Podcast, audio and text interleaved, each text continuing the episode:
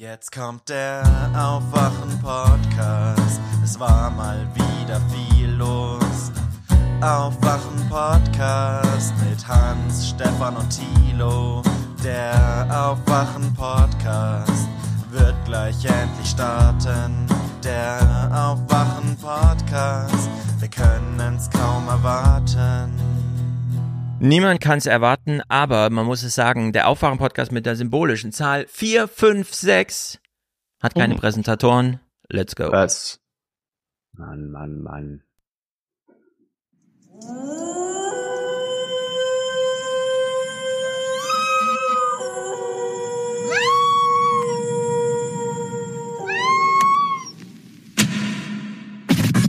that that what Hamas did was horrific and there's no justification for it. And what is also true is that the, the occupation uh, and what's happening to Palestinians is is unbearable. And what is also true is that there is a history of the Jewish people that may be dismissed unless your grandparents or your great grandparents or your uncle or your aunt tell you stories about the madness of anti-Semitism. And what is true is that there are people right now who are dying who have nothing to do with what Hamas did. I, mean, we can go on for a while. And the problem with the social media and trying to TikTok activism and trying to debate this on that is you can't speak the truth. You can pretend to speak the truth. You can speak one side of the truth. And in some cases, you can try to maintain your moral innocence, but that won't solve the problem. And so if you want to solve the problem, then you have to take in the whole truth. We are confining ourselves to our outrage.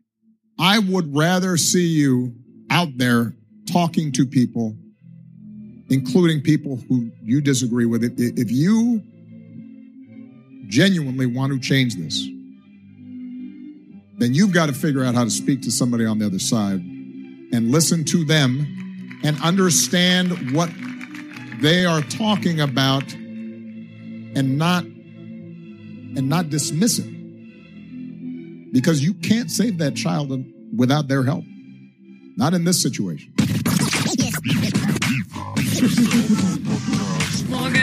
Guten Morgen. Hallo. Hallo, guten Morgen. Einen schönen guten Morgen. Die Sitzung ist eröffnet.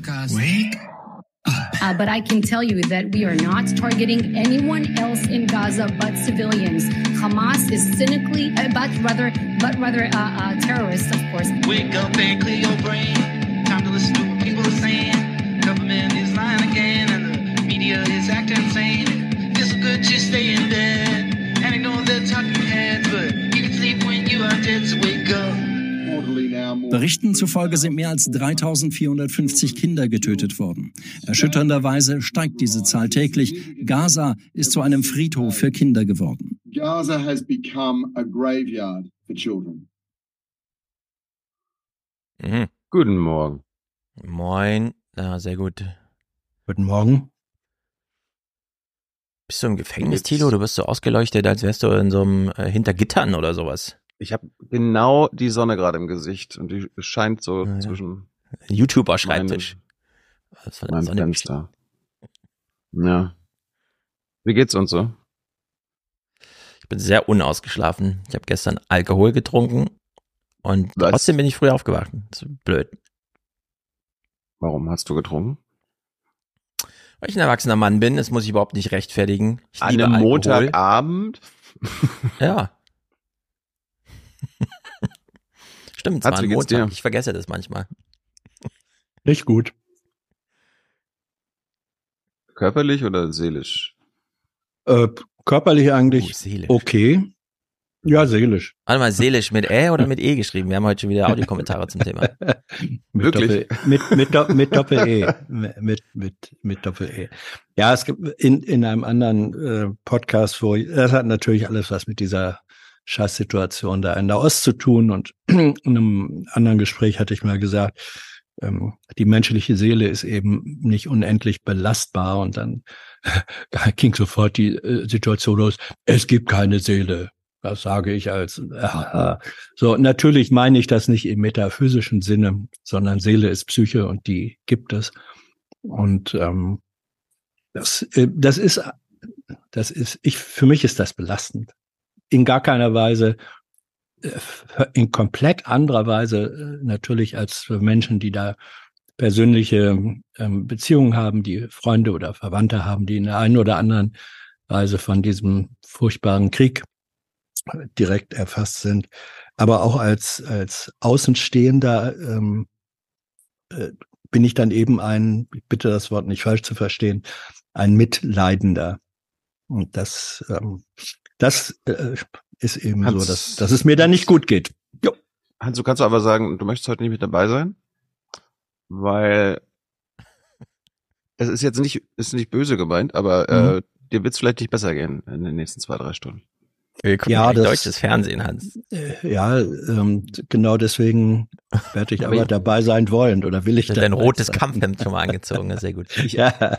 Ich ahne schon mal, Ja, ich ahne schon mal voraus, dass es äh, hier auch heute einige sehen werden, die sonst nicht einen Aufwachen-Podcast sehen, ähm, weil es, finde ich, eine wichtige Sendung ist. Ähm, wir müssen einfach über jede Menge Dinge reden. Ich will aber nur vorab sagen, wir werden heute keine politische Diskussion führen. Wir müssen nicht nochmal hier den Nahostkonflikt äh, aufarbeiten und äh, unsere Sichtweise durchgehen, sondern für mich ist heute entscheidend, wir kritisieren und wir analysieren, was die deutschen und internationalen Medien berichten und wie sie das machen. Das sollte heute der Fokus sein. Stefan hat mit äh, Wolfgang einen tollen Podcast gemacht zu dem Thema, die deutsche Debatte.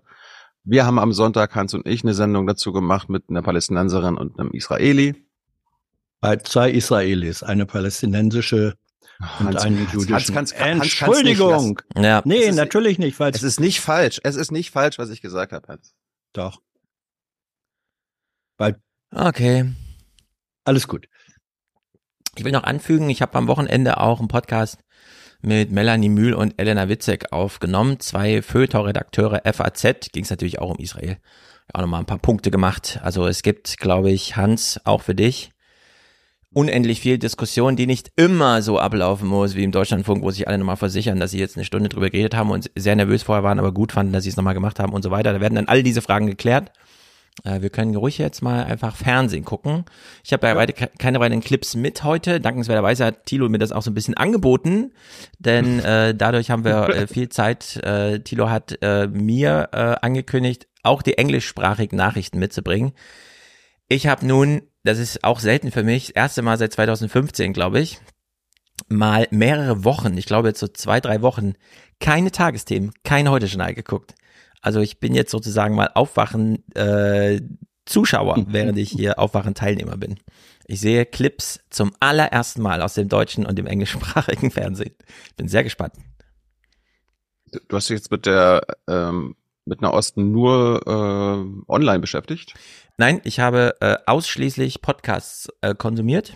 Mhm. Alles dazu, was auf Deutsch publiziert wurde, es sind ja alle Redaktionen jetzt gerade auf 180, plus natürlich auch die englischsprachigen, also The Daily, äh, Ezra Klein, alles, Scott Galloway, Kara Swisher zum Thema und so weiter, äh, Podsafe America, wir haben Ausschnitte hier mit Obama gesehen, habe ich auch eine Folge gehört, aber nicht die mit Obama und so weiter, also ich bin schon, ich fühle mich ganz gut informiert.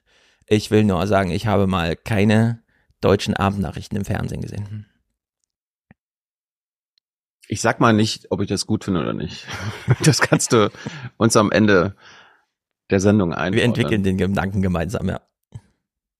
Hans, du kannst ja mal, bevor du jetzt äh, gleich äh, jede Menge die nächsten Stunden mit uns beiden darüber redest, dein Eindruck, du guckst ja tatsächlich äh, Nahostberichterstattung in den Nachrichten von ARD und ZDF sowie in den Magazinen. Wie ist da der Eindruck?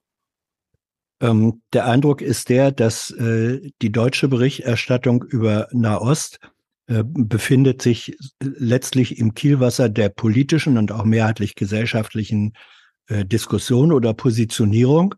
Die ist eine ähm, verständliche, aber dann doch sehr eng gefasste Solidarität mit Israel.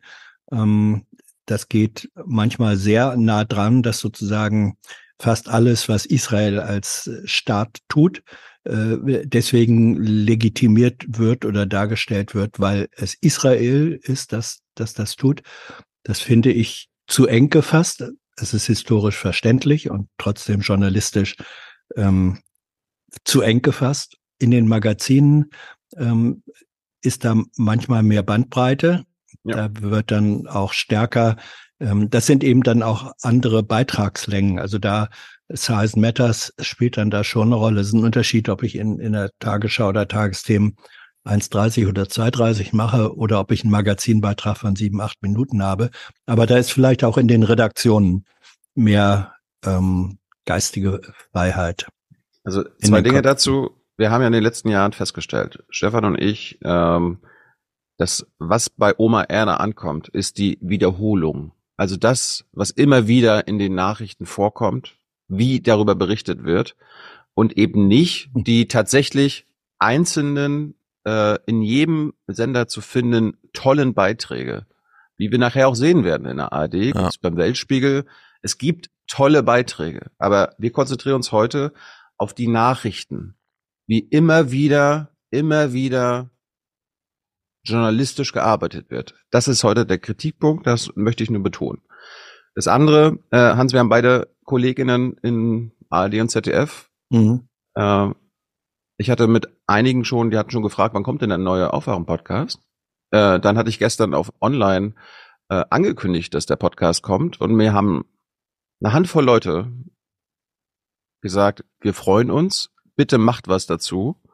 Ähm, du weißt auch über Bande, dass es einige gibt, die Angst haben in der Redaktion, beziehungsweise die in ihrer Arbeit beschnitten werden, die, wenn sie Beiträge machen für tagtägliche ARD-Sendungen, dass sie bei der Abnahme vom, wie nennt man das, CVD oder so weiter, ja. nochmal um Überarbeitung der Beiträge über Luftangriffe in Gaza gebeten werden.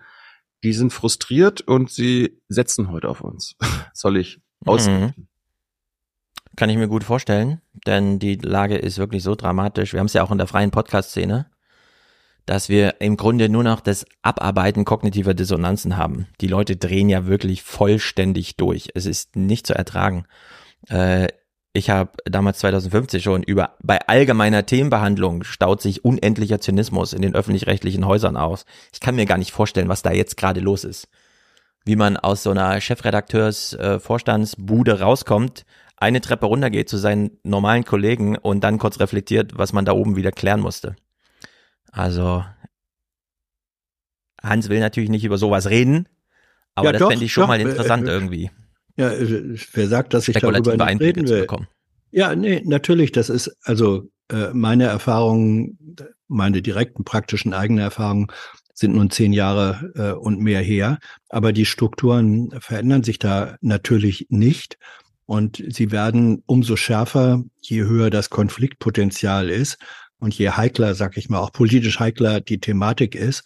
Und äh, Solidarität mit Israel oder das Thema Israel und nah Nahost ist sozusagen ähm, auf der Explosivskala äh, ziemlich weit oben. So, deswegen sind zum einen auch politische Einflüsse auf Verbindungskanälen, die selbstverständlich äh, bestehen, zwischen politischen Institutionen unterschiedlicher äh, Art und Verantwortlichen in den einzelnen Sendern. Das ist bei öffentlich-rechtlichen letztlich nicht anders als bei kommerziellen. Auch da bestehen diese Verbindungen. Und da wird einfach, ich sag's mal so, Druck gemacht. Und, ähm, Aber es gibt auch vorauseilenden Gehorsam, würde ich sagen. Ich sag, ich sag ja, es wird, es wird Druck gemacht. Mhm. Und wie mit diesem Druck umgegangen wird in den Häusern, äh, ist unterschiedlich. Ähm, es gibt äh, Personen und, und Gremien, die versuchen, diesem Druck so weit wie möglich zu widerstehen, also den journalistischen, redaktionellen Entscheidungsfreiraum äh, so offen wie möglich zu halten. Und es gibt die andere Seite dieser Bandbreite ist eben vorauseilender Gehorsam, dass man dann sagt, weil wir schon ahnen oder wissen, was da an Druck kommt oder kommen wird, verhalten wir uns jetzt mal so, dass wir da in gar keiner Weise eine offene Flanke äh, bieten. So zwischen dann, diesen beiden Polen bewegt sich das. Und dann gibt es auch noch Ansagen von Hamburg, also AD äh, Nachrichten. Es gibt das ARD-Glossar, das äh, mhm. äh, ist ja jetzt auch schon online aufgetaucht mittlerweile. Wir hatten das schon eine Woche vorher, äh, haben das jetzt nicht veröffentlicht, dachten, vielleicht können wir im Aufwärm-Podcast nochmal drüber reden. Äh, jeder kann sich das angucken. Ich finde das teilweise schwierig. Ich will eine Anmerkung machen, weil ein Experte, beziehungsweise eine Expertin, die darin genannt wurde, die für mich zu den führenden Nahostexperten in diesem Land gehört, Muriel Asseburg, die auch bei Junge Naiv dieses Jahr schon war, die einen Shitstorm von israelischer Regierungsseite bekommen hat, wird in diesem Glossar äh, warnend aufgeführt, nämlich, dass sie eine einseitige Expertin ist. Und wenn man sich dann die anderen Experten dort anguckt, da denke ich mir so, wenn Muriel einseitig ist, was sind die dann? Na. Und Muriel Asseburg gehört zu den wenigen, also zu den wenigen, die eben nicht einseitig ist, die beide Seiten, ähm, die den Nahostkonflikt in Gänze, so wie Barack Obama das gerade eingeführt hat, die die Whole Truth noch am meisten ähm, ähm, erklären kann, dass sie quasi so von ARD-Seite, nicht von Radio, Stefan weiß auch, Deutschlandfunk und so weiter, äh, da kommt sie vor. Mhm. Aber im Fernsehen ist sie gecancelt worden. Und das ist wieder ein Erfolg dieser, ja. dieses Shitstorms im Sommer gewesen. Das ist unfassbar. Hans, sag uns noch mal so allgemein, ja. wozu braucht die ARD und wir wissen, wie die Kritik läuft, dass mhm. das Zentralkomitee gibt vor, was zu denken und zu fühlen ist. Warum muss die ARD sich intern absichern mit einem 54-seitigen Dokument, wo nochmal glossarmäßig, als hätte man so die Aussprachendatenbank mhm. ja nochmal inhaltlich unterfüttert mit, wie, was bedeuten denn diese Worte? Vertrauen die ihren eigenen Redaktionen nicht? Also glauben die nicht, dass Panorama, ZAP, äh, die ARD aktuell Redaktion, äh, Monitor äh, vernünftig mit diesen Themen umgehen? Brauchen die eine zentrale Ansage oder was ist da los? Das wurde, das wurde uns übrigens geleakt von ARD-Leuten, die sich massiv aufgeregt haben. Ja. ja. Also zum einen gibt es solche Glossare, ich nenne das jetzt mal Sprachregelung, ähm, in fast allen äh, internationalen großen Medienanstalten, die auf vielen Ebenen performen. Es gibt, äh, äh, und die werden auch jeweils abgedeutet. Das ist gar nichts ARD-spezifisches. Also, das hat einen Hans, ich, Moment, sorry, Moment. Wir gehen Schritt für Schritt ja. durch. Bleiben wir mal bei diesem ersten Punkt. ja. Es gibt in allen Redaktionen und Medienhäusern solche Sachen. Also bei der FAZ mhm. gab es einen zweiseitigen Zettel für alle im mhm. Volontariat. Wir machen ja keine Abkürzung, schreibt die Worte aus und so weiter und so mhm. fort. Ja, das war einfach nur methodisches. Wir mhm. verwenden hier überall dieselben Worte. Hm. Ich habe noch nie gehört und es auch nirgendwo gesehen und es erst recht nicht selbst erlebt, dass diese Art von inhaltlicher Handreichung stattfindet. Dieses äh, 54-seitige Dokument ist aus meiner Sicht, weil du es jetzt gerade anders betont hast, mhm. nicht normal für Redaktionen. Nicht normal. Ich sehe das nur Richtig. in der AD. Ja, für, für elektronische schon. Ähm, ich habe äh, ich hab ähnliche Dokumente ähm, bei der BBC kennengelernt. Ich habe ja mit BBC-Kollegen auch zusammengearbeitet. Ich kenne sie vom französischen Fernsehen. Ähm, also bei den, bei den, äh, es mag sein, dass das in Printredaktionen anders ist, wobei ich zum Beispiel denke, da ist die FAZ auf der einen Seite. Äh, es gibt auch Springer Presse auf der anderen Seite. Da würde es mich nicht wundern oder sehr wundern, wenn die nicht auch äh, definierte Sprachregelungen haben damit. Ähm, also geme ist, geme gemeinsame äh, Bekannte ja. von uns bei der ARD halten dieses Dokument für nicht normal. In dieser Ausführlichkeit, in dieser ähm, Ausgeprägtheit ähm, ist das nicht normal. Ja. Das ist nicht nur Sprachregelung. Ja, äh, es ist in der, es ist im, äh, im Umfang, ähm, ist es außergewöhnlich, das ist richtig. Ähm, ich kann nur sagen, dass aus meiner Zeit ich auch solche ähm, äh, Dinge kannte, aus anderen, auch aus, ich nenne es jetzt mal umstrittenen oder Konfliktthemen, die hatten nicht den Umfang von über 50 Seiten, aber als Struktur ähm, als Ansatz zu sagen, wir ähm, haben hier eine gemeinsame, ich nenne das jetzt mal Policy. Äh, wir bezeichnen diese Dinge äh, im gegenwärtigen Zeitpunkt so oder so oder so. Das kann man ähm, zum Teil auch relativ gut äh, begründen. Ähm, die BBC sagt zum Beispiel, die BBC News ähm, sind verlässlich äh, überall und Verlässlichkeit hat auch damit zu tun, dass wir nicht mit unterschiedlichen Bedeutungen in unserer Nachrichtengebung in die Welt gehen mit unterschiedlichen Wordings. So, das ist ein, das ist ein legitimer inhaltlicher Ansatz und die Frage ist immer zu stellen, wo ist dieser legitime inhaltliche Ansatz? Wo bekommt er ein solches Volumen und eine solche Tiefe, dass daraus ähm, nicht mehr eine, eine sinnvolle Klarheit der Position ist, sondern eine äh, Vorgabe, die ein Framing bedeutet, die sagt, das dürft ihr und das dürft ihr nicht und die folgt politischen Vorgaben. So, dazwischen gibt's eine, oder das bewegt sich in der äh, Grauzone und darüber können wir dann gern reden. Gut. Dann fangen wir mal an, oder? Ich will mal, bevor wir mit ARD, ZDF anfangen, äh, mit einem anderen kurzen Thema anfangen, nämlich den Blick, ähm, den wir jetzt nicht äh, hauptsächlich machen, aber einen kurzen Blick auf arabische Medien.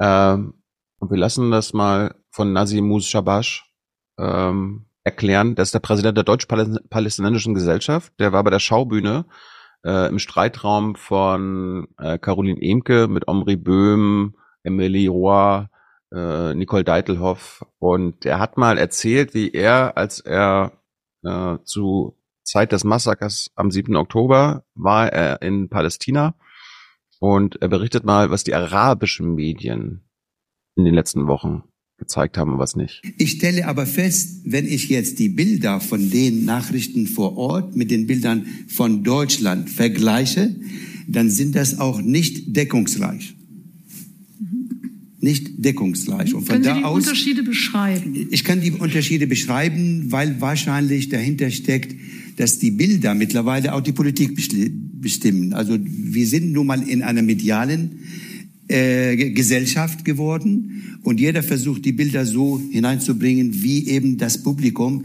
das sehen möchte. Zum Beispiel die Massaker an den Kindern in Israel wurden nicht in den Medien der arabischen Länder gezeigt. Das sage ich jetzt definitiv. Ich habe keine gesehen. Das heißt, entweder versteckt man sie bewusst oder man ignoriert das Ganze. Ich weiß es nicht. Ich stelle nur fest, dass es so ist.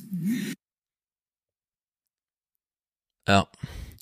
So wie ich das verstehe, war die Gründung von Al Jazeera damals, ich habe gerade mal nachgeguckt, 1996 oder so, auch eine Reaktion darauf, dass der Westen, und auch da hat man ja dann so CNN geguckt oder sowas, äh, diese Kriegsszenarien immer im Panorama zeigte. Und Jazeera fang, fing dann an, die Straßenszenen einzusammeln.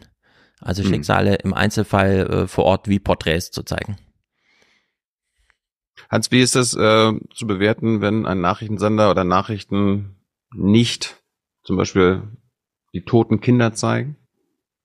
Ähm, das kommt, nee, das kommt drauf an, welche Bilder äh, werden nicht gezeigt äh, und aus welchem Grund. Oder dass es tote es gibt, Kinder gibt. Äh, ja, pass auf. Äh, es, es gibt Bilder, wo ich der Meinung bin, die sollen nicht öffentlich äh, gezeigt werden. Wir meinen jetzt nicht ähm, Gräueltaten, ne? Ja, ja, ja, ja, gut. Aber bei, bei der Frage, welche Bilder zeigen wir und welche zeigen wir nicht, ähm, muss man die ganze Bandbreite der Entscheidung, etwas nicht zu zeigen, dann benennen. So und wenn Gräueltaten da sind, wenn wenn äh, Brutalität ähm, in in einem ähm, in einem für Informationen nicht notwendigen Maß zum eigentlichen Inhalt wird, dann ähm, macht man das nicht. Äh, so wie man bei einem bei einem äh, Verkehrsunfall mit Toten ähm, da geht man, da zoomt man nicht mit der Kamera sozusagen in das Gesicht des sterbenden Menschen rein und, und zeigt das. Das ist die eine Seite.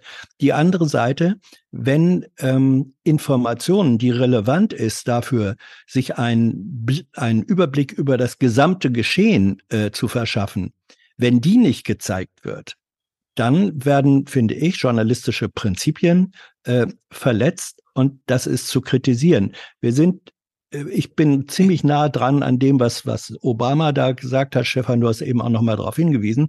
Äh, Obama hat ja, und das hat er, finde ich, wirklich gut gemacht, er hat gesagt, wie viele Layer, wie viele auch widersprüchliche Facetten und äh, äh, Tatsachen die, die ganze Wahrheit hat.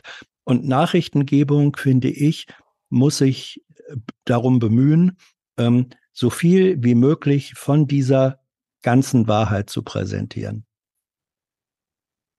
Das ist äh, kein guter Journalismus, beziehungsweise kein Journalismus, wenn Al Jazeera und Al Arabiya und so weiter eben nicht die, die toten Kinder, die toten jüdischen, israelischen Kinder erwähnen oder zeigen. Ja, und das gilt aber auch umgekehrt.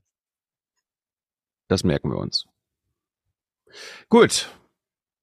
Dann wollen wir mal ähm, Du hattest ja gerade jetzt BBC angesprochen. Jetzt, jetzt, mhm. äh, jetzt setze ich das mal am Anfang. Das ist ein gutes Beispiel. Ja. Ähm, Unterschied zwischen ARD und ZDF. Ähm, Stefan, das hatten wir, ich weiß nicht, ob wir das schon mal jemals hatten. Aber, Moment, oh, ist das? Ähm, es ist interessant, äh, die BBC bezeichnet die Hamas-Terroristen anders als ARD und viele andere Medien. Ich mache das mal am Beispiel der ARD. Hierzulande haben wir seit dem 7. Oktober, seit dem Angriff der Terrororganisation Hamas auf Israel, Szenen erlebt, die schier fassungs- und auch ratlos machen. Angriff der Terrororganisation Hamas hat die Terrororganisation Hamas ja Hauptverantwortung hier eher bei der Terrororganisation Hamas. Mhm. So wird es im Großen und Ganzen in ARD und ZDF berichtet oder die radikal-islamische äh, Organisation oder Miliz. So in der Regel läuft das bei ARD und ZDF. Die BBC hat eine besondere Regelung. Sie nennen, machen das nämlich so. Saying its target was a senior commander with Hamas. The group are designated as a terrorist organization by the UK government. Hamas is classed as a terrorist organization by several Western governments. So, jetzt sind wir ja natürlich direkt mal in ganz crazy Fahrwasser. Denn aus meiner Zeit bei der FAZ weiß ich noch, wenn ich irgendwo eine Behauptung in dem Text drinne hatte, etwas ist etwas, etwas war etwas oder etwas wird etwas sein, stand zum Beispiel Lorenz Jäger bei mir in der Tür und meinte, nein, Herr Schulz, das gilt als etwas. Es galt als etwas. Es wird als etwas gelten. Benutzen Sie den Konjunktiv, äh, vereinnahmen, machen Sie sich nicht zu eigen, selbst bei wirklich harten Sachen. Ansonsten sind Sie ja ein Aktivist. er hat natürlich ein bisschen übertrieben. Aber äh, Thilo, wo ist eigentlich dein Kamerabild? Ist die Katze davor gesprungen? Ja. Äh, man muss sich also hier ähm, ganz heikle Fragen stellen lassen. Wir hatten über Jahre bei der Republika Diskurse darüber, Journalismus, Aktivismus, wo ist die Grenze? Georg Restler hat sich den Mund pusselig gefaselt, wir auch zu diesem Thema. Seit Corona sind Journalisten dieser Unterscheidung müde, reflektieren aber nicht darüber und übernehmen Sprachregelungen, bei denen sie sich nicht sicher sein können, ob im Publikum das so breit geteilt wird. Sie schlagen sich da auf eine Seite und dieser Spruch, der dann klar immer falsch, also ich will es zitieren und ich weiß, dass es falsch zitiert wurde, also da bitte keine Korrektur, Hans. Man soll sich nicht mit einer Sache zu eigen machen, äh, auch nicht mit einer guten. Ähm, äh, ich sehe das jetzt in, in Deutschland überall, dass man sich mit Sachen zu eigen macht. Ich kann gemein verstehen. Macht. Gemein, gemein macht. macht ja. Dass man sie sich zu eigen macht, sich mit ihnen gemein macht. Ich kann mhm. verstehen, und ich weiß auch noch, wir waren selber vor Ort, Thiel und ich, als beim Netzwerk Recherche die ehemalige RBB-Intendantin, wie hieß sie nochmal? Barbara äh, Schlesinger, mhm. auf der Bühne saß und sagte, beim Artikel 1 Grundgesetz bin ich Aktivist. Das hat sie so ein bisschen frech und es waren ruhige Zeiten damals gesagt.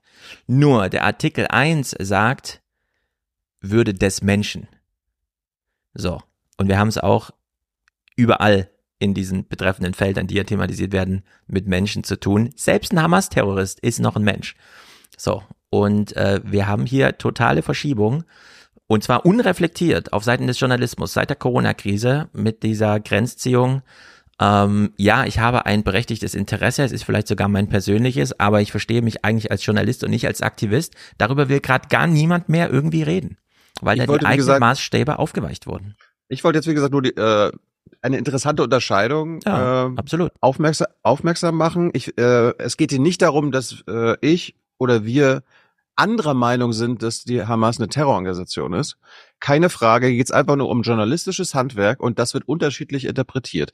Die BBC sagt, ähm, die Hamas gilt nicht weltweit als Terrororganisation, sondern wird nur, und das kann man ja auch nachlesen, von Australien, Kanada, der EU, Israel, Japan, Paraguay, UK und den USA als Terrororganisation geführt. Demnach ist es eine nicht global oder eine UN äh, aufgeführte Terrororganisation. Darauf zieht sich die BBC zurück. Die BBC äh, hat halt Prinzipien, äh, wo sie, ähm, sie sagen, das habe ich äh, dir auch gerade noch geschickt, Stefan, ähm, ich zitiere das mal von John Simpson, dem World Affairs Editor. Er hat dazu auch was gesagt. Terrorism is a loaded word which people use about an out as uh, about an outfit they disapprove of morally. It's simply not the BBC's job to tell people who to support and who to condemn, who are the good guys and who are the bad guys.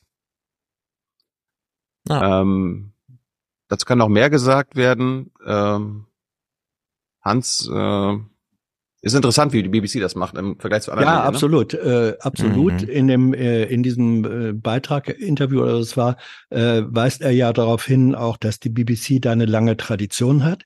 Er sagt, im Zweiten Weltkrieg hat zum Beispiel, als äh, England vom deutschen Faschismus äh, mit einem äh, bekämpft wurde, hat er gesagt, und wir haben immer nur vom Enemy, also vom Feind geredet.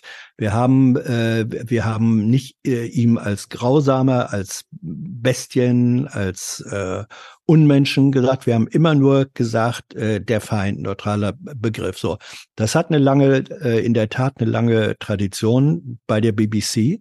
Ähm, ich kann das nachvollziehen. Ich finde aber diese Klarheit der Position, die man da haben kann, und zu sagen, wie in den Beispielen, die du gezeigt hast, ähm, Hamas, eine Organisation, die nach Auffassung äh, der britischen Regierung ähm, eine terroristische Organisation ist, das kann man machen. Ähm, auf der anderen Seite, dann muss man fragen, macht ihr das auch in allen anderen äh, Fällen so? Da habe ich meine Zweifel, dass die BBC das in allen Fällen tatsächlich so handhabt. Und wenn es unterschiedlich gehandhabt wird. Also ich habe nachgeguckt, sie tun Ja. das. Äh, also selbst Ja. bei Al-Qaida und so. Ja, gut, Ja. dann dann muss man äh, okay, ich, ich ähm, er, er weist auch darauf hin, dass auch im äh, Zusammenhang mit der IAA-Berichterstattung man sich sozusagen nicht auf das Narrativ, das Narrativ der englischen Regierung nicht zu eigen gemacht habe, sondern immer distanziert gesagt hat, nach Auffassung.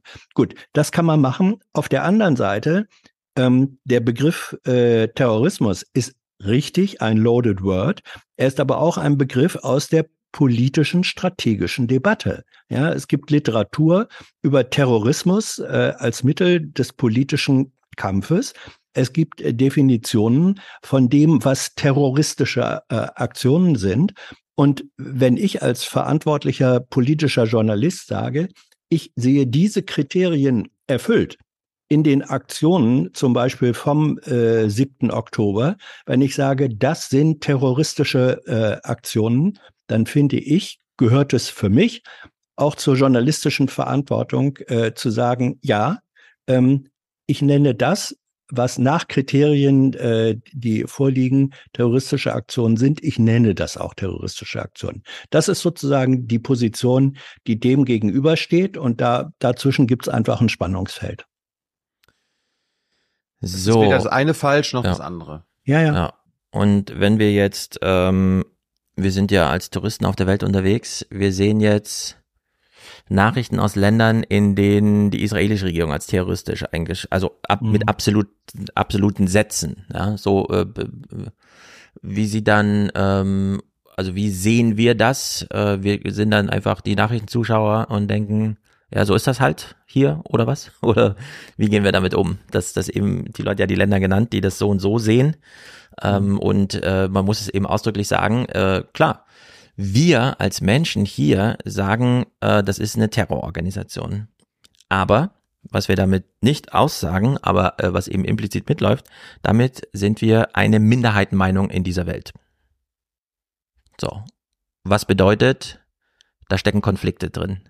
Wie geht man denn damit um? Ich will ja gar nicht dagegen sagen, ja, dass man das nicht sagen sollte, die Hamas ist eine terroristische Organisation. Richtig. Nur, Ja. man überdeckt damit einen Konflikt, der da ist. Man Ja, kann sich die Welt nicht manifestieren. Wir machen das immer so lustig. Nein, nein, ja, das- auf nee, YouTube, du- du hast- TikTok, du hast alles voller Videos sind, in denen sich so, Ja. warte, lass mich ausreden, Hans. Okay, in denen, sorry, ja.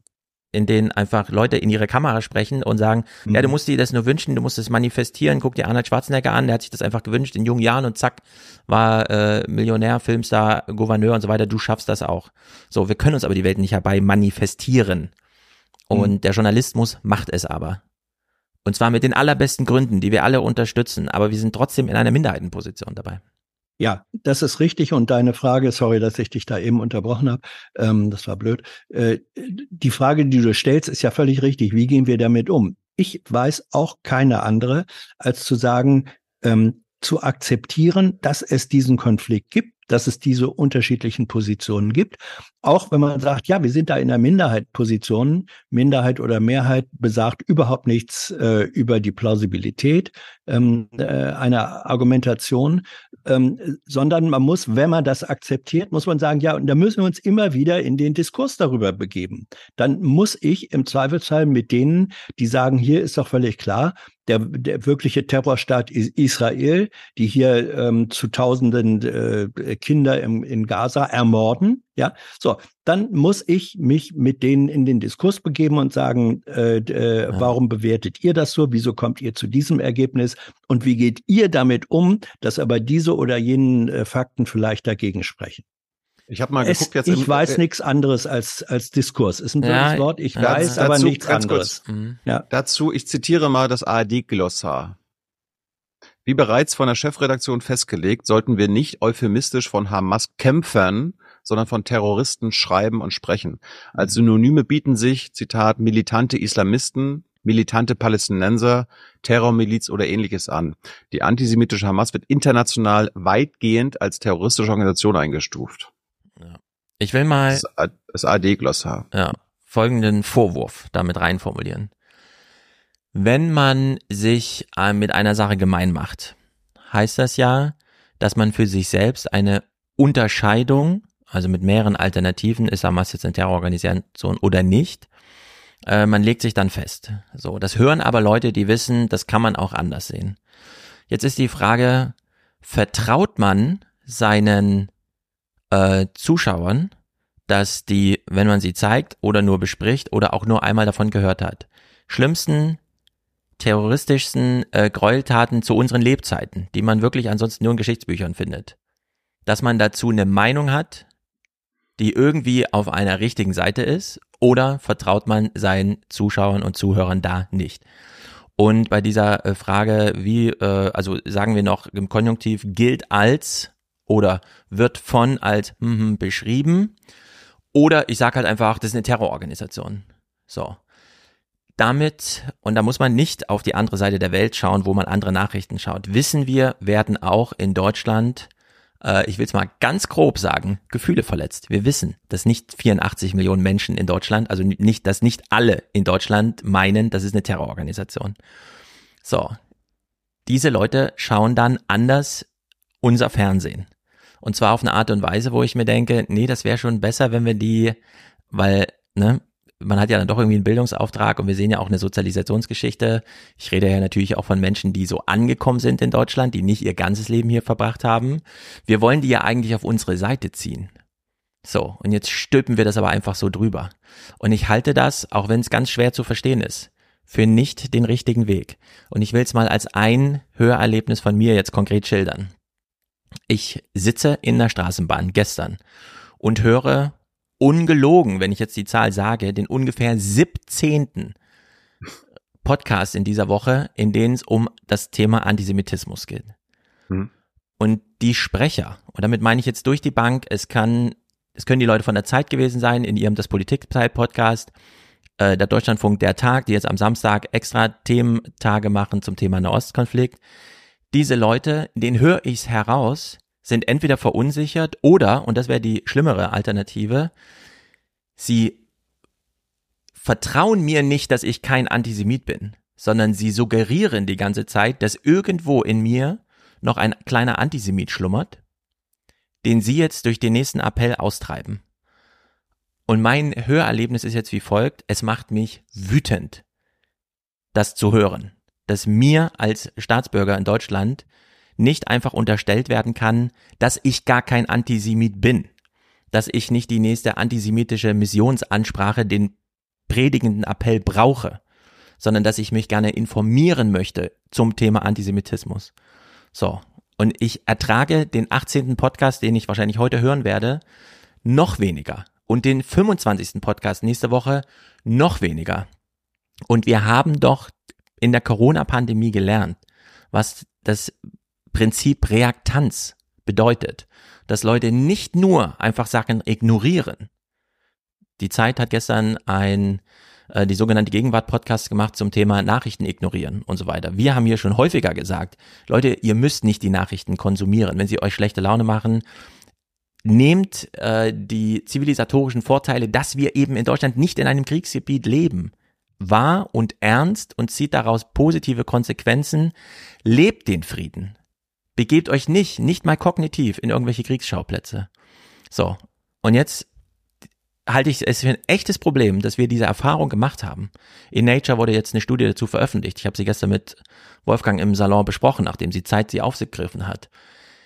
Die Leute ignorieren nicht nur die Nachrichten, sondern sie entwickeln Ignora äh, Reaktanz. Was bedeutet, die Ansprache gegen Antisemitismus kann dazu führen, dass Leute, die schon immer dachten, diese Medien sind Lügenpresse und der Staat hat mir gar nichts gegönnt. Ich lasse mich jetzt erst recht nicht impfen. Umso mehr der Staat von mir will, dass ich mich impfen lassen soll, umso mehr baue ich eine Reaktanz auf, mich nicht zu impfen.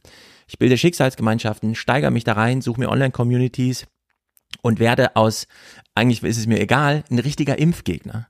Und meine große Befürchtung ist, dass wir gerade Antisemitismus produzieren durch diese ängstliche und wie ich finde in der Konsequenz falschen Herangehensweise der Journalisten an das Thema Antisemitismus. Und das halte ich für eine ganz große Gefahr. Das wird nicht reflektiert, wird natürlich auch erwartbar nicht besprochen. Aber wir haben Studienlage zum Thema und wir können die Themen dann austauschen. Das Reaktanzphänomen, darüber kann man sich informieren, ohne sich über Antisemitismus informieren zu müssen. Aber ich warne davor, eins plus eins könnte hier wirklich zwei sein. Und wir kriegen die nächsten Tage und Wochen Bilder aus Gaza, die sehr viele Fragen aufwerfen. Der Journalismus muss mutig genug sein, sie sich selbst zu stellen. Ansonsten kann es durch dieses Reaktanzphänomen einfach dazu kommen, dass wir in der Mitte-Studie, nachdem sich der Antisemitismus in Deutschland innerhalb eines Jahres schon verdoppelt hat, nochmal verdoppelt. Oder man muss, aber, man muss aber darauf hinweisen, wer Juden oder das Judentum mit Israel gleichsetzt oder der israelischen Regierung, ist, das ist antisemitisch. Das muss man erstmal sagen. Also selbst was wir jetzt heute sehen werden, äh, was die israelische Regierung, das israelische Militär machen, hat nichts mit Juden, dem Judentum hierzulande oder irgendwo anders zu tun. Ja. Wer auf Twitter schreibt, ich will den Namen nicht nennen, die Forderung nach einem Waffenstillstand sei antisemitisch, Boah. macht einen krassen Fehler. Insbesondere wenn man sich als Menschenfreund und Journalist in der Bio beschreibt weil dann gehört man in ein Lager mit jetzt absolut absolutistischen Aussagen, die Reaktanz hervorrufen. Und es sind echte Fehler, die gerade gemacht werden in der Debatte. Und zwar von denjenigen, die es eigentlich gut meinen. Wir haben es ja wirklich hab, mit einem mephistophelischen äh, Pro Problem zu tun. Ich meine, äh, Tome hat es ja am Sonntag in unserer Sendung auch schon angesprochen. Ich habe aber äh, zu der Berichterstattung rund um die tatsächlichen antisemitischen äh, Auseinandersetzung in Deutschland, die Proteste, äh, die Debatte, äh, die teilweise auch antimuslimisch ist, äh, quasi auf dem Rücken von äh, Muslimen, von Flüchtlingen und so weiter ausgetragen wird, die habe ich heute nicht mit dabei. Wir machen heute nur eine Ostberichterstattung. Hans sah noch so aus, als ob er was sagen wollte. Ja, äh, wollte ich, weil äh, das, was Stefan da lang ausgeführt hat, ist in sich konsistent und richtig. Aber äh, es hat auch eine Gegenseite, die in die Realität hineinspielt und die wir auch nicht ignorieren können. Äh, wir wissen aus, aus Studien seit über 50 Jahren, dass äh, ein Viertel oder mehr der Deutschen damals schon manifest äh, und latent antisemitische Positionen äh, innehatte. Das ist einfach eine Realität. Und dieses Potenzial, und das zeigt die Mitte-Studie dann auch, ähm, wird in Krisensituationen mobilisiert ähm, und verstärkt sich. Und wenn wir auf einmal feststellen, dass, dass antisemitische Positionen von der Hälfte äh, der Bürger dieses Landes geteilt werden oder vertreten werden, dann ist natürlich das, Stefan, wo du sagst, ähm, das, das beleidigt mich eigentlich, das macht mich wütend, ich halte das nicht aus, wenn mir gleich äh, unterstellt wird, hier käme der nächste Antisemitismus um die Ecke. Ähm, diese Furcht von Leuten, die sich so äußern, ist ja vor dem Hintergrund, wenn man davon ausgehen muss, dass jeder Zweite äh, in der Krisensituation solche Positionen bezieht, keine unberechtigte. So, äh, was Thomas gesagt hat in dem äh, Gespräch mit Thilo und mir am Ende, das fand ich und finde ich den ganz wesentlichen Satz, dass er sagt, wir haben eigentlich kein gemeinsames Verständnis darüber, was eigentlich Antisemitismus ist. In der derzeitigen äh, Situation in Deutschland, anderswo, aber besonders in Deutschland, ist Antisemitismus zu einem Kampfwort äh, geworden, das nichts mehr mit Aufklärung, nichts mehr mit Klärung zu tun hat, sondern das ist Beton, mit dem wir uns in Lagern verbunkern. Und das ist die, das ist die äh, große Gefahr. Und da bin ich bei dem, was du sagtest, Stefan. Wenn das weitergeht, dann findet statt ein zunehmender, ein, ein, eine zunehmende, ein zunehmender Ausstieg aus den letzten Resten von Diskurs. Und ich weiß auch gar keine andere Möglichkeit, auch journalistische Verantwortung, als zu sagen, wir müssen uns dieser Widersprüchlichkeit, diesen unterschiedlichen Ansätzen stellen. Thilo hat schon eben gesagt, das, was hier äh, zum Teil von ähm, interessierter Seite betrieben wird, Kritik ähm, an den Handlungen des Staates Israel mit Antisemitismus gleichzusetzen, das ist, das, das führt eigentlich eher dazu, dass Antisemitismus gestärkt wird, nicht, dass er bekämpft wird. Hat dir, hat dir das nicht mal Josef Schuster sogar gesagt, als ja, der also ich, ja, in mhm. einem Interview mit, mit Josef Schuster, ähm, da ging es dann auch, das war in ruhigeren Zeiten, aber ähm, da habe ich ihn gefragt, habe ich gesagt, ja, ähm, Herr Schuster, äh, jetzt wird, wenn man Handlungen des Staates Israel äh, ähm, kritisiert, wird, gleich, wird leicht gesagt von manchen, ja, das sei ja Antisemitismus. Und da hat Schuster gesagt, da hat Schuster gesagt, nein, es ist selbstverständlich legitim und richtig, dass auch politische Handlungen des Staates Israel kritisiert äh, werden können, dürfen und vielleicht auch müssen. Das ist kein Antisemitismus. Aber manche Kritik, und da sind wir wieder bei diesen Grauzonen, es gibt ja. dann eben auch Kritikformen und Äußerungen, die beziehen sich auf Handlungen des Staates, werden aber getragen und geframed von einer antisemitischen Grundhaltung. Und das auseinander, äh, äh, das auseinander zu kriegen und, und analytisch klar zu kriegen, das ist eine schwierige, aber notwendige journalistische Aufgabe. Für das interessierte Publikum. Ich verweise nur darauf, diese Diskussion will ich nicht führen. Wir führen sie nicht mal im 29er Podcast, wo wir wirklich sehr konzentriert durch Themen gehen. Aber Unsere aktuelle Antisemitismus-Definition, äh, wir entlehnen sie in Deutschland sehr von dem Auschwitz-Komitee. Da ist die Regierungs, also die Kritik an der israelischen Regierung eingeklammert. Alena Assmann, Buchpreisgewinnerin mit ihrem Ehemann und wirklich hochverdiente äh, Wissenschaftlerin zum Thema Umgang mit Gedächtnis. Also wo man, wenn man sich wirklich mal informieren will über kollektiv soziologische Anmerkungen zum Thema Gedächtnis, ja, wie führen wir so kulturelle Normen ein, wie entwickeln wir, wie machen so Wissenstransfer und so weiter und so fort.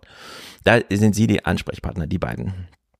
Und sie hat vor fünf Jahren oder so angeregt, wir brauchen eine neue Antisemitismus-Definition, die, das ist die eine große Änderung, auf die es mir da sehr ankommt, Kritik an der israelischen Regierung ausdrücklich, explizit ausklammert. Und sie ist so krass mit dieser, äh, mit diesem Versuch, obwohl sie da eine Hundertschaft an Unterstützern und so hinter sich hatte, so krass gescheitert in Deutschland, dass, dass äh, wie schon gesagt, ich das nicht mal in konzentriertester Art und Weise als Thema Lust habe zu besprechen.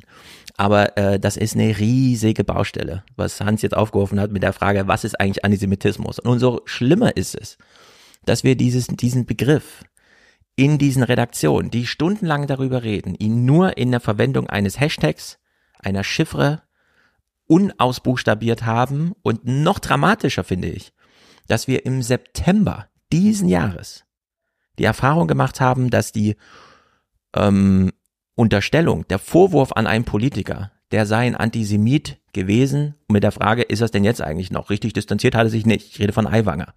Dazu geführt hat, Hashtag Reaktanz, dass er mehr Wähler hatte als bei der Wahl zuvor. Es hat ihm nicht geschadet. Der Vorwurf, du bist ein Antisemit, hat Hubert Aiwanger nicht geschadet. Klar, es waren zwei Prozent mehr, das kann man auch mit so einer allgemeinen politischen Wetterlage gegen die Ampel und so weiter erklären. Aber das sind doch äh, wirklich interessante Phänomene, die in allerjüngster Zeit in Deutschland dokumentiert wurden und eine echte ja. politische, hm. effektive, wirkungsvolle Rolle spielen. Und Richtig. umso und verantwortungsloser finde ich, wie wir ja. weiterhin mit diesem Begriff als Hashtag und Chiffre umgehen, ohne ihn auch zu buchstabieren. Ich habe ja, bei Wolfgang den Vorschlag deswegen, gemacht, noch einen Gedanken ja, anfügen okay, ja, ja, hm. Was wäre, wenn Journalisten jetzt für den kommenden Monat sich vier Wochen lang wirklich die Aufgabe stellen, über das Problem und das Thema zu reden, ohne sich aus ganz großer Verlegenheit und Angst auf den Begriff Antisemitismus zu verlassen.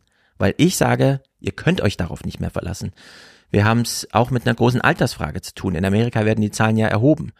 Das hat, das hat Obama, das hat, hat Obama, was du das gerade sagst, auch gemeint äh, im Intro. Wir müssen lernen, mit der anderen Seite zu reden, auch wenn wir das irgendwie ähm, schwierig finden und irgendwie im ersten Moment vielleicht als antisemitisch betrachten. Wir müssen es trotzdem schaffen. Ja, und es bedeutet, für die jungen Leute muss der Begriff noch mehr ausbuchstabiert werden, weil sie es einfach nicht fühlen. Bei den Älteren ist völlig klar, du hast eine Abendveranstaltung, 50, 70-Jährige in einem Hörsaal, du sagst Antisemitismus, bei allen ist der Puls um 10 höher. Bei den jungen Leuten, äh, anti was, äh, was nochmal und so, das muss man denen erklären. Und es wird aber gerade nicht erklärt. Ja, ich bin da völlig, ich bin da völlig bei dir. Und das Furchtbare ist, du hast das Beispiel Aiwanger genannt, dass wenn eine berechtigte inhaltliche Kritik äh, geäußert wird, das dennoch dazu führen kann, dass äh, die kritisierte und zwar zu Recht kritisierte Person auf einmal mehr Zuspruch erfährt. Ja, das ist so. Auch in Aufklärungsprozessen ähm, gibt es gibt es Rückschritte und trotzdem darf man nicht sagen, weil es da Rückschritte gibt, äh, unterziehen wir uns dieser diskursiven aufklärerischen Arbeit äh, nicht mehr, sondern man muss es tatsächlich eigentlich genau deswegen umso mehr machen. Und äh, Antisemitismus, äh, ich meine, es ist schlicht und einfach, wie ist der Zionismus äh, entstanden vor über vor 150 Jahren oder mehr, weil es äh, vor allem in Europa, in vielen Staaten Europas, auch Osteuropa, einen zunehmenden Antisemitismus in der originären Form gab. So, das ist ein historisches Phänomen, das sich weiterentwickelt hat, äh, das sich in seiner inneren Chemie anders definiert. Und deswegen müssen wir uns, ich bin völlig bei dir, was dringend nötig ist, ist, dass wir versuchen, auf einen gemeinsamen, möglichst gemeinsamen Begriff dessen, was heute unter Antisemitismus zu verstehen ist und was nicht, dass wir uns dem annähern. Ob man, wie weit man da hinkommt, weiß ich nicht, aber sich diskursiv äh, annähern und eins ist schon mal klar, diese Keulen-Variante, wie es heute politisch verwendet wird, ähm, dass gesagt wird, äh, dass gleichgesetzt wird Kritik an Handlungen des Staates Israel, dass das automatisch Antisemitismus sei, das ist äh, eine Form, wo man, denke ich, schon jetzt sagen kann und sagen muss, nein, das ist falsch. Das ist politische Manipulation, das ist Propaganda, ähm, der man sich ganz am Anfang der Diskussion auch schon entgegenstellen muss. Wenn wir so weitermachen, enden wir hier um 20 Uhr. Ähm, lass ja, uns das Thema abschließen. Ich, glaub, ich will auch äh, mal wie so ein Deutschlandfunkredakteur 17 Stunden darüber reden. nein, nein, wir können ruhig schneller durchgehen. los geht's. Äh, Thema Berichterstattung. Ist vielleicht ein ganz guter, was Hans jetzt gerade gesagt hat, äh, äh, eine gute Klammer. Ich will eine Sache vorab schicken, ähm, weil wir jetzt eine Menge über Krieg reden werden. Äh, Jeremy, Jeremy Bowen, ich, ich habe es bei der ARD, beim ZDF nicht gefunden in der Art. Der hat mal äh, in der BBC eine Ansage gemacht, wie das ist mit äh, israelischen Informationen seitens äh, Kriegshandlungen. Warte, bei mir läuft kein Clip. Was ist da los? Bei mir auch nicht. Nanu, seht ihr keinen Clip? Ich sehe Nee. Zwei YouTube-Werbungen. Einmal für Lager verzweifelt und für Philipp Blom. Ja, und dann sehe ich noch Bernie Sanders, Schmalo. Ah, jetzt Ah, jetzt- passiert was. jetzt. Mhm. Moment, Moment, Okay. Hierzulande. Ja, hier. Mhm. Jetzt? Jo. We don't have much detail about what the Israelis are doing inside Gaza. They are working very hard to control the information battlefield, which is a big part of modern war. They are releasing some video and some generalized communiques about success, but they are minimizing access Mir wäre nur wichtig, dass wir das jetzt heute im Hinterkopf behalten. Auch für die Berichterstattung von ARD und ZDF. Jo. Gut, äh, ich habe mich entschieden, dieser Krieg ist mannigfaltig. Äh, es gäbe so viele Punkte, über die man reden kann. Ich habe mich für drei Rubriken entschieden, äh, anhand dessen wir uns die Berichterstattung der, der ARD und ZDF äh, angucken. Und ich habe es immer verglichen mit internationaler Berichterstattung und jetzt nicht mit Al Jazeera. Ich finde, ich finde, das wäre un, unredlich. Ich, ich vergleiche das mit der Berichterstattung in US-Medien und der BBC. Ähm, wir werden uns angucken, wie in anderen, also in britischen, in amerikanischen Medien über denselben Sachverhalt berichtet wird und wir gucken uns an, wie die ARD und ZDF das machen. Das ist mein Ansatz. Gut, Gut, ähm, ähm, oh, jetzt, oh, jetzt hab ich mich gerade selbst, grad selbst gehört. Was ist denn jetzt los? Was ist denn jetzt los? Hörst du das du das auch? auch? Da ist irgendwo ein Echo drauf. What? What? Ein bisschen mal. Hat Watch Together Watch jetzt irgendwie so einen Together jetzt irgendwie so einen Audiokanal aufgemacht oder was? aufgemacht oder was? Das ist Das ist live. Hä? Hä? Verstehe ich nicht. Verstehe ich nicht.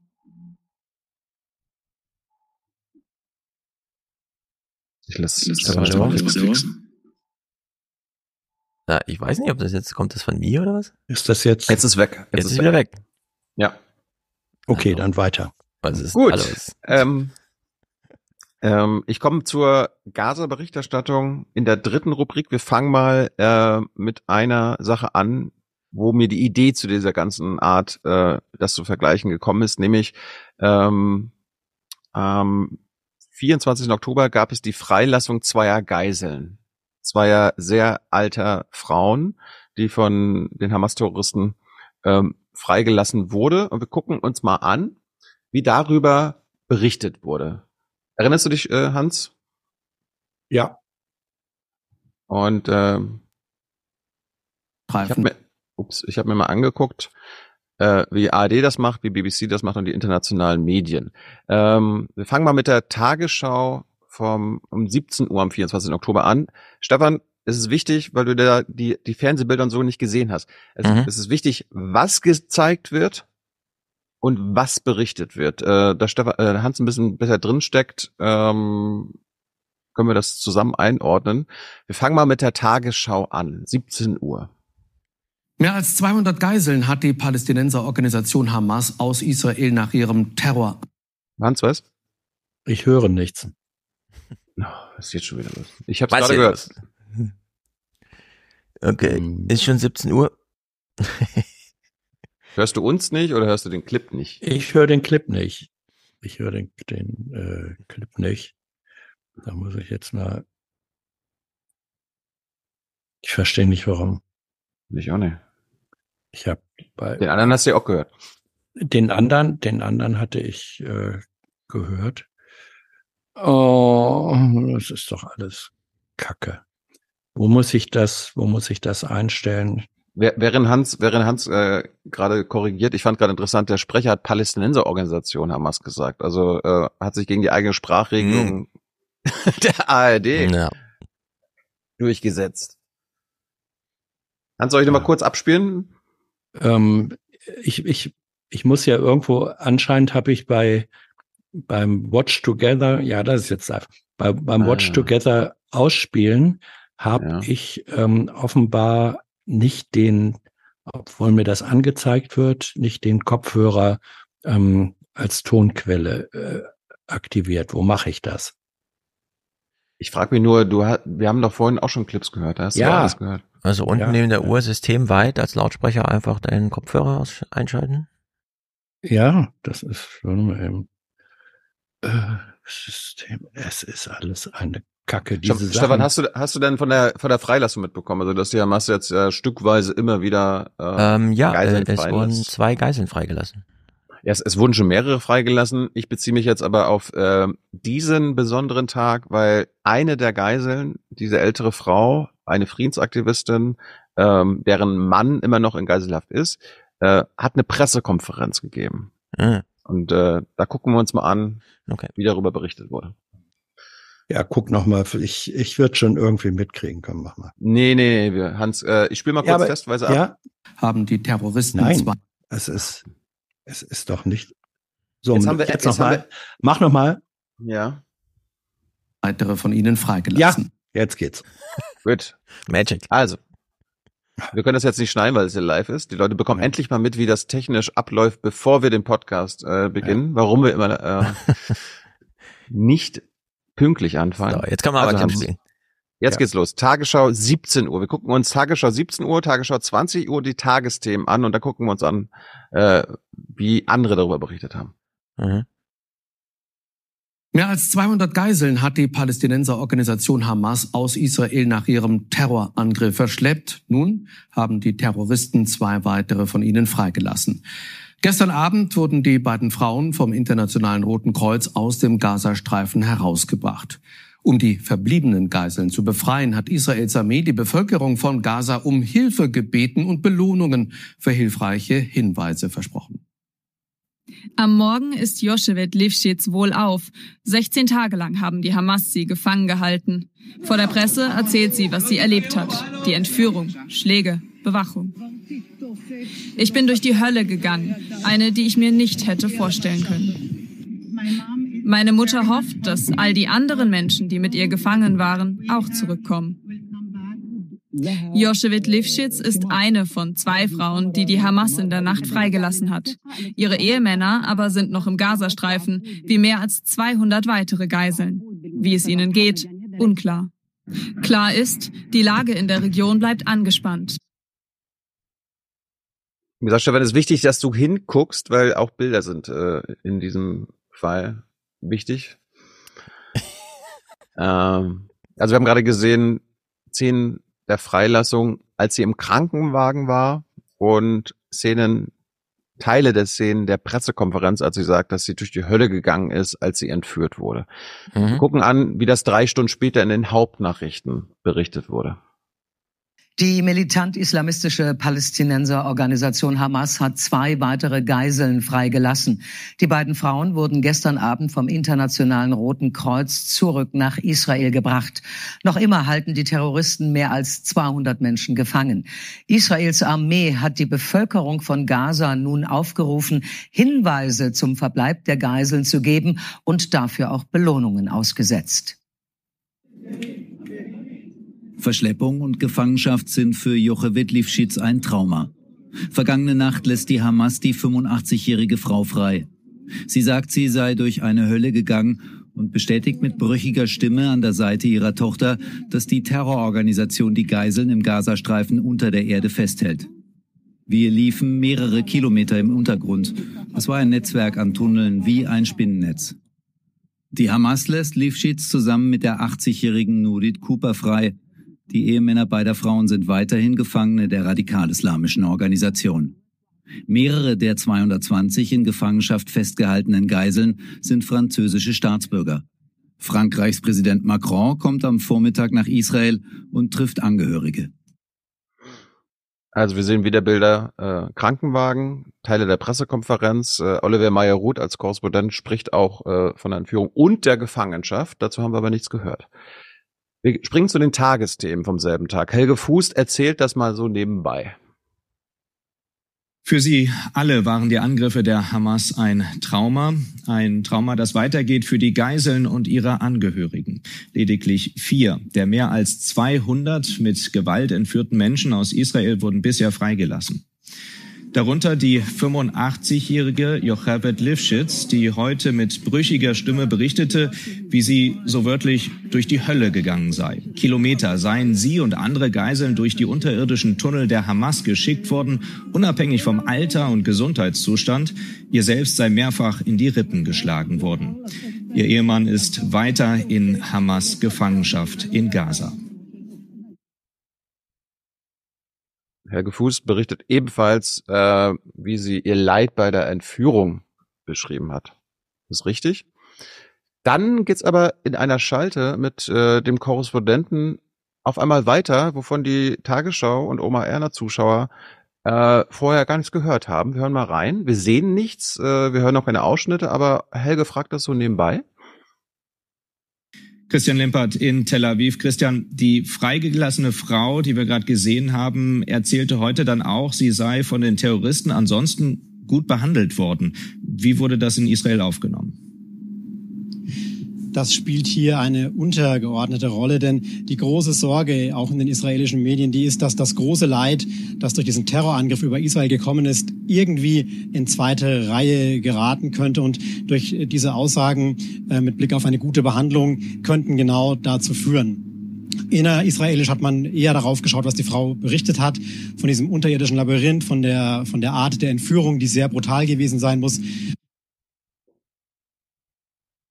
Ist interessant. Das wird äh, kurz abgehandelt und dann damit begründet, dass äh, die israelische Seite das große Leid nicht in die zweite Reihe äh, setzen möchte, was verständlich ist. Ähm, aber angesichts der Berichterstattung anderer Medien dann doch interessant.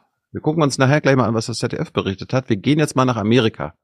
Äh, CBS, äh, ein großer Sender. Äh, wir gucken mal die Nachrichten, wie über denselben Berichtsgegenstand in Amerika berichtet wurde. They touched down in Tel Aviv overnight, a short flight by helicopter from Egypt, following the Hamas handover. A cup of tea, a brief farewell to their heavily armed captors in those green headbands. It's okay, let's go. It's okay. Belying the terrifying ordeal they've been through. Yocheved Lifshitz and Norit Cooper out of the hands of Hamas and into the arms of the Red Cross at the Egyptian border. I went through hell, Lifshitz said at a press conference. She described how she was kidnapped on a motorcycle. She said she was taken inside a miles long spider web like tunnel system in Gaza. They treated us gently and they met all our needs, she said. They seemed ready for this. They prepared it for a long time. She said her husband was separated from her. He is still believed to be held by Hamas, along with at least 220 more hostages, according to Israeli officials. Also wir, wir sehen, haben schon den Gegensatz gesehen. Ähm, CBS zeigt die vorherigen Szenen, fand ich bemerkenswert, ähm, als sie, also die Geisel, die beiden Geiseln Hand in Hand mit den Terroristen zum Krankenwagen schreiten, sie sogar noch per Handschlag bei ihnen äh, bedankt und wir hören den O-Ton, äh, wie sie unter anderem auch von der guten Behandlung als Geisel berichtet. Wir gehen mal zu BBC. Selber Berichtsgegenstand, wie da berichtet wurde. Well, just a few moments ago, we heard from an elderly Israeli woman released overnight from captivity in Gaza by Hamas. That's 16 days after having been abducted from her home in a kibbutz in southern Israel, close to the border with Gaza. Yocheved Lifshitz says that a doctor attended to her during her time in captivity. She said the hostages that she was with were given medicine. And she was, she said that after her capture, once inside Gaza, she was taken into a network of tunnels underneath the Gaza Strip. She described them as looking like a spider web. Her daughter helped her translate her account. My mom is telling the horrific stories. She's saying that many, many people, a swarm of people, came through the fence. The defense cost two and a half billion shekels, and it didn't help even a little bit. My mom is saying that she was taken on the back of a motorbike with her body, uh, with her legs on one side and her head on another side. That she was taken through the plowed fields with a man in front on one side and a man behind her. And that while she was do, being taken, she was hit by uh, sticks by Shabab. Yeah, Shabab pe- people. Until they reached the tunnels.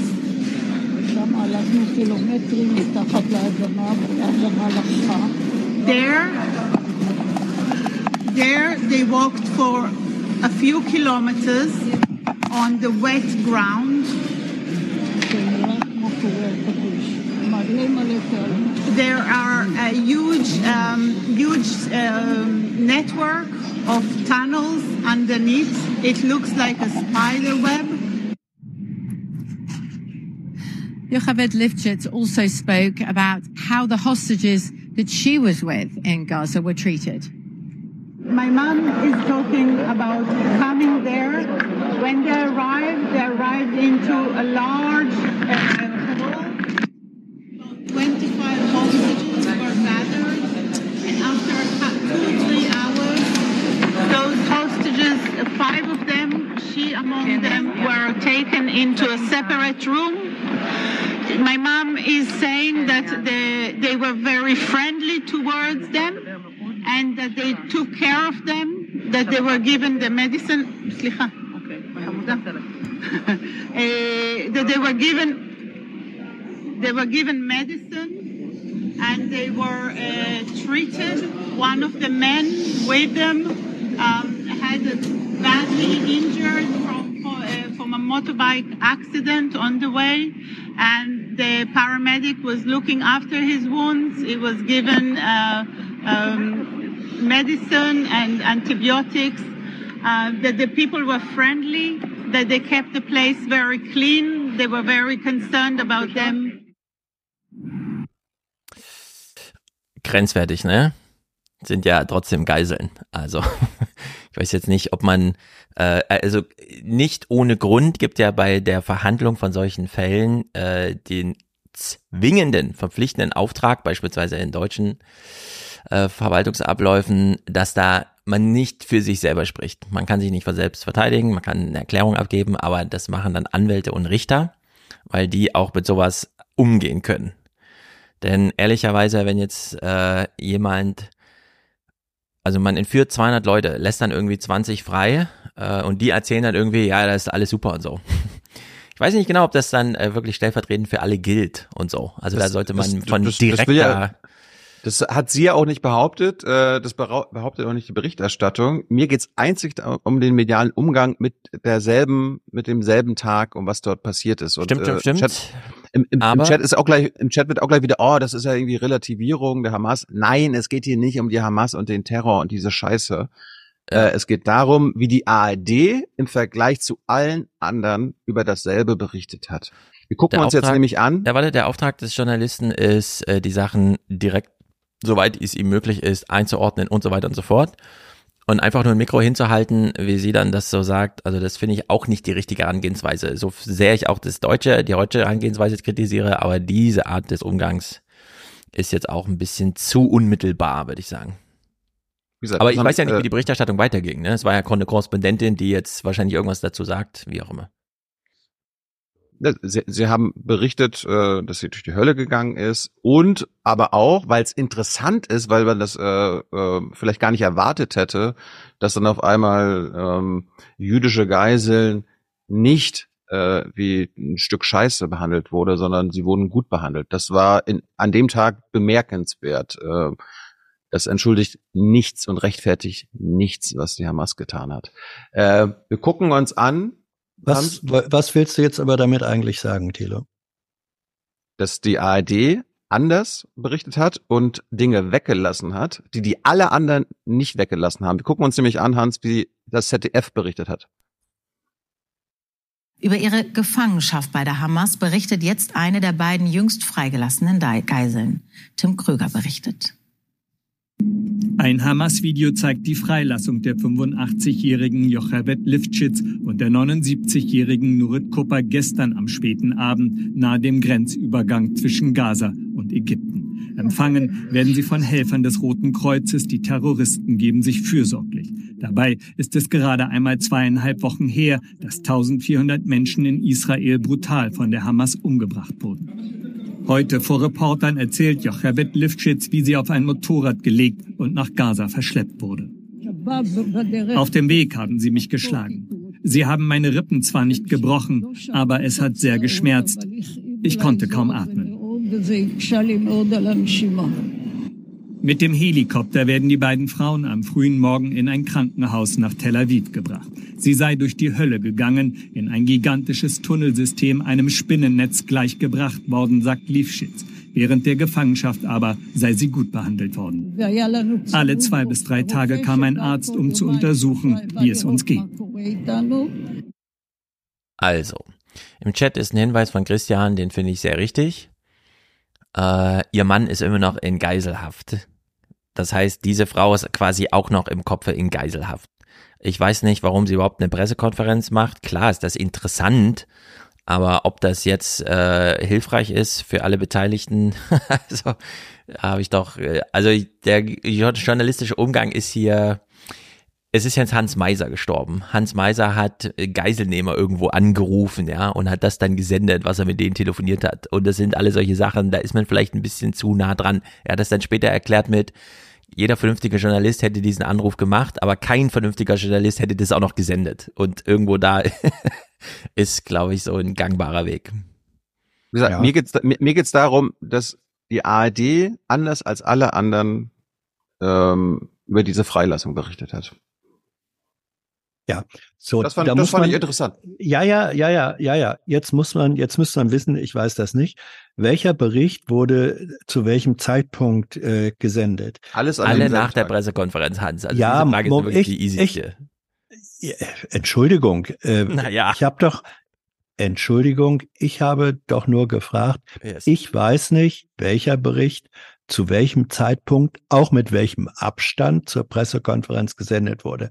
Weil das, als jemand, der in Nachrichten gearbeitet hat, ähm, die, der Zeitpunkt. Stand, da- stand, stand da, da gerade Tagesschau 17 Uhr, Tagesschau Ja. 20 Uhr und Ja. Tagesthemen abends. Ja, und das wann war waren gerade, die- das, das war Ja. ZDF um 19 Uhr.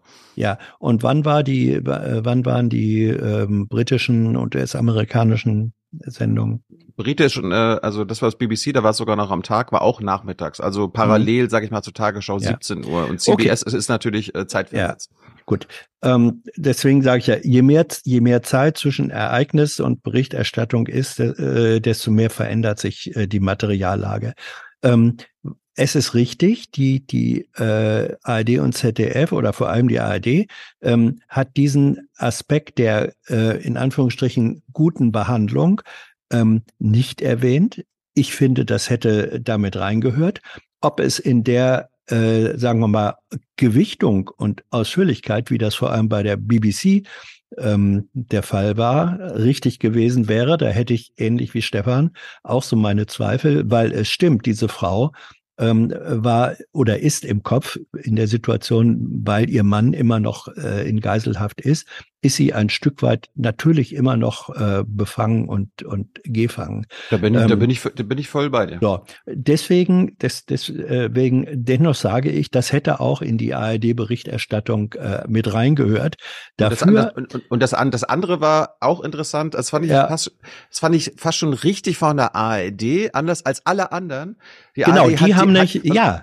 Also diese Hand in Hand Szenen, die Ja. Oma mit der, Ja. mit den äh, Terroristen und das Ja. äh, nochmal Hand geben, haben alle anderen gezeigt. Ja. Die ARD nicht. Ja, und die ARD hat eine weitere Information gebracht, die alle anderen nicht hatten, nämlich die Frage an den Korrespondenten, wie wird denn eigentlich äh, diese Darstellung in Israel, in der Mehrheitsgesellschaft ähm, rezipiert? Und das war für mich, um, um die Konfliktlage Das und wurde live gesendet im israelischen Fernsehen, also diese Pressekonferenz. Ja, aber, aber der, die Frage war doch an den Korrespondenten, wie reagieren die darauf? Wie gehen die damit um? Und da hat er eine Einschätzung äh, äh, gegeben, die ich für politisch auch relevant und wichtig äh, halte, dass er sagt, das da wollen die gar nicht zur Kenntnis nehmen, das wehren die ab, weil sie nämlich befürchten, dass damit Verständnis für die Hamas geweckt ist. Das ist eine äh, für mich eine journalistische Aussage, die alle anderen nicht hatten, die wichtig war. So, und eine Sache, auf die möchte ich noch hinweisen, und das macht die Widersprüchlichkeit solcher Sachen aus. Die Schilderung der Frau ähm, bestätigt also über die äh, äh, über das das unterirdische System, wie sie behandelt wurden, die bestätigt ja das, was von israelischer Seite als Narrativ immer gesagt wird.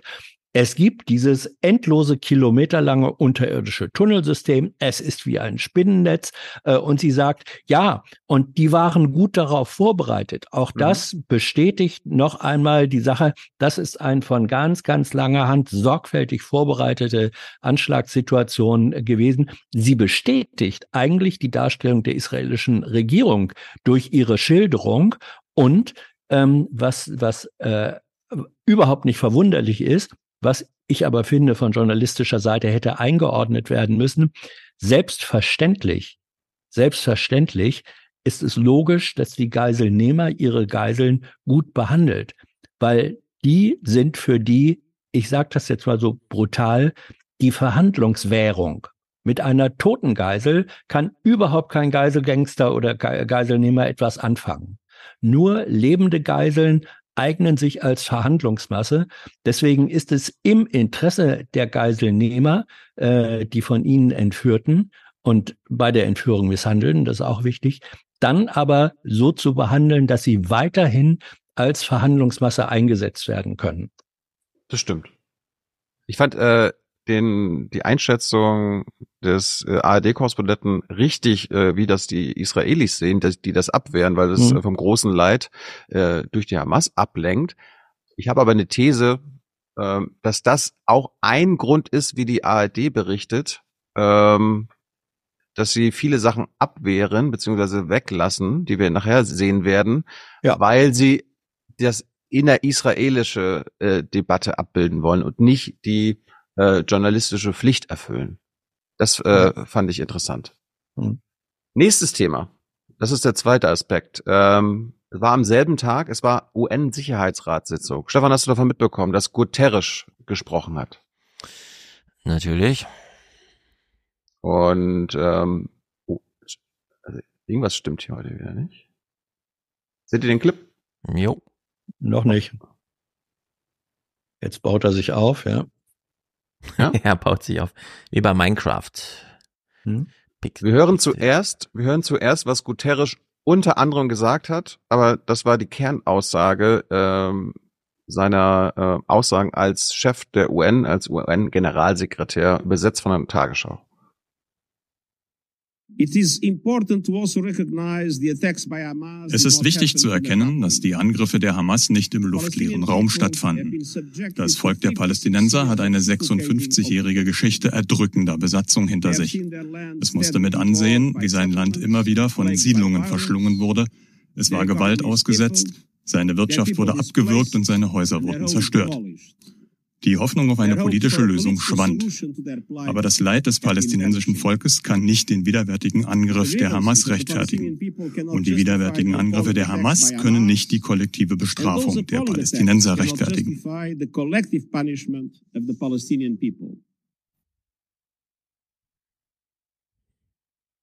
Wer Rechte hat. So.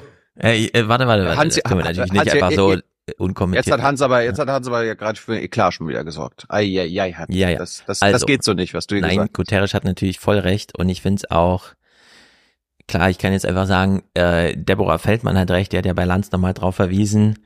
Es macht auch, also es ist einfach äh, mit minimalem IQ nicht erklärlich, wie der 7. Oktober im luftleeren Raum stattfindet. Alles, was dann einen Monat lang in Gaza stattfindet, nämlich eine Million Menschen vertreiben, 10.000 töten, hat aber, ist genau das Gegenteil, hat nur mit dem Kontext 7. Oktober zu tun. Und das geht einfach nicht. Also es ist sozusagen logisch nicht äh, miteinander vereinbar, dass beide Aussagen gelten. Was Guterres ja gesagt hat, ist äh, Völkerrecht. Ähm, es ist äh, alles richtig. An dem Tag und den Tag danach wie darüber berichtet würde, und zwar nur äh, in den deutschen Medien und insbesondere jetzt ARD, ZDF, wir lassen mal Springer und so Und weiter im Podcast. weg, äh, ging es um einen sogenannten Eklat. Und wenn überall immer wieder dasselbe Wort verwendet wird, dann macht mich das stutzig. Ich habe das mal zusammengefasst anhand äh, ARD und ZDF Nachrichten. Der Krieg im Nahen Osten hat heute zu einem Eklat im Weltsicherheitsrat der Vereinten Nationen geführt. Ja, scheinbar ein Eklat, der sich da auf diplomatischer Ebene aktuell abzuzeichnen droht. Eklat bei den Vereinten Nationen. Ein anderer Schauplatz war heute der UN-Sicherheitsrat. Da gab es einen Eklat. UN-Generalsekretär Guterres. Und den Eklat im UN-Sicherheitsrat in New York hat unsere US-Korrespondentin Claudia Bates verfolgt. Der Krieg in Israel oder besser gesagt die unterschiedlichen Perspektiven auf diesen Krieg haben heute im UN-Sicherheitsrat zu einem Eklat zwischen Israel und dem UN-Generalsekretär geführt. Der Eklat von gestern im UN-Sicherheitsrat und die Worte von Generalsekretär Guterres stoßen auf Unverständnis. Beginnen wir in Washington. Nach dem gestrigen Eklat, wir haben es gerade auch noch mal gesehen, ähm, im UN-Sicherheitsrat, wie reagieren die Mitglieder? Die Position im Weltsicherheitsrat gestern auch hinter dem Eklat. Was ist ein Eklat, Hans? Wenn Oma Erna erklärt wird, da gab es ein Eklat. Ja, ich habe es gerade eben gegoogelt, weil ich dachte, dass die Frage kommt. Es ist ein großer, ein großes Aufsehen, ein erregender Vorfall, ein äh, Crash oder Clash oder so. Und das war es ja auch äh, zweifellos. Es ist nur, und, und Journalisten freuen sich immer, wenn sie möglichst in einem Wort sozusagen den, äh, die, die große Chiffre für etwas finden können. Das reicht aber hier überhaupt nicht aus. Es Also- war ein, äh, okay. Aus, ich, pass auf, ich würde Hm. sagen, aus Sicht der israelischen Regierung war das ein Eklat. Nein. Doch, das werden wir jetzt gleich anhand an, an, anderer Clips sehen. Wir werden Heusgen gleich hören, der das äh, Ja. bestätigt. Das ist kein Eklat, das ist normaler, das ist fast schon Ja. gängige Auseinandersetzung UN-Sicherheitsrat bei dem Thema. Da gab das, ähm, das ist kein Eklat, das ist ein Eklat aus Sicht der israelischen Regierung. Die deutschen Medien haben daraus einen allgemeingültigen Eklat gemacht. Wir gucken uns mal an, wie NBC, PBS und selbst Fox News darüber berichtet haben. The international call for Israel to cease fire is growing as military forces ramp up bombings Also im Englischen würde man Scandal sagen, das ist die Übersetzung für Eklat. in the Gaza Strip. Israel once again vowed to destroy Hamas during a high level United Nations Security Council meeting yesterday. It comes as Israeli forces prepare for a possible ground invasion in Gaza, despite warnings from allies like the U.S. There was outrage in Israel following these comments yesterday by UN Secretary General. 2,500 miles away, the Security Council debated calls for a ceasefire. Secretary General Antonio Guterres. to ease epic suffering, make the delivery of aid easier and safer, and facilitate the release of hostages, I reiterate my appeal for an immediate humanitarian ceasefire. Mr. Secretary General, in what world do you live?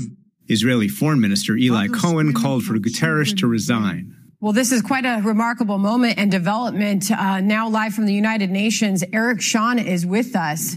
Uh, to quote the Secretary General, it is important to also recognize the attacks by Hamas did not happen in a vacuum, with the Israeli ambassador to the UN then calling for him to now resign for those remarks, Eric. All of this is happening against the backdrop of what we're seeing here in the United States. This very tense meeting of the UN Security Council over the way Israel has responded to that terror attack earlier this month. The head of the UN, the Secretary General, calling for a ceasefire for humanitarian reasons, saying that the Hamas attack did not happen in a vacuum. That prompted a very quick and very intense response from the Israeli foreign minister Ja, aber genau das ist doch der Eklat. Der Eklat besteht im harten Aufeinanderprall dieser, dieser konträren Positionen. ähm, Guterres hat völlig richtig, hat Völkerrecht, hat Historie, hat Realität beschrieben und das stößt äh, sich mit dem, mit dem israelischen Narrativ. Und dieser Aufeinanderprall war ein Eklat. Was denn sonst? Ähm, Medien haben, pass auf, äh, hier wurde gerade gesagt, auf amerikanischer Seite, Outrage in Israel. Das stimmt. Ja. Ja. Äh, ja. Ein very tense meeting. Das stimmt. Ja.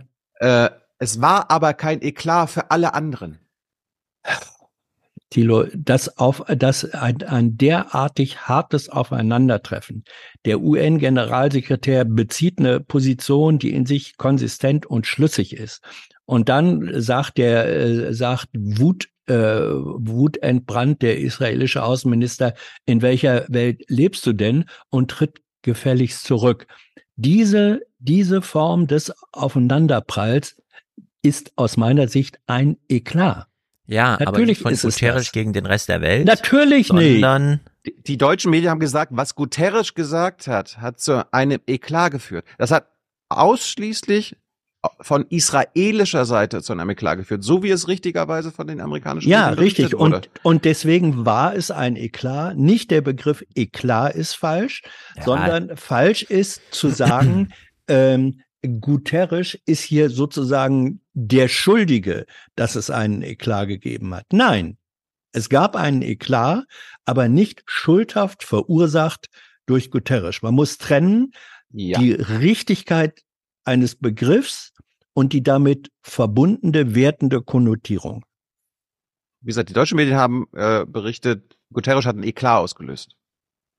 Das ist unterkomplex. Äh, was du gesagt hast, ist was anderes. Es ist komplexer. Wir gucken mal, wie die BBC darüber berichtet hat. Another focus of the past 24 hours has been Israel's fury about comments made by the UN Secretary General Antonio Guterres at a meeting of the UN Security Council in New York. He told the table that Hamas attacks in southern Israel had not happened, in his words, in a vacuum. The Times of Israel is reporting that the Israeli may, Israeli government may now withhold visas from UN officials in retaliation.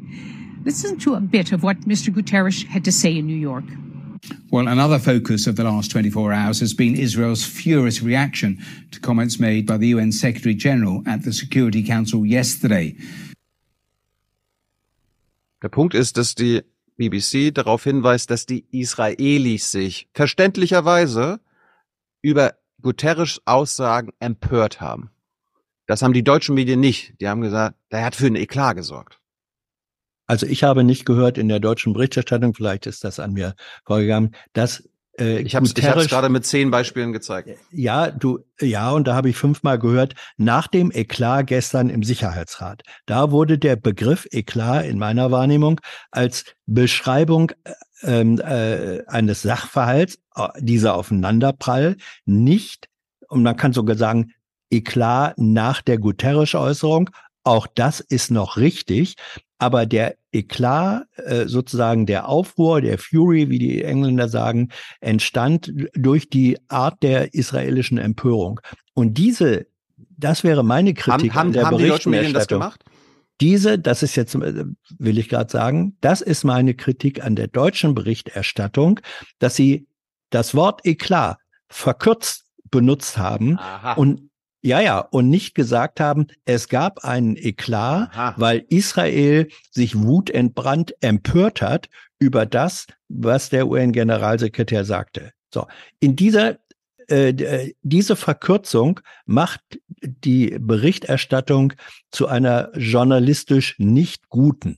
So, das hören wir jetzt nochmal an. Einfach nur mal für unsere, äh, für unser Publikum. Der Krieg im Nahen Osten hat heute zu einem Eklat im Weltsicherheitsrat der Vereinten Nationen geführt. Ja, scheinbar.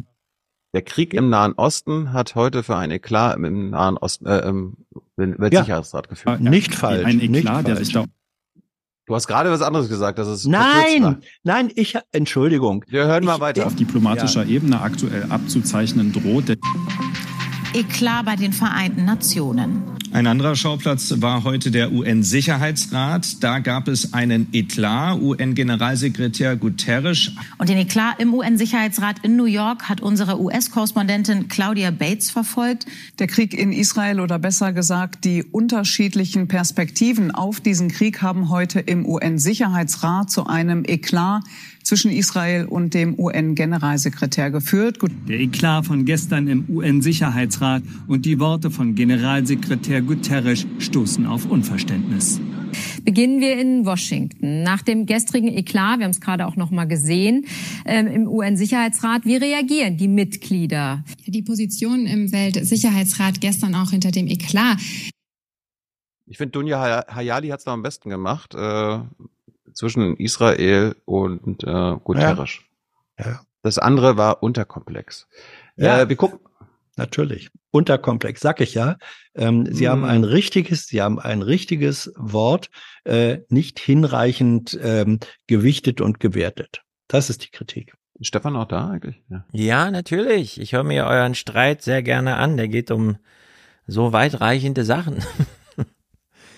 Es gab ein Eklat, uns wurde aber nicht gesagt, zwischen wem, sondern für mich war das auch so ein Guterres gegen den Rest der Welt.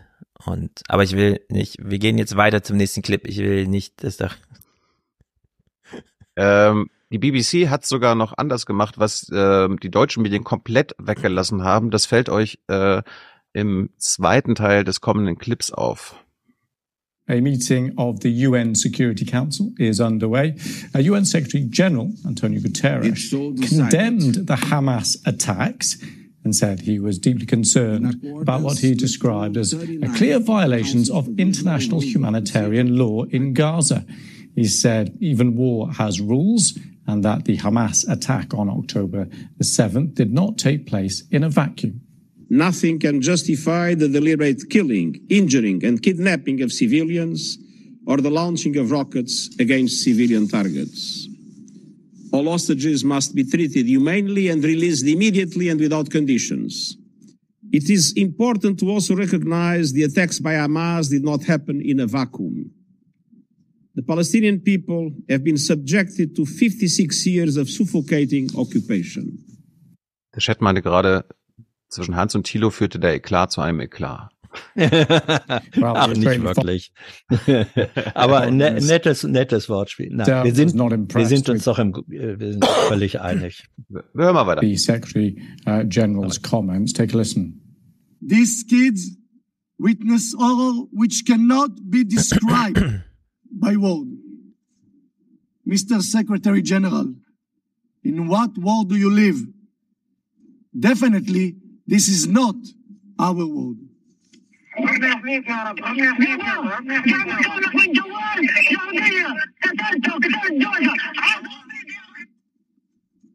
This is a terrorist of Hamas. What he said there in Arabs, he telling to his mother and fathers that he is proud that he has blood of 10 Jewish that he murdered what monster they gave a birth to. Secretary General, this is the world that we live.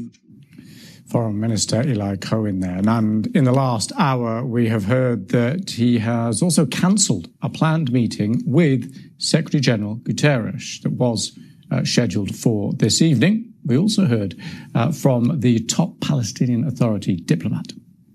The ongoing massacres being deliberately and systematically and savagely perpetrated by Israel, the occupying power, against the Palestinian civilian population under its illegal occupation must be stopped.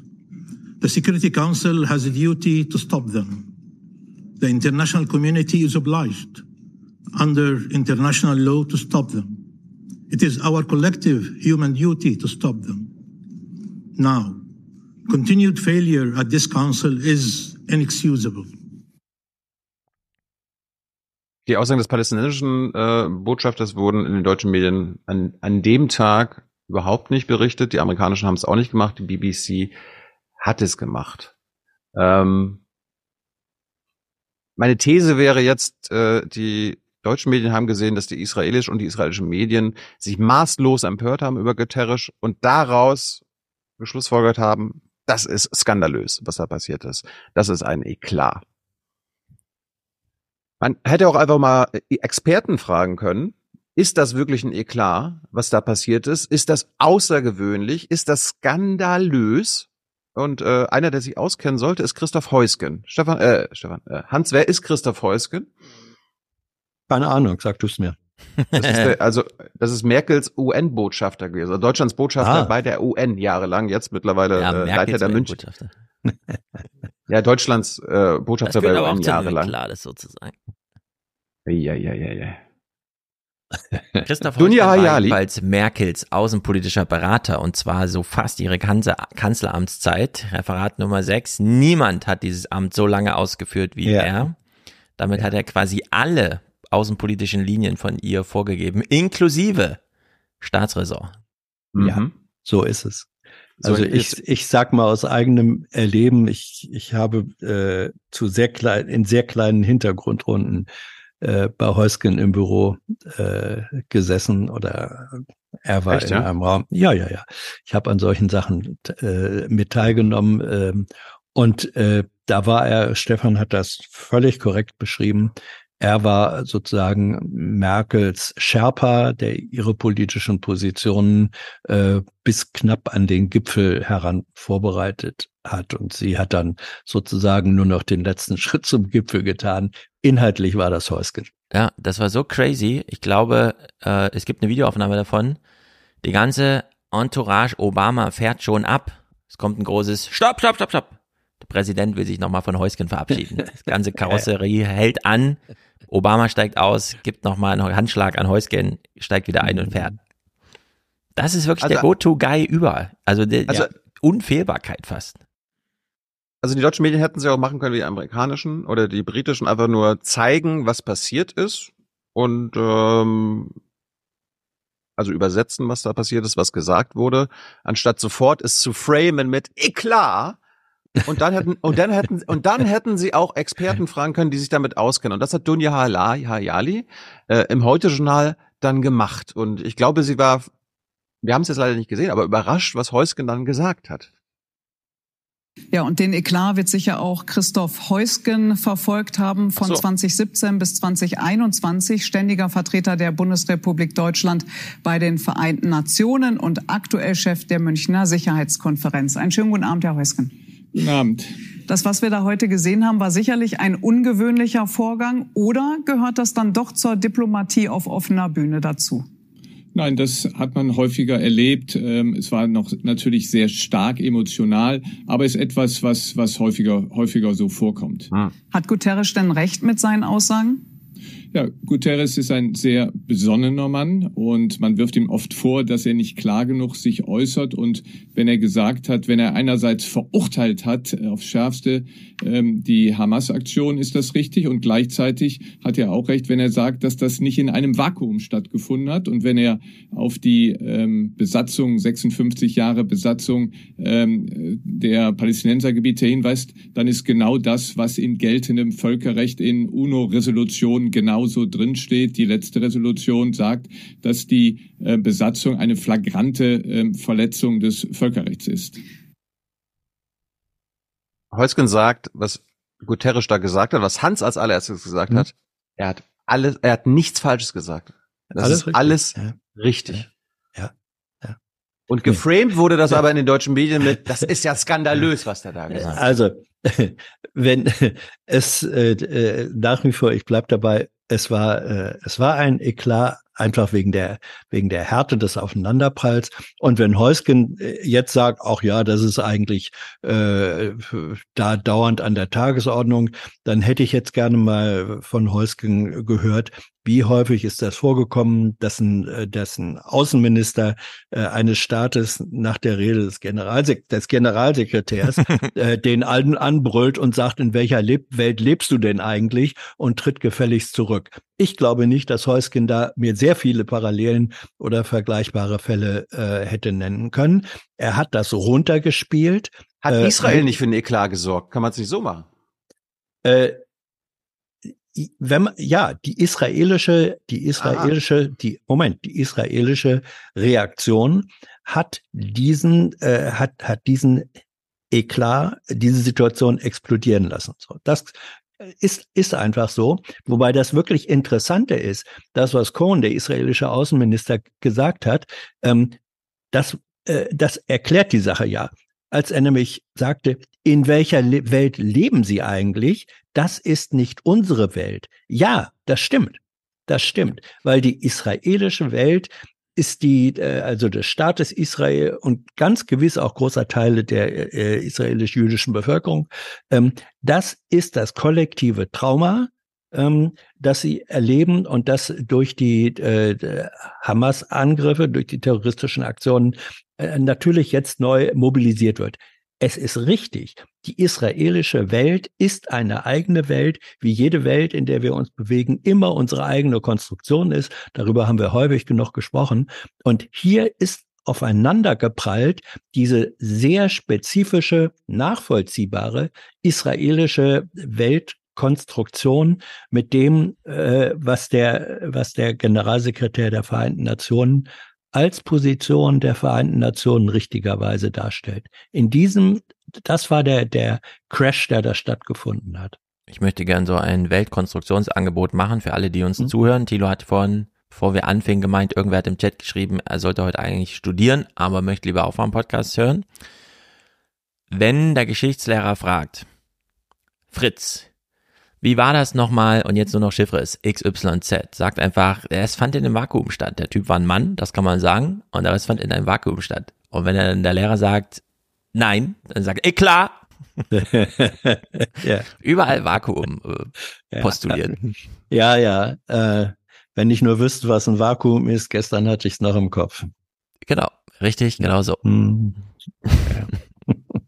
Aber das kann man doch sagen. Also die Reaktion der Israelis, die nachvollziehbar ja. ist, hat ja. für einen Eklat gesorgt. Ja. In deutschen Medien wurde aber ähm, so getan, ich finde, dieser Eklat ist wirklich Eklat weitreichend besprochen. Wir sollten jetzt ja. mal äh, auch der Langeweile wegen so ein paar zu anderen Themen kommen. Vielleicht sind noch ein paar da. Völlig ich habe gehört, da ist viel ja, los ja. in der Gegend.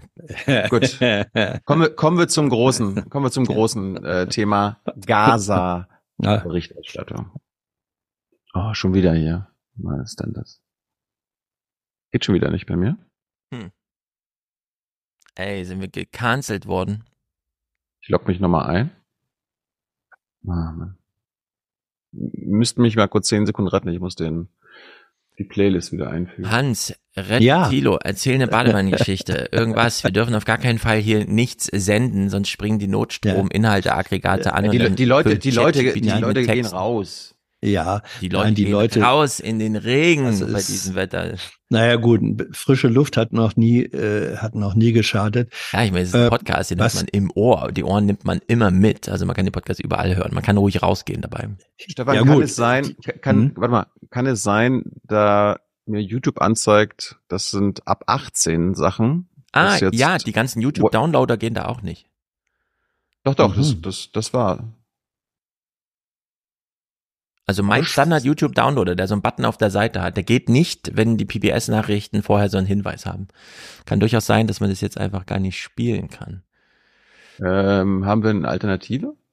Also Ach, prinzipiell können wir die Clips, ich spiele sie ab, Screenshare, du sagst dann immer Stop Play, Stop Play und ich spiele den Ton äh, so wie ich auch, also ich mache einfach ein Screensharing von, schick mir mal den Link.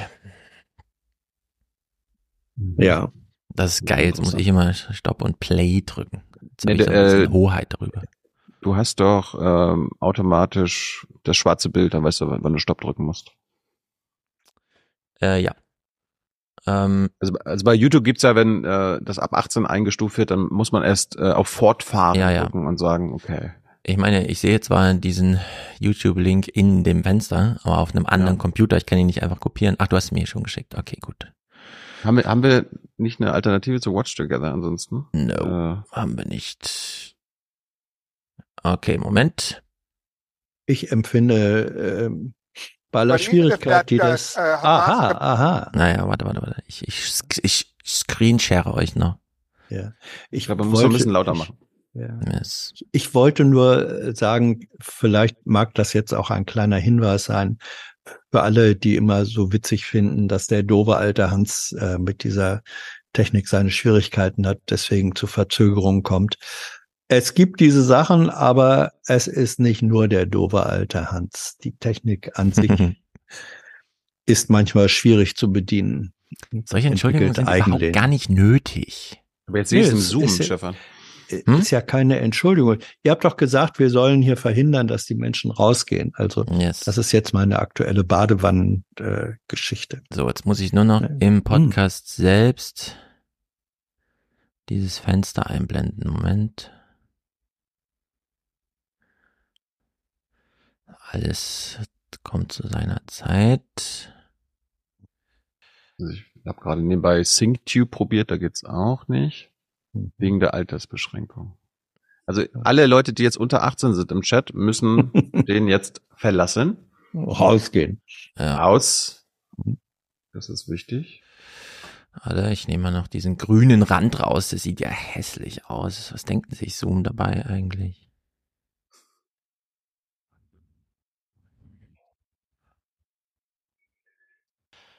So. Zack.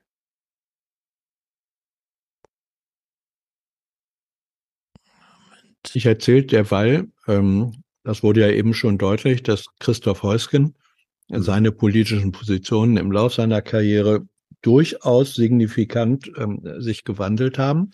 Mhm. Ja, gerade jetzt als Chef der Sicherheitskonferenz. Ja, ja. Äh, und das basiert eben auf seinen Erfahrungen als UN-Botschafter.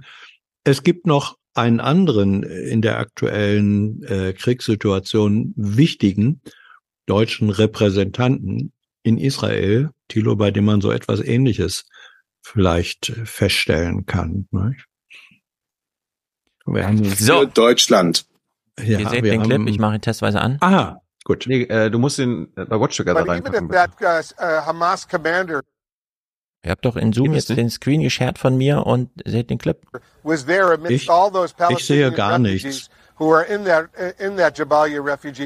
Aber sehen die Leute das auch? Jupp. Ich sehe nichts. Ich sehe immer nur Hans, Watch kannst Together. Watch Together jetzt zumachen und okay. Zoom groß. Alles klar. Im Zoom-Fenster ist ja ein Bildschirm geteilt von mir. Da sind. Ja. Ja. Und Tilo sollte ihn auch sehen. Alles klar. Gut. Ungewöhnlich ja. jetzt. Ja. Moment, da muss ich. So, das heißt. Da muss ich das Zoom-Fenster rum äh, verschieben. Moment. Ja, mach irgendwie so. Ich drück dann immer Play. Gut, also wir fangen mal. Und sehe hier 25 ähm, Minuten, also es könnte sein, dass mir die Maus mal ausrutscht und ich äh, auf Play drücke. Maus gerutscht? Maus rutschen. Also der Krieg in Gaza läuft ja jetzt schon eine ganze Weile. Ich habe uns jetzt mal einfach mal fünf Tage Berichterstattung ähm, rausgesucht, ARD und ZDF versus The World. Äh, und wir fangen an am 31. Oktober. Da war äh, der Luftangriff, die Bombardierung von Jabalia, dem Flüchtlingslager im Norden Gazas. Ähm, wir fangen mal mit äh, einer Schalte von Wolf Blitzer von CNN an mit dem Sprecher der IDF und Hans ordnet uns das dann mal ein. Jawohl. But even if that uh, uh, Hamas commander was there amidst all those Palestinian refugees who are in that in that Jabalia refugee camp, Israel still went ahead and, and dropped a bomb there, attempting to kill this Hamas uh, this Hamas, Hamas commander, knowing that a lot of innocent civilians, men, women, and children, presumably would be killed. Is that what I'm hearing? That's not what you're hearing, Wolf. We again were focused on this commander, again, who you'll get more data who this man was, uh, killed many, many Israelis. Uh, we're doing everything we can. These are it's a very complicated battle space. There could be infrastructure there. There could be tunnels there. Uh, we're still looking into it, and we'll give you more data as the hour moves ahead. But you know that there are a lot of refugees, a lot of innocent civilians, men, women, and children in that refugee camp as well, right?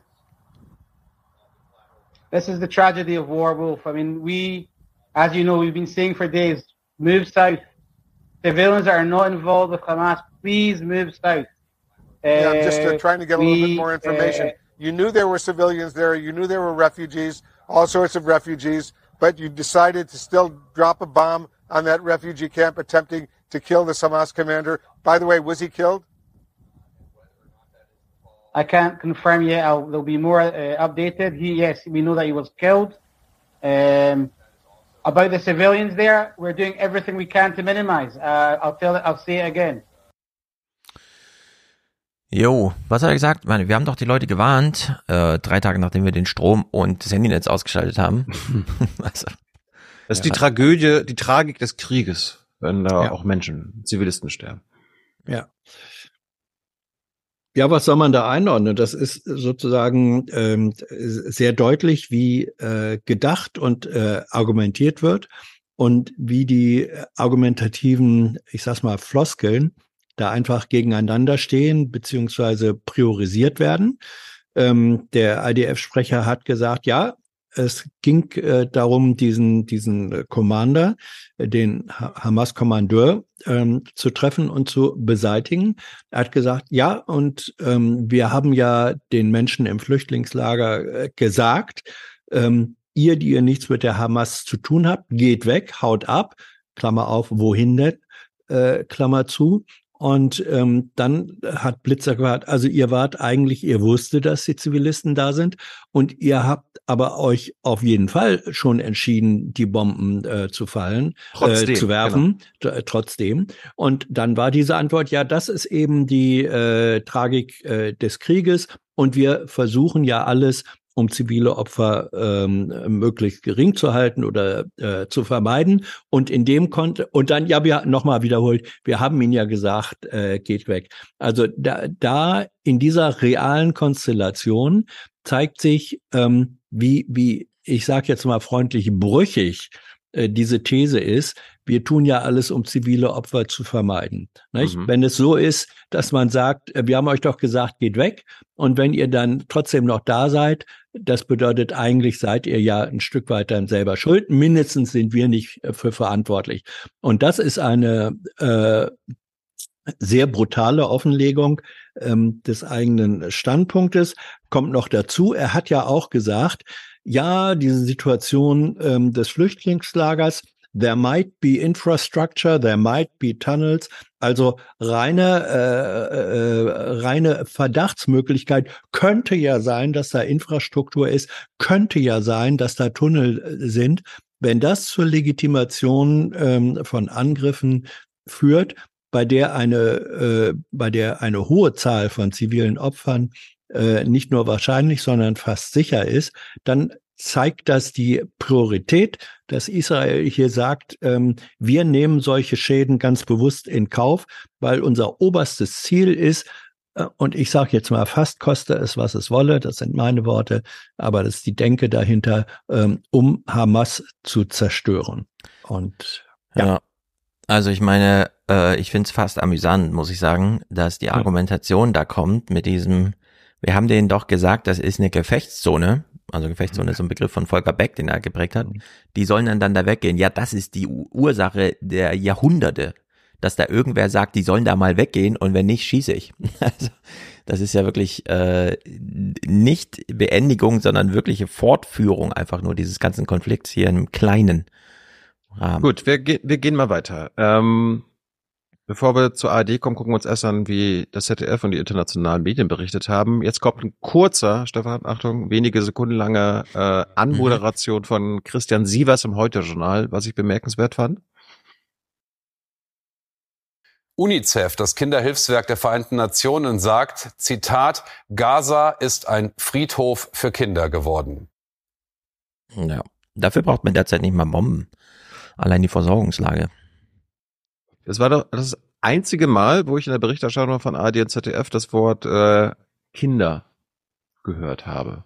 Dann äh, zum Bericht im Heute-Journal ähm, zum Luftangriff auf dieses Flüchtlingslager. Die Detonationen, so berichten Anwohner, waren gewaltig. Am späten Nachmittag nahm Israels Luftwaffe mehrere Ziele im dicht besiedelten Flüchtlingslager Jabalia in Gaza-Stadt unter Beschuss. In den Wohnblöcken, so ein israelischer Armeesprecher, hätten sich Hamas-Kommandeure verschanzt. Die überfüllten Krankenhäuser in Gaza sprechen von mindestens 50 Toten bei dem Angriff und über 150 Verletzten. Berichten zufolge sind mehr als 3450 Kinder getötet worden. Erschütternderweise steigt diese Zahl täglich. Gaza ist zu einem Friedhof für Kinder geworden. Gaza has become a graveyard for children.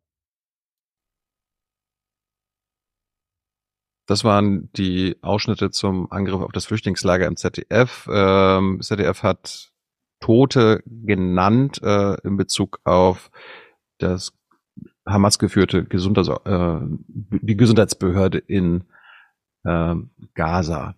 Jetzt gucken wir uns an, äh, selber Sachverhalt, wie CBS, also in Amerika, über dieses Flüchtlingslager und den Angriff darüber berichtet wurde. Wir gucken uns, äh, achtet auch auf die unterschiedlichen Bilder.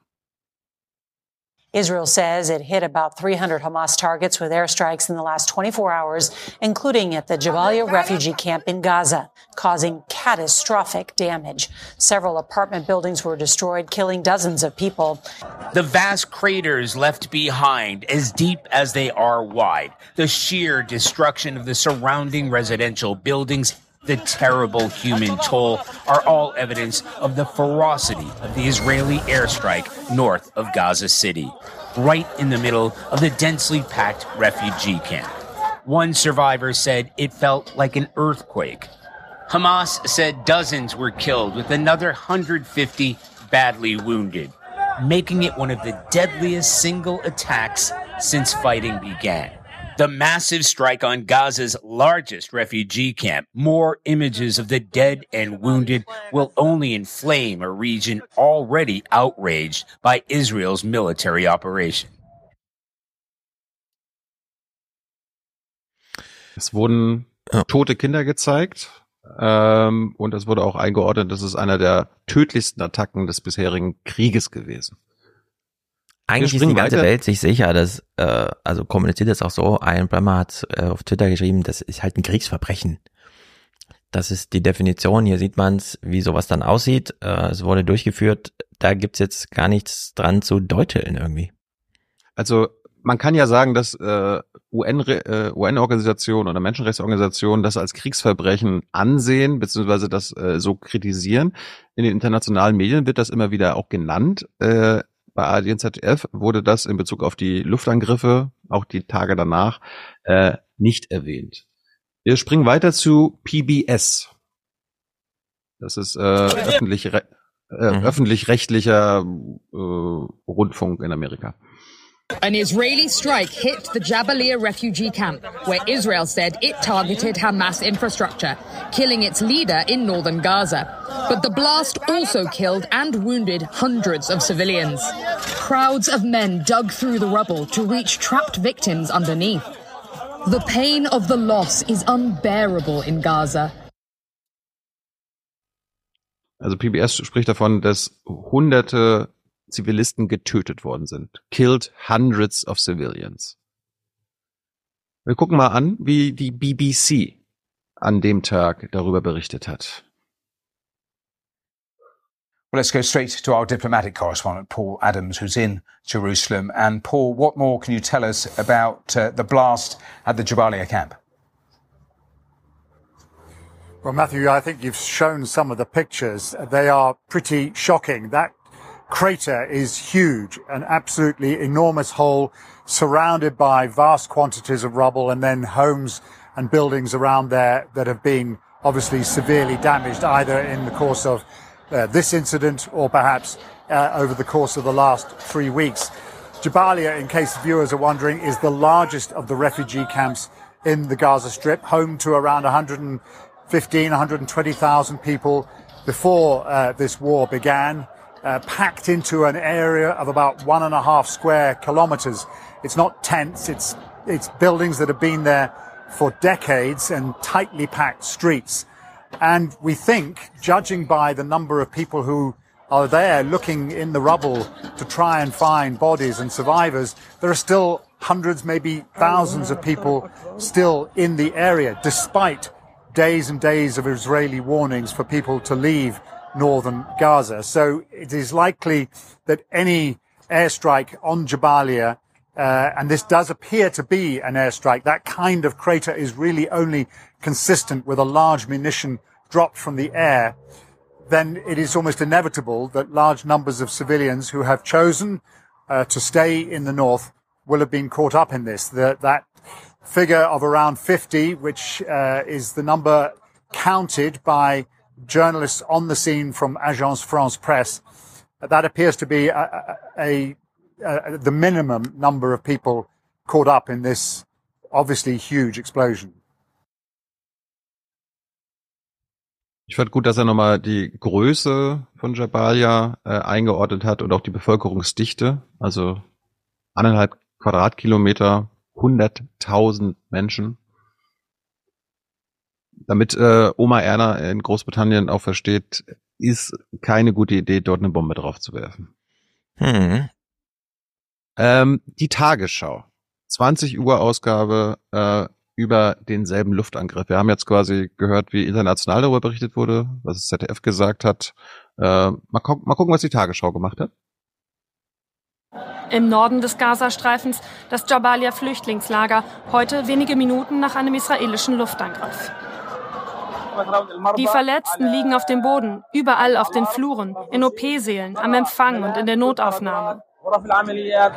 Laut israelischem Militär wurden bei dem Angriff auch ein Hamas-Anführer und Dutzende Terroristen getötet, die sich in der Gegend verschanzt hatten. Der Süden des Gazastreifens ist inzwischen völlig mit Flüchtlingen überlaufen. Ja, dann wurde auch schon wieder zum äh, nächsten Thema übergegangen. Äh, das einzige zu äh, getöteten Menschen, was gesagt wurde, war, dass die Israelis gesagt haben, dass ein Hamas-Führer und seine, äh, seine Leute getötet wurden. Kein Wort über tote Zivilisten. Ähm, wir gucken mal, was, ähm, wie heißt Welmer mit Vornamen, die neue Tages Tagesthemensprecherin? Äh, Jessie. Jessie Welmer? Jessie Welmer, ja. Äh, das ist jetzt, das sind jetzt die Tagesthemen, nicht 20 Uhr, aber die Tagesthemen in der ARD vom selben Tag. Wie hat äh, Jessie Welmer das anmoderiert, diesen Luftangriff? In Gaza ist die Situation auch heute wieder extrem unübersichtlich. Israel hat nach eigenen Angaben Jabalia im Norden des Gazastreifens angegriffen. Dabei habe man unter anderem einen hochrangigen Hamas-Führer und Dutzende Terroristen ausschalten wollen. Bei dem Angriff sind offenbar zahlreiche Zivilisten gestorben. Das Ziel Israels ist klar. Die Hamas müsse besiegt werden. Zu der Frage, was passiert danach, hält man sich zurück. So, Hans. Ähm, ja, das ist, das ist journalistisch völlig ungenügend. Ähm, ich gehe mal davon aus, dass die, und Tagesthemen ist ja eine späte Sendung, ich gehe davon aus, dass die Redaktion äh, dieselbe Informationslage hatte ähm, zum Zeitpunkt oder in der Vorbereitung der Sendung, wie sie bei der BBC, bei France 3 äh, in den USA vorgelegen hat. Und ähm, wenn dann die, äh, die Gewichtung äh, im, im Kommentar, in der Anmoderation und auch im Beitrag eine solche ist, dass in den Vordergrund gestellt wird, ähm, das israelische Narrativ und dem nicht gegenübergestellt wird, das, was man ähm, aus Quellen zu dem Zeitpunkt wissen konnte und wissen musste über die ähm, zivilen Opfer, äh, wenn das äh, nicht berichtet wird, das ist äh, journalistisch, ich finde, unzulässig. Ähm, es ist, ist dir, ist dir gerade aufgefallen, sie hat gesagt, ja. Hamas und äh, Hamas-Terroristen ja, ja. wurden ausgeschaltet laut IDF. Ja, ja, und dann hat sie gesagt, Zivilisten sind gestorben. Ja, ja, natürlich. Das können, ist, können Zivilisten das gehört, nach einem, können, aber Zivilisten ja. werden nach einem Luftangriff getötet, oder? Ja, also die, die ja, dann, ist völlig richtig. Dann, der, der, na, sie sind noch nicht gestorben. Doch, sie sind gestorben. Sie sind gestorben, aber aber äh, dieses neutrale Wort, äh, sie sind gestorben, ist in der Situation einfach fehl am Platz. Ja, sondern ähm, wenn sie gestorben sind, dann weil sie durch den Luftangriff getötet wurden. Ob man das jetzt killen nennt oder ermorden nennt, ähm, das ist noch wieder ist eine andere Sache. Das ist zweitrangig.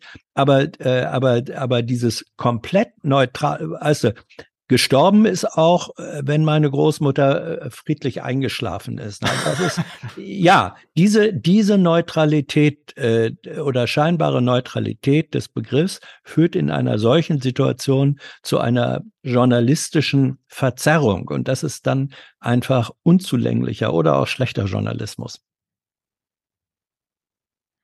Stefan hat so nichts hinzuzufügen. Äh, der Beitrag danach hat zumindestens äh, davon gesprochen, dass Menschen getötet wurden, Stefan. Jabalia im Norden des Gazastreifens. Bei einem Angriff der israelischen Armee soll nach Angaben des von der radikal-islamischen Hamas geführten Gesundheitsministeriums mindestens 50 Menschen getötet und mehr als 100 verletzt worden sein. Laut israelischer Armee wurden bei der Operation ein Hamas-Kommandant und mehrere Terroristen getötet, die an dem Überfall auf Israel am 7. Oktober beteiligt gewesen waren. Hm. Was ich auch interessant fand, ich meine, im Weltspiegel, das sehen wir nachher noch, äh, wurde ja angemerkt und das gab es auch internationale Berichterstattung in den bisherigen Kriegen in Gaza, so, so, seitdem die äh, Hamas an der Macht ist, ähm, sind die äh, Angaben über die Opferzahlen stets im Nachhinein verlässlich gewesen. Also die UN hat das dann ja immer wieder abgeglichen. Das kam in den deutschen äh, Nachrichten immer nicht so vor. Stattdessen wird richtigerweise gesagt, dass die Gesundheitsbehörde in Gaza von der auch Hamas kontrolliert wird, aber äh, es schwingt natürlich dann auch immer mit so, naja, wer weiß, ob das stimmt. Ich hätte mir das manchmal gewünscht, Hans. Absolut, absolut. Äh, ich meine, du weißt, wir haben das, äh, wir haben das auch genauso in der Bundespressekonferenz thematisiert, ähm, auch in Fragen äh, mit dem Regierungssprecher gesagt, ja, ähm, wenn gesagt wird, ja, wir können ja, dieser, dieser inzwischen Routinesatz, wir können das nicht unabhängig äh, überprüfen, das ist richtig. Aber wenn die Vereinten Nationen sagen, na ja, ähm, in bisherigen Konflikten hat sich dann aber im Nachhinein diese frühe Information, auch wenn sie von Hamas-Institutionen kam, im Wesentlichen bestätigt, wenn das nicht gesagt wird, ähm, auch Information äh, ist auch das, was man nicht sagt. Und ähm, das wird dann von der von den Sprechern der Bundesregierung ähm, mit in einer äh, Tonalität, von der sie, glaube glaub ich, selber genau wissen, auf welchem dünnen Eis beziehungsweise nicht tragfähigen Eis sie sich da bewegen, äh, beantwortet. Die wissen sehr genau, dass das, äh, was da jetzt als als ähm, im Erklärmodus äh, gesagt wird, ja, wir können das ja nicht ähm, äh, unabhängig überprüfen, dass das inzwischen nicht mehr zur äh, begründeten Verteidigung einer Position ausreicht. Das wissen Sie. Was auch noch zu weit gehört, äh, das sind in der Regel, das hat BBC ja vorhin gesagt, Mindestzahlen ja, ja. höchstwahrscheinlich, weil wir sehen, da sind Schutterberge, da liegen Menschen unter unter ja. den ähm, Gebäuden. Es werden wahrscheinlich noch viel mehr sein, die im Nachhinein gefunden werden, wenn sie überhaupt gefunden werden. Ja. Das war der 31. Oktober. Das war der Tag am, äh, des ersten Angriffs auf das Flüchtlingslager. Stefan, wir gehen zum zweiten Tag der Luftangriffe auf dasselbe Flüchtlingslager. Wir fangen zuerst mit dem Heute-Journal an. Zweimal innerhalb von 24 Stunden wurde das Viertel Jabalia in Gaza von Israel aus der Luft getroffen. Noch immer suchen sie nach Verschütteten. Wir haben gebetet in der Moschee. Dann haben wir die Explosion gehört und gesehen, dass alles weg ist. Es ist ein Massaker. Israel spricht von einem Dilemma für die Armee. Man wisse, dass sich in der Gegend Zivilisten aufhielten, obwohl sie gewarnt worden seien. Ziel sei ein Kommandozentrum der Hamas gewesen, so die Armee. Einen ihrer Führer habe man töten und Tunnelstrukturen bei dem Angriff zerstören können. Für alle, die das jetzt immer nur hören im Nachhinein und jetzt nicht live sehen, achtet mal wirklich auf die Bilder, die gezeigt werden von BBC und den internationalen Medien im Vergleich zu AD und ZDF. Es ist gerade ganz kurz, eine halbe Sekunde, ein Mann mit einem toten Kind äh, zu sehen gewesen beim ZDF. Das ist ansonsten fast nie zu sehen bei AD und ZDF. Wir gucken jetzt mal selber Tag äh, die BBC an. The death toll is not clear, but tonight a doctor treating the victims says the dead and injured are in the hundreds. The attack happened in a densely built up area that was home to more than 100,000 people. Israel has called on civilians in the north of the territory to move south. And tonight it reiterated its claim that Hamas intentionally uses civilians as shields. Our international editor Jeremy Bowen has the latest and his report is distressing from the start. Israel says the destruction came from airstrikes that killed a senior Hamas commander and some of his men. It said Hamas was using these civilians as human shields in a cruel and brutal manner, and that the airstrikes caused the collapse of underground Hamas bunkers. Israel ordered civilians to leave this area. Many did. Many others did not. The UN said some people even returned to their homes because conditions further south were so desperate. An unknown number of people are buried under the rubble. They were pulling out children. He says, Oh God, my three children are gone, three kids. I hope I can find one of them alive. I didn't bid them farewell.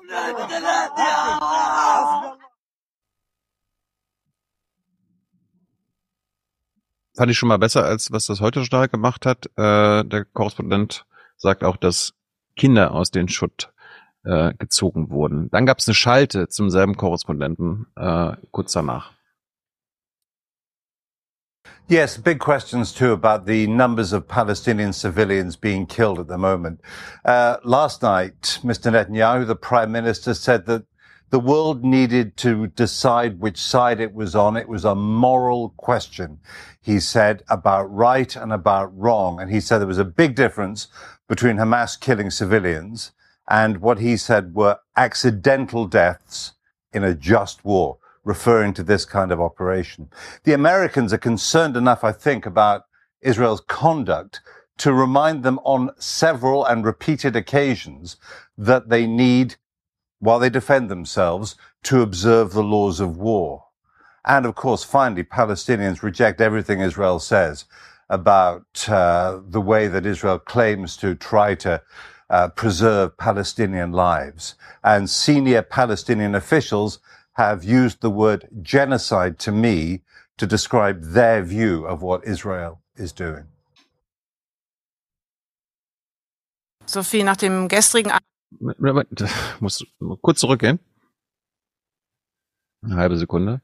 Äh, Im Chat wird gerade gefragt, ob ich mich beschwere, dass sich das ZDF nicht mit emotionalen Bildern am Informationskrieg beteiligt. Hans, das, äh, das meinen wir nicht, sondern äh, wir zeigen, dass oh die Gott. Berichterstattung unterschiedliche Bilder zeigt. Wir ja. müssen uns aber auch nicht also, vom Chat provozieren lassen. Nein, nein. Ja, aber, das, das aber nee, ja, die Frage ja ist ja, aufnehmen. nein, die Frage, die, die Frage, die Frage ist ja, äh, ist ja berechtigt, weil ähm, es gibt zu Recht, da haben wir schon äh, vor einer Stunde oder so kurz drüber gesprochen. Es gibt ja zu Recht ähm, die Überlegung, die redaktionell verantwortliche Überlegung, welche emotionalisierenden und Bilder von Toten, von, äh, von Grausamkeiten, welche emotion, äh, emotional stark wirkenden Bilder zeigen wir äh, und welche zeigen wir nicht äh, und warum zeigen wir sie nicht. Und zweifellos ist es so, dass zum Beispiel die BBC und auch das englische Publikum ähm, eine, ne völlig andere, äh, auch Tradition in der Auseinandersetzung mit sehr harten, grausamen Bildern hat äh, als die deutsche. Da gibt es auch kulturelle Unterschiede. Ähm, und die Frage, die Leitlinie ist, welche Formen oder welche Bilder sind angemessen oder sind richtig, sollen, können, müssen gezeigt werden, um zu schildern, wie die Realität dieser Situation für die Menschen, die sie erleben, sich gestaltet. Und da finde ich die Auswahl der Bilder, die die BBC gemacht hat, die Amerikaner gemacht haben, journalistisch richtiger, weil, und das gehört dann auch dazu, zum Beispiel deswegen fand ich jetzt äh, den, den, die letzte Schalte zu dem Korrespondenten so gut, weil er in einer sehr ruhigen, nüchternen Form referiert hat, referiert hat, sich nicht gemein gemacht hat, sondern referiert hat, die verschiedenen Narrative ähm, der jeweils äh, der beteiligten äh, Personen. Das war gut und ich würde mir wünschen, dass ähm, auch ARD und ZDF mehr Mut zu dieser deutlichen und gleichwohl immer noch differenzierend einordnenden Berichterstattung äh, hätten. Und das hat gar nichts damit zu tun, äh, mit einem, mit einer Beteiligung am, Inf am, am emotionalisierenden äh, Informationskrieg. Überhaupt zwei, nicht. Zwei Punkte dazu. Äh, es gehört dazu, weil tausende Kinder bisher in Gaza gestorben sind durch die Luftangriffe. Und zweitens, wir hatten es am Anfang gesagt, die Kritik an den arabischen Medien war völlig zu Recht. Ja. Sie haben die toten Kinder der Opfer, also die, die durch den Hamas, Hamas-Massaker nicht gezeigt. Und jetzt stellen wir fest, äh, bei AD und ZDF werden fast gar nicht die toten Kinder der Luftangriffe gezeigt. Stefan, ja, äh, sprich mal, äh, spring mal schon mal sechs Sekunden voraus, bis es schwarz wird. Sechs Sekunden. Auf 10,43. Sechs Sekunden. Ich drücke auf den Buchstaben L und dann springt er zehn Sekunden. Ja, 10,43. Hans wollte mal sagen? Nein, ich, ich äh, wollte nur sagen, ähm, die, die äh, ARD und ZDF, sie zeigen, du hast das gesagt, dann taucht mal für eine halbe oder eine Sekunde ähm, äh, ein totes Kind äh, auf und so. Es ist sozusagen gerade eben genug, dass man sagen kann, ihr unterschlagt die Bilder nicht. Aber, äh, aber sie erwähnen, die, äh, sie erwähnen die Kinder nicht. Die BBC und ja, ja, sie erwähnen, ja, ja, dass das, Kinder das, getötet das, wurden. Ja, deswegen, deswegen sage ich ja, ich nenne das ähm, ungenügenden Journalismus, weil aus Gründen, über die man dann nochmal mit den Verantwortlichen diskutieren müsste, was ist der Grund dafür, dass sozusagen diese Information in der minimalsten Kürze äh, oder Länge äh, gegeben wird? Das ist einfach, ich glaube, es gibt mehr Gründe, mehr gute Gründe dafür, es ausführlicher zu machen. Ich finde da einfach die BBC-Berichterstattung besser. Ich glaube, was der Grund dafür ist, und das findet sich auch im ARD-Glossar, dass es natürlich um das antisemitische Narrativ von Babymörder Israel Ja. oder Kindermörder geht. Ja. Fair point. Und darüber muss man dann diskutieren. Man muss dann darüber diskutieren, ist diese richtige Sorge, muss die zur Konsequenz haben, dass man sagt, dann zeigen wir diese Bilder nicht. Oder gibt es auch andere Wege? Ich glaube, es gibt andere Wege, es zu thematisieren. In dem, im, in dem einen Weltspiegelbericht, zu dem wir vielleicht noch kommen, wurde, wie ich finde, ein guter anderer Weg ähm, Kommen wir noch zu, ja. gefunden. Ja, ja, ja. Also es gibt das, nur das muss redaktionell äh, diskutiert werden. Äh, jetzt möchte ich Stefan mal kurz einbinden, der, dass er uns mal jetzt seine Reaktion auf das Folgende äh, sa sagt. Das ist immer noch der 1. November. Das ist der zweite Tag der Bombardierung auf dieses Flüchtlingslager. Und wir sehen jetzt alles, was die Tagesthemen, ne, das ist parallel zu den BBC-Berichten, die wir gerade gesehen haben, also zeitlich, ähm, die Tagesthemen zu diesem zweiten äh, Bombardierungstag auf dieses Flüchtlingslager äh, Oma Erna erklärt haben. Alles. Sophie, nach dem gestrigen Angriff Israels im Norden soll es heute einen erneuten Angriff auf die Flüchtlingssiedlung Jabalia gegeben haben. Was war Ah, plötzlich Konjunktiv. Hört ihr es? Es soll gegeben haben. Springen wir mal zurück, springen wir mal zurück, äh, fünf Sekunden. Sophie, nach dem gestrigen Angriff Israels im Norden soll es heute einen erneuten Angriff auf die Flüchtlingssiedlung Jabalia gegeben haben. Was weißt du darüber? Es gibt Meldungen über einen erneuten Luftangriff auf Jabalia. Laut Angaben des von der Hamas geführten Gesundheitsministeriums sollen dabei Dutzende Menschen getötet und verletzt worden sein. Das israelische Militär hat sich dazu noch nicht geäußert. Wir können die Details aktuell vor Ort nicht überprüfen. Vielen Dank, Sophie von der Tann, für diese Einschätzung nach Tel Aviv. Dankeschön. Oh je. Also, es Das ist wie war bei einer kognitiven Dissonanz. Man kann nicht gegen die Welt ansenden. Also das merken auch deutsche Podcaster, wenn sie dann nochmal anmerken, dass sie Esra Klein ja doch für einen ganz coolen Podcaster halten, aber in diesem Falle nicht seiner Meinung sind. Na, die ganze Welt hört, was Esra Klein da reportiert und äh, das kann man nur so und so weit treiben und sowas hier auch. Ja, wenn es, wenn es tatsächlich so gewesen sein sollte, dass die Informationslage in den zentralen deutschen TV-Nachrichtenredaktionen eine so gravierend. Das, das Heute-Journal ist, ist früher gesendet worden. Die ja, hatten ja. Ähm, offenbar mehr Informationen. Ja, des, deswegen, Informationen. Ja, deswegen sage mein Satz wäre ja, wenn die Informationslage äh, bei ARD aktuell eine so schlechter, schlechtere, ungenügendere gewesen sein soll als bei anderen Medien, dann muss man sich fragen, warum ist das so? Warum ist das so? Und wenn, wenn es tatsächlich so war, warum hatten Sie diese Informationen nicht? Haben Sie sie nicht geglaubt? Ja. Äh, lagen sie nicht vor? Sind sie irgendwie? Das, haben Sie keine Bilder? Haben Sie keine Bilder? Ja, das keine Ahnung. Das Ergebnis ist im Vergleich ähm, fällt zu Ungunsten äh, der Deutschen, vor allem der ARD-Berichterstattung aus. Doch eindeutig. Wir gucken mal, Stefan, was CBS, die amerikanischen Medien, vom selben Tag berichtet haben, im Vergleich zu ARD und ZDF.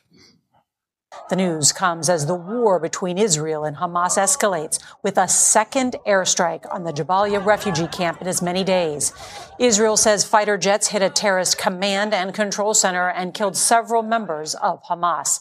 The UN Human Rights Office says the strikes on Tuesday could amount to war crimes due to the high number of civilian casualties.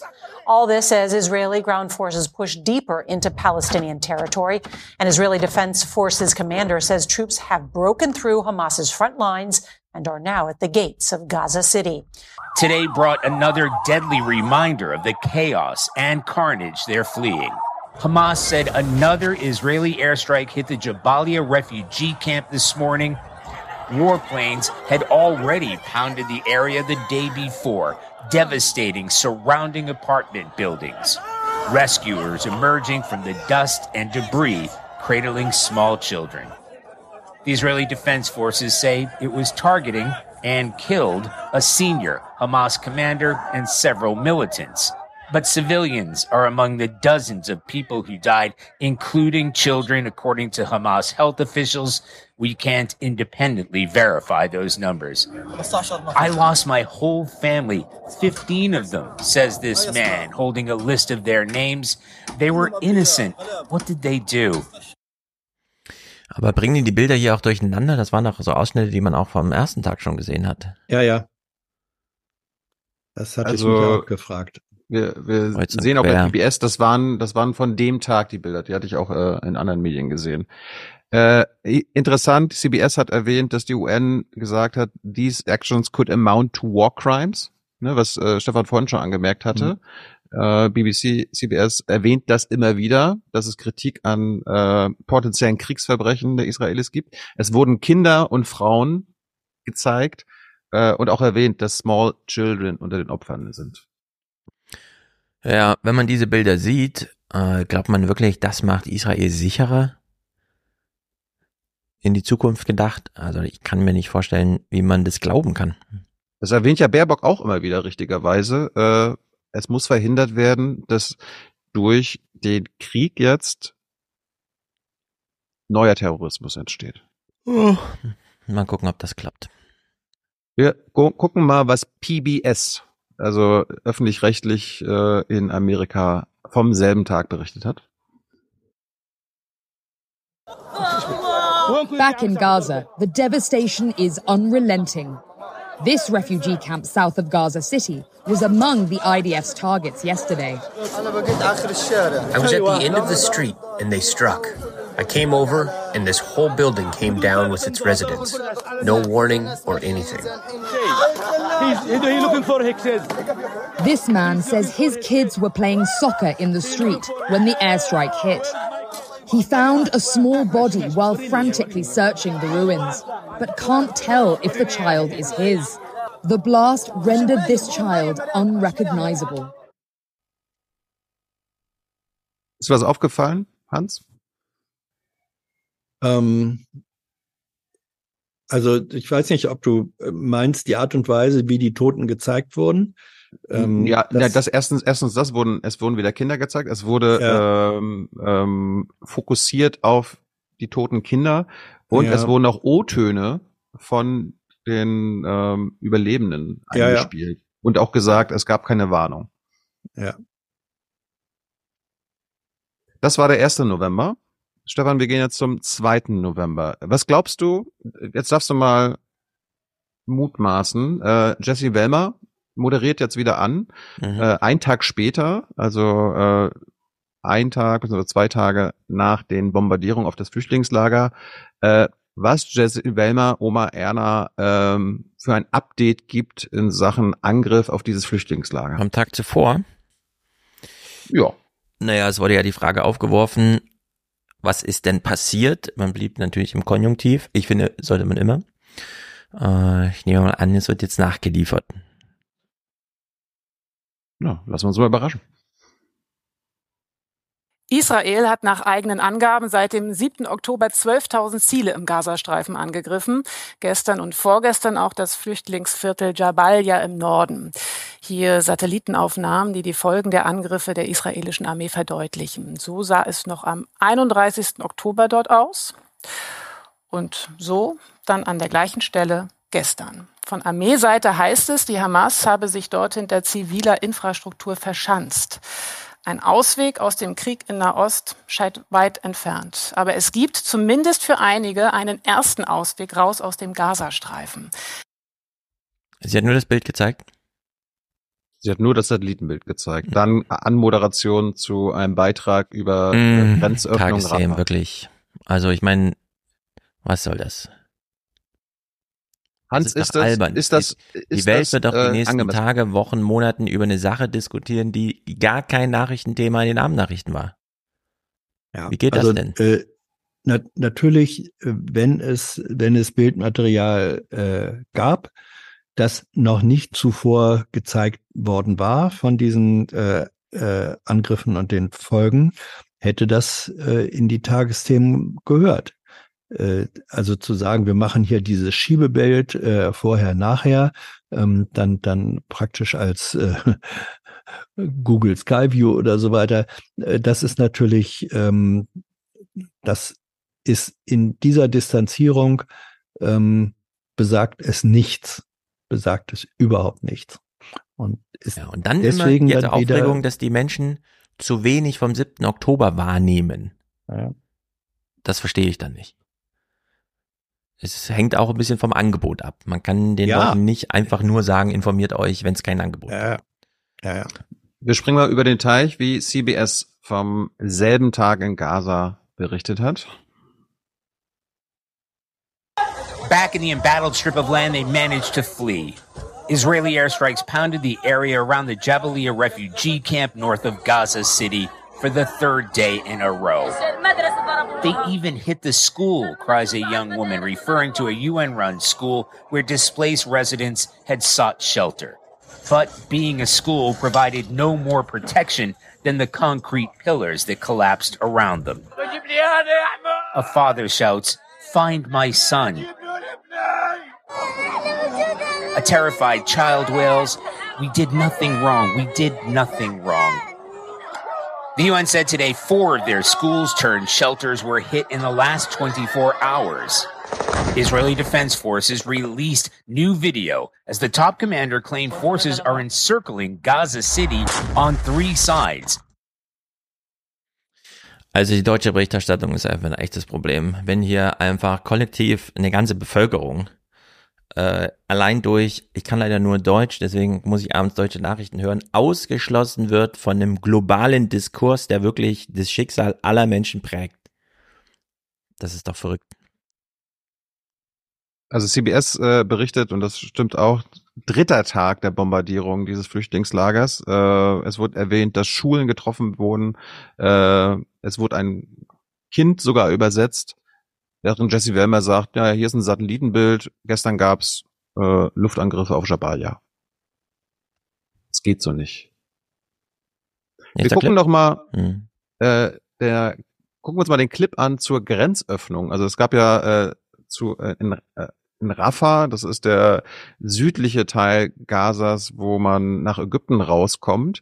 Ähm, wie gesagt, es leben über zwei Millionen Menschen in Gaza. Äh, es gibt einige, die eine doppelte Staatsbürgerschaft haben. Für die wurde die Grenze geöffnet, aber selbst für die nur ganz, ganz wenige. Es kamen ja nur ein paar hundert raus. Ähm, wir gucken mal, auf was sich die Tagesthemen bei diesem Thema konzentriert haben.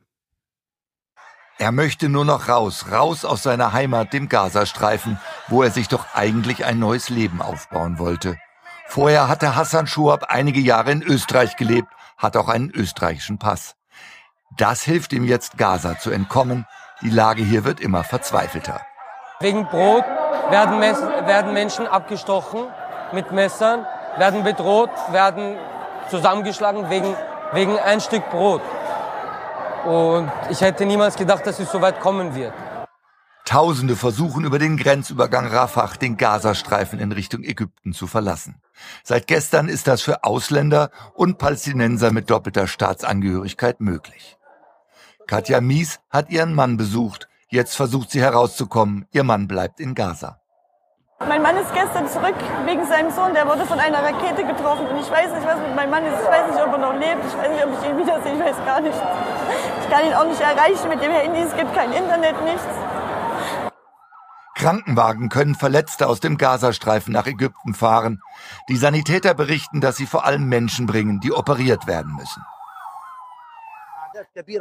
Das sind nur wenige von der großen Zahl der Verletzten, die in den Krankenhäusern im Gazastreifen liegen. Hassan Schuab hat es geschafft. Wer durch diese Tür am Grenzübergang Rafah geht, der kommt nach Ägypten. Für mehr als zwei Millionen Menschen im Gazastreifen gibt es diese Möglichkeit nicht.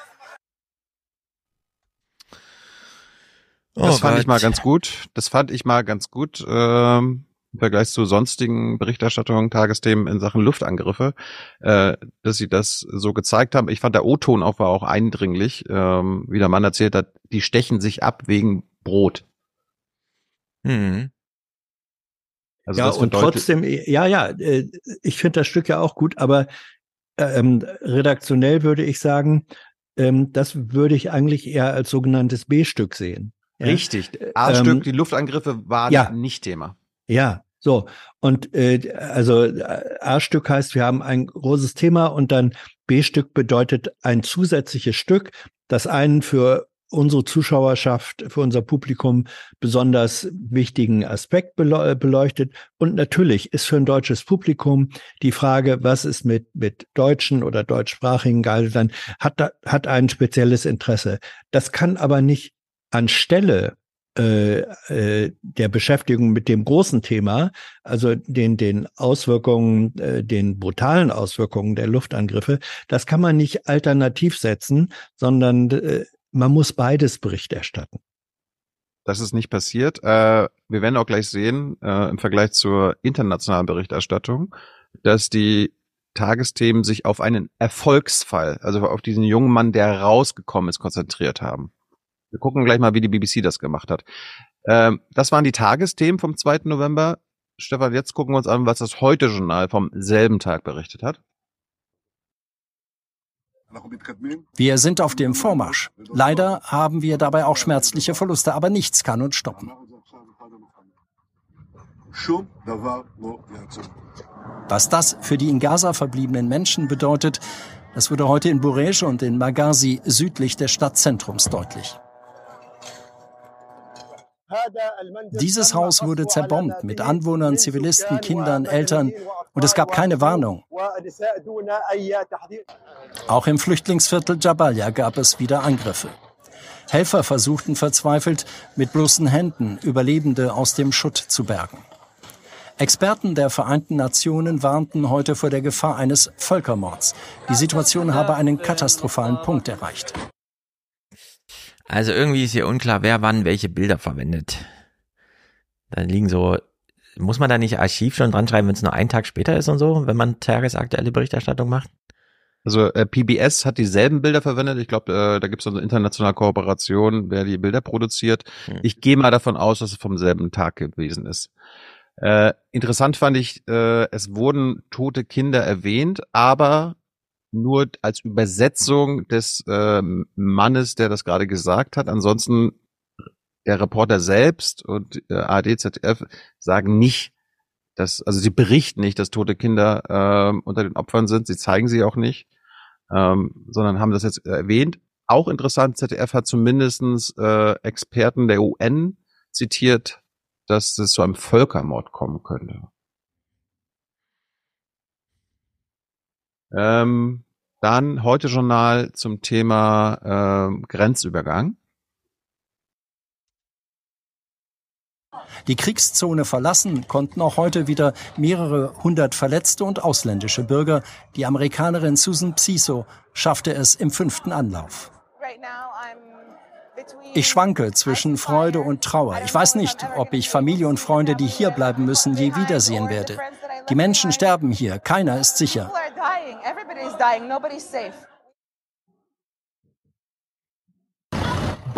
Ähm, ganz kurz.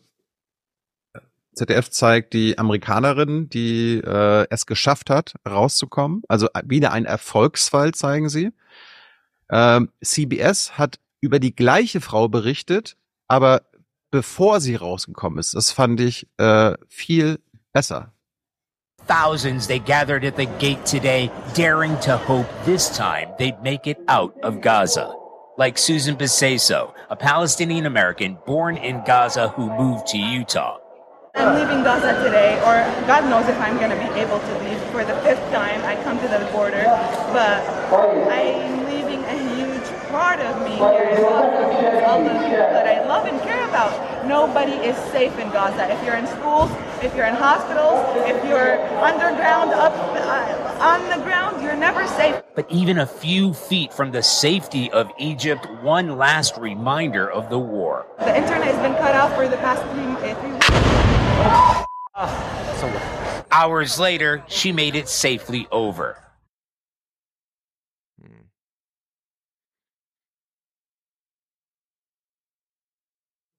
Ja. Fand ich besser. Fand ich besser. Ja, ist natürlich, also die Frage ist, die Frage ist, ob die, ob die äh, ZDF-Kollegen äh, diesen O-Ton gehabt haben. Ja. Ähm, aber ich fand, das war ein besseres Bild und auch der O-Ton von ihr, anders als beim ZDF, sagt sie auch nochmal, nobody is safe, not ja, in ja, schools, ja, ja, not in hospitals. Ja, nein, das ist, äh, es hängt wirklich davon ab, welches Material hast du zur Verfügung. Ich habe bei dem zweiten Beitrag natürlich, da ist auch mehr Dramatik drin, ähm, wenn man sie noch in der Unsicherheitssituation sieht äh, und hört. Ähm, und man will dann wissen, ähm, äh, hat sie es denn eigentlich geschafft? Das wurde sehr knapp, aber es wurde immerhin äh, erwähnt. Deswegen ist äh, das Stück besser. Ähm, wenn dieses, äh, wenn der erfolgreiche Exit da gefehlt hätte, wäre es eine katastrophale Desinformation gewesen. Das hängt manchmal wirklich von ein paar Sekunden ab. Wir gehen zu BBC, die vom selben Tag in Gaza auch zum Thema Grenzöffnung berichtet hat und die hatten einen anderen Fokus. Also nicht auf Erfolgsfall, sondern auf Misserfolg. Gazans call it their gateway to the world. Finally, yesterday, the Rafah crossing opened. For the first time in more than three weeks, some foreign citizens were allowed to leave the war zone for Egypt, including some Britons, though details weren't given. But many others are still waiting. So this is the third time to came to the border and nothing happened. As they told, your name is not there. So I have to go back to the school, to the shelter, to the shelter, waiting for the bombing. At the other end of the Gaza Strip, in Jabalia, more Israeli strikes. Hamas says nearly 200 people were killed here in two days. And across the region, the humanitarian crisis deepens. The head of the biggest UN agency in Gaza entered to see for himself. I was shocked by the fact that everyone there was asking for food, was asking for water. We, I saw almost every children trying to express their way that they need to eat, they need to have water.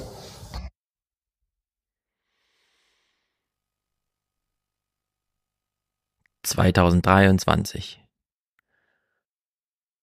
Ich weiß Ja. nicht, ob äh, ARD und ZDF das Material vom UN-Kommissar hatten, aber das fand ich super wichtig. Ja. Äh, und gerade wie er das gerade gesagt hat, dass ihm Kinder, Kinder, äh, entgegengekommen sind, die ihm dieses, sie brauchen Essen und Trinken zugesagt haben. Fand ich eindringlich.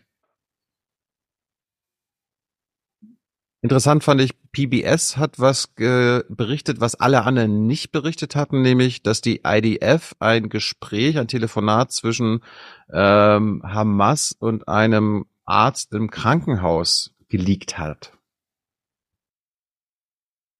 As people went out, aid trucks came in. Also running low, fuel. The Hamas run Gaza Health Ministry says the main generator in Gaza's Indonesian hospital failed today. Israel claims Hamas is diverting fuel from the hospital. Today, Israeli authorities released what they say is an intercepted phone call where the hospital's manager talks about giving fuel to Hamas. The news hour could not verify the authenticity of the recording. Die Kämpfe im Gazastreifen gehen. Äh, muss kurz zurückspringen. Äh, fand ich gut, dass sie das äh, angemerkt haben, dass, weil das die Berichterstattung, und das ist ja auch wichtig, ähm, dass ähm, das Benzin, aber auf jeden Fall äh, Benzin und Diesel fehlen und dass die Hamas das abzieht aus den aus den äh, Krankenhäusern. Aber gleichzeitig sagen sie, we could not independently verify, was die Israelis dort geleakt haben. Fand ich ja. journalistisch korrekt. Natürlich, das ist so wenig wie die äh, wie die Angaben des äh, Gesundheitsministeriums ähm, überprüft werden können, das äh, von der Hamas geführt wird und man das richtigerweise immer wieder sagen muss. Ja, wenn es nicht verifiziert werden kann, dann gilt das natürlich auch als äh, journalistische Prinzipien, äh, Prinzip und Leitlinie, dann muss das auch für unbestätigte IDF-Meldungen geben. Also der, der Informationskrieg wird ähm, von beiden Seiten her äh, geführt, das wissen wir. Ähm, und Journalismus muss diese Unsicherheit der Informationen ähm, immer wieder betonen, äh, da wo, wo sie nicht aufgeklärt werden kann. Aber da, darum vergleichen wir jetzt ja nicht ja, ja. ARD und ZDF mit Al Jazeera. Ja, ja, ja, sondern nee, mit schon BBC, klar. BBC ja. und amerikanischen Medien. Ist ja richtig. Ähm, ein Tag später, wir kommen jetzt zum letzten Tag, dann sind wir damit durch. Äh, ich glaube, dann haben wir einen guten Einblick, wie wir das äh, verglichen haben. Ähm, wir sehen gleich wieder heute Journal, BBC, CBS, was sie von der Katastrophe in Gaza berichten. Mal gucken, was Tagesschau 20 Uhr Oma Anna vom 3. November in Gaza berichtet. Die Kämpfe im Gazastreifen gehen unvermindert weiter. Gaza-Stadt ist nach Angaben der israelischen Armee umzingelt. Die Soldaten finden offenbar immer wieder Tunnelsysteme der Hamas und zerstören diese.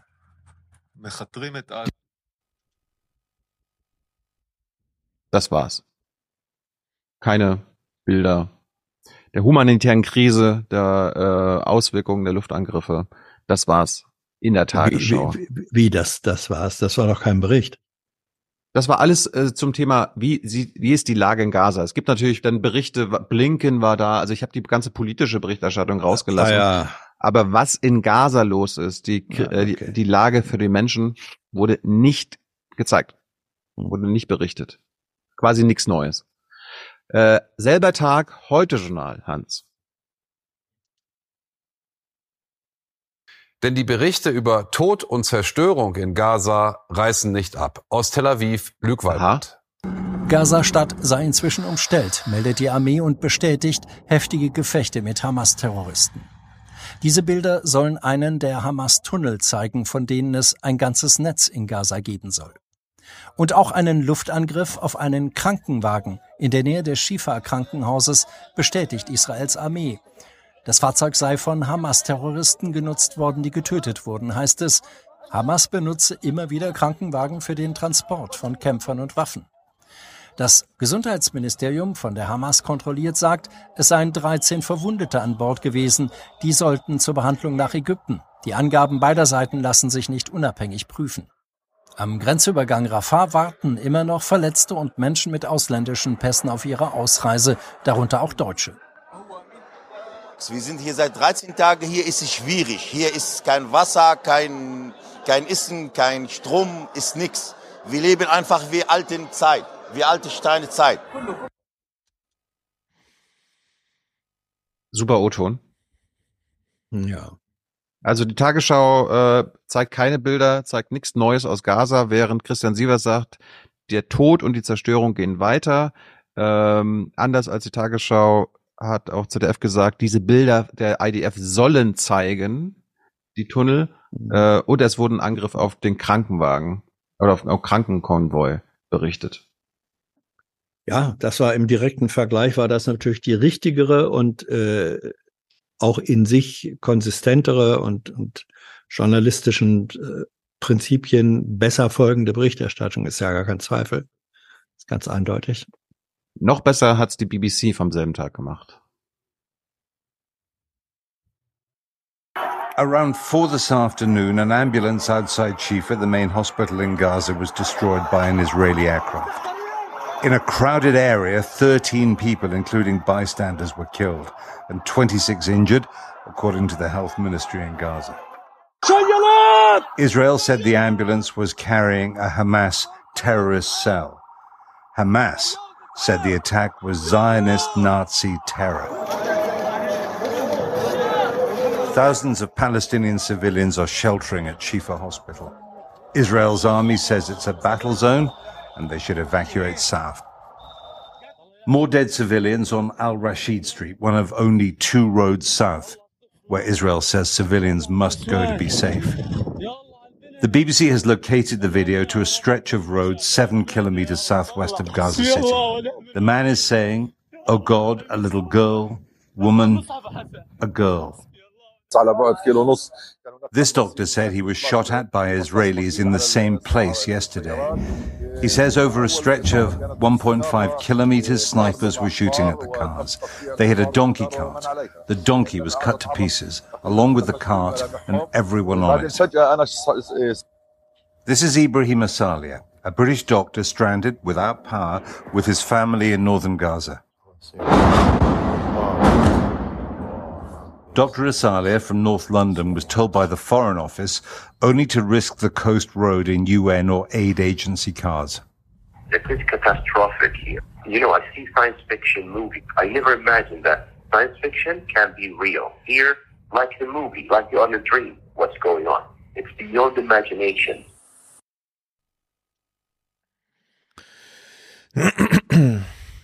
Die BBC nennt äh, Zahl der Getöteten ähm, auf diesem Krankenkonvoi. Es wurden Kinder gezeigt und Kinder erwähnt. Es gab einen O-Ton des Arztes und einen O-Ton eines britischen äh, Staatsangehörigen in Gaza. Fand ich noch besser als das heute Journal oder im Vergleich zur ARD. Äh, natürlich Welten. Stefan, meinst du, dass die Tagesthemen vom selben Tag mehr zu berichten hatten als äh, vorher also ich bin wirklich sehr schwer enttäuscht von den gerade Tagesthemen, genauer genommen Bayerischer Rundfunk. Die haben ja die Verantwortung dafür. Denn wozu? Also warum? es gibt gar, also es ist wirklich, man muss nur später umso mehr erklären. Aber ich meine, die muslimische Welt schaut hier zu und die bekommen alle eine Nachrichtenlage, von der die deutsche Bevölkerung so ferngehalten wird, dass man sich fragt, wie sollen die, wenn Jahresrückblicke weltweit geschaut werden? Der Disconnect zwischen der deutschen Bevölkerung und der ganzen restlichen Welt ist so groß bei dem so wichtigen Thema. Das ist nicht vertretbar und es ruht auch nicht auf verantwortlichen Umgang mit der Aufgabe, die man da hat in diesen Häusern. Unglaublich einfach. Hans, meinst du, dass die Tagesthemen mehr zu berichten hatten? Ich fürchte Tag? nicht wesentlich mehr. Wir gucken mal alles zum Thema Gaza an dem Tag. Die Vernichtung der Hamas könne keine Pause gebrauchen, so Netanyahu. Im Süden, im Gazastreifen, sei der Höhepunkt der Schlacht gegen die Terrororganisation Hamas erreicht. Gaza-Stadt vom israelischen Militär umzingelt. Es stehe nun ein langwieriger und zäher Kampf um das Machtzentrum der Hamas bevor. Christian. Die Kämpfe im Gazastreifen gehen unvermindert weiter. Kämpfe? Das sind doch keine Kämpfe. Also der Beitrag war dann identisch mit dem, was an der Tagesschau äh, äh, gezeigt wurde, das Maß äh, zum Thema äh, Geschehnisse in Gaza und die Anmoderation war mal wieder unter aller Sau. Ja, also dass man sich auf den öffentlich-rechtlichen Rundfunk hier nicht verlassen kann, ist ein echtes Problem, sage ich mal, ganz funktional betrachtet. Denn wir wollen ja Schließen. politische Diskussionen führen. so geht das aber nicht.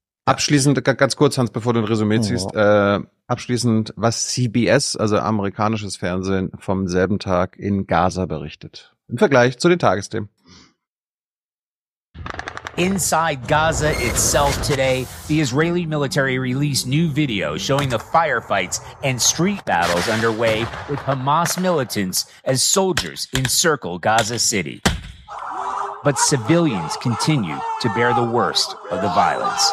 Hamas health officials said an Israeli airstrike hit a convoy of ambulances outside the Al Shifa hospital in Gaza City. Israel has accused Hamas of using the grounds as a command center but images show a number of civilians among the victims, adding to a death toll that continues to mount by the day. Jo, also sowas zu verschweigen ist ein großer, großer, großer Fehler und der holt einen auch ein. Alle hatten die Bilder von diesen Angriffen auf die Krankenwagen, selbst das Heute-Journal, alle. Die Tagesthemen haben sich entschieden, das nicht zu berichten.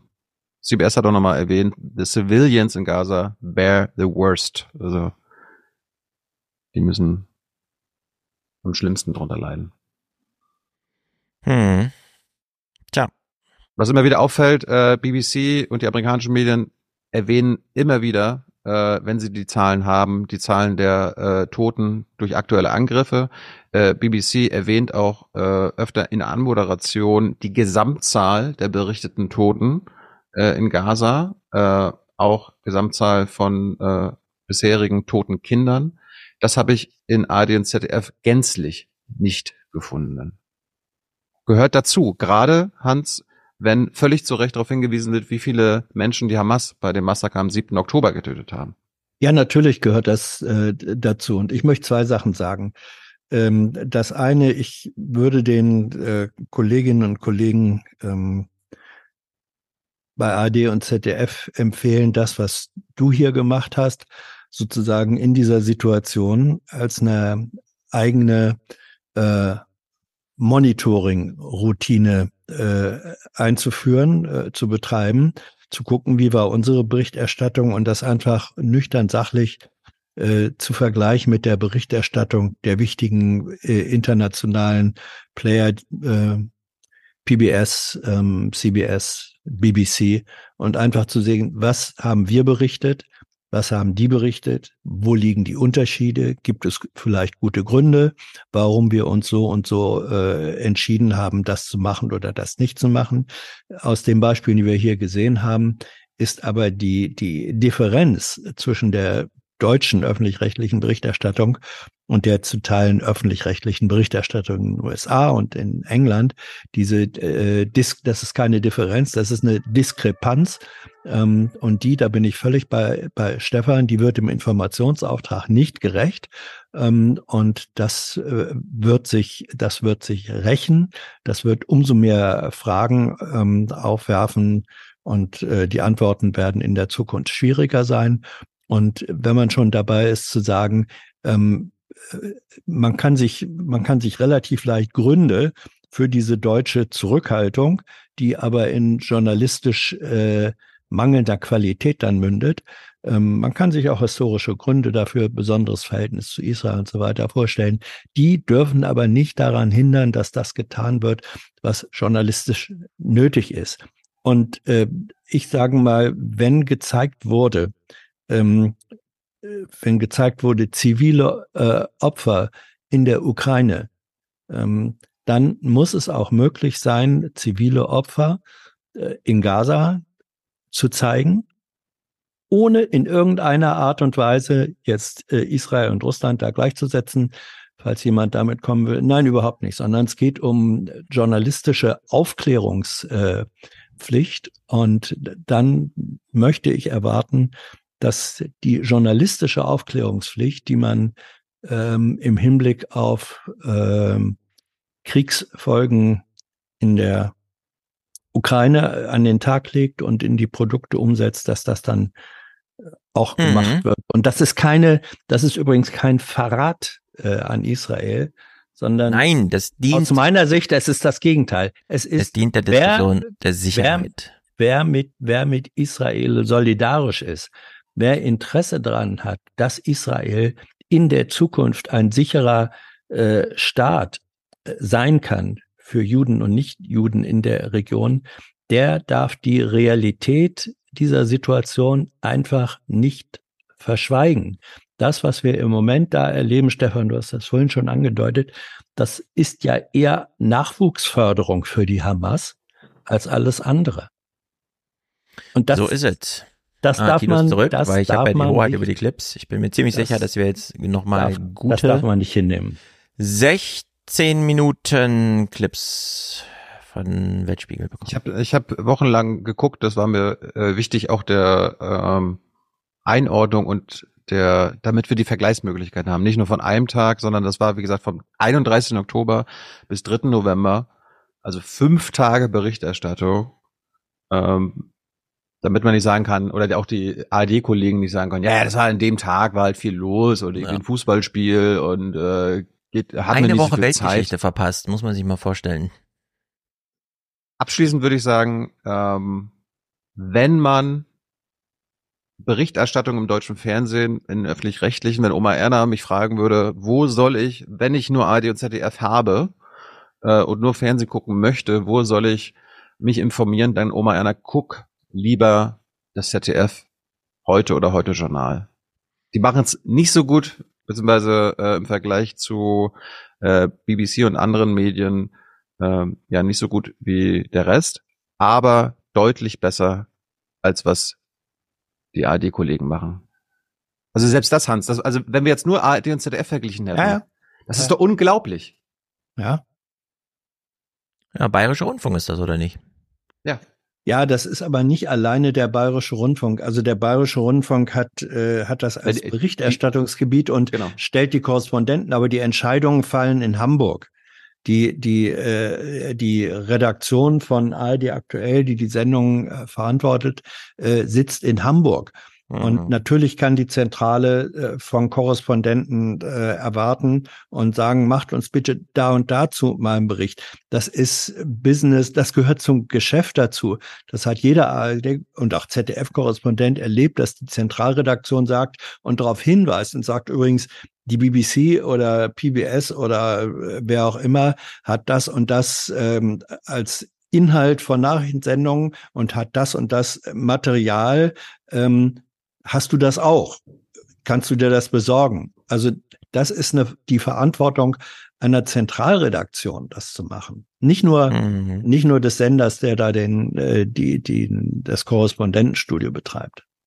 Ich habe ich hab auch ver- vergessen, also dass es zu Kriegsverbrechen gekommen ist, beziehungsweise dass es Kritik von öffentlichen Stellen, Menschenrechtsorganisationen der UN gibt, dass dort Kriegsverbrechen in Gaza geschehen, äh, wird in den internationalen Medien immer wieder erwähnt. ARD und ZDF tun dies nicht. Man kann dem ja widersprechen, aber man muss ähm, oder oder Positionen bringen, die sagen, nee, es ist kein Kriegsverbrechen, aber man muss erstmal die Tatsache, dass dieser Vorwurf erhoben wird und er wird ja nicht aus dem luftleeren Raum erhoben, sondern er wird mit Begründungen erhoben. Man kann dem dann ja widersprechen. Man kann sagen, nein, es gibt andere äh, Gründe, die die gewichtiger wiegen. Das ist dann der Diskurs, die Aufklärung, aber man darf es nicht verschweigen. Ähm, Stefan, kann ich ganz kurz ein anderes Video einspielen? Ähm, das, äh, Wie viel willst du denn spielen noch insgesamt? Weil wir sind ja schon bei drei Stunden. Der Podcast hat noch zwei Stunden Anhang. Wir Ich bin, ich, also bin, ich, bin knapp gleich, an ich, bin, ich, Stunden ich, dran. bin, ich bin gleich durch. Bei den 16 Minuten ist allein ein 8 Minuten Stück, was Hans unbedingt wichtig war und was wirklich richtig ist vom Weltspiegel. Das können wir durchgucken, da müssen wir nicht viel erzählen. Einfach nur als äh, Beispiel, dass die ARD es ja kann, wenn sie will. Äh, können wir ganz kurz äh, zu Watch Together äh, wechseln? Ähm, Zu Watch Together wechseln. Moment. Ich will nämlich ein ja. äh, Video abspielen, was mir Hans äh, Watch Together jetzt. Ähm, Vielleicht klappt ja auch das andere Watch Together wieder, das Weltspiegel-Ding. Nee, nee. Hat auch einen 18. Ah, ja. Ich hatte Anfang November ähm, bei AJ Plus ähm, ein Vlog, also ein selbstgemachtes äh, Video einer äh, Vloggerin aus Gaza gesehen und äh, das gucken wir uns jetzt einmal in Gänze an. Abschließend zum Thema Gaza hat mich ja, ich weiß nicht. Es hat mich äh, sehr mitgenommen. Ich habe sie über die BBC entdeckt. Die hatte auch für die BBC einen Vlog gemacht. Das, was wir jetzt sehen, hat die äh, hat AJ Plus, also Azira Plus, äh, veröffentlicht. Ähm, lassen uns einfach mal abspielen zum Thema, also Abschluss zum Thema Gaza-Berichterstattung. Good morning, everyone. This is Visan from Gaza. It's the day 23 of continuous bombing. I'm smiling because uh, I'm alive, and this is surprising for me because um, the last couple of, of nights were really hard, especially after the internet and cellular connections, everything was cut off. I'm at the hospital, Shifa Hospital. I'm evacuating here, living in a tent for almost three weeks now. بقاع الارض معكم حكواتي زياراته لانه انت رح تروح على ناس الك زمان يا رب يا رب they the, the door of the, the hospital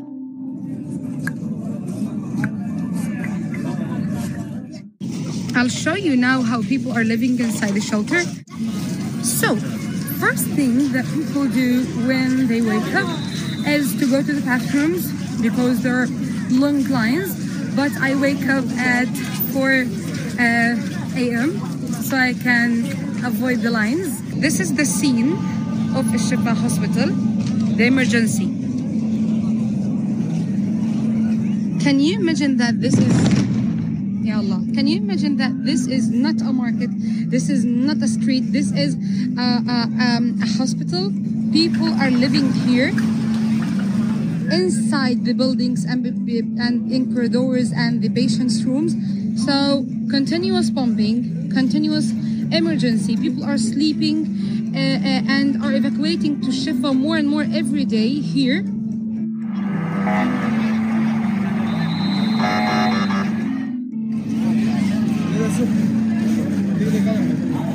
I know that, that I seem to be energetic and yani smiling, but it's not the truth. We're just trying to be positive because we feel this hundreds of times. So we appreciate that we are alive, we are alive until now.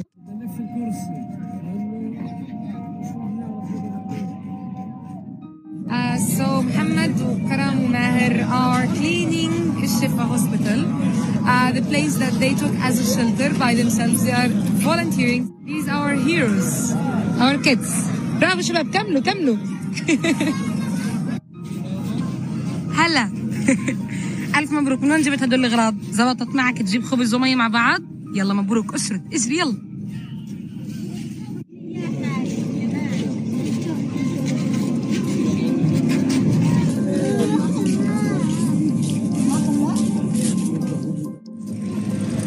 I'm now at the street near to Shifa Hospital trying to have some water, some bread, or anything else like thousands. For example, I'm now near to Al Ailat Bakery. Look at the lines. So oh, this is the food I got today. I had here some cheese, but I ate the cheese before ending the bread. Uh, the bread is very old because there's no uh, bakeries opening since in three days. This is the first water I'm drinking since 8 a.m. Now it's 3 p.m. It's only 200 millimeters. People here in Gaza are thirsty more and more every day.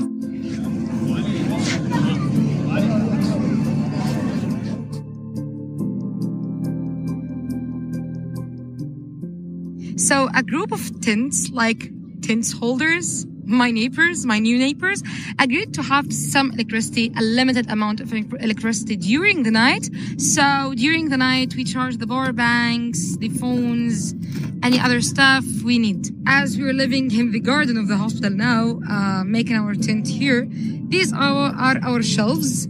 We use the trees to hang our stuff. Let me introduce to you Farah. She evacuated the home with us to the tent. She's our tent mate. It's now finally bedtime. Let me take some seconds for your time to let you hear the war plans sounds.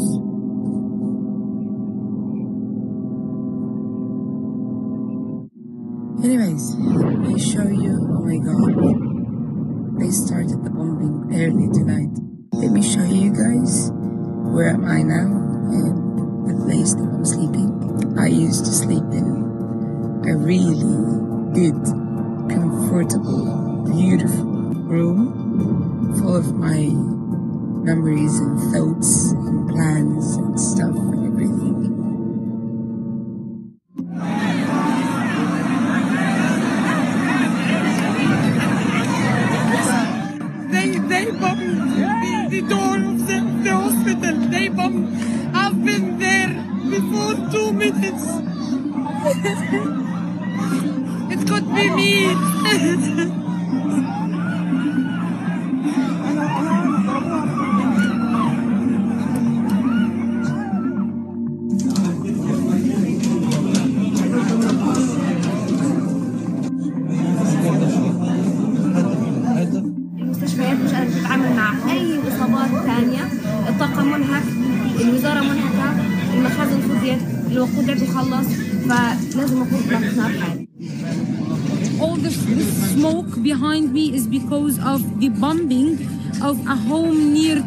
Hospital. So now we have to stay awake to be protected and uh, to, to avoid any uh, bombing near to us or near to our tent.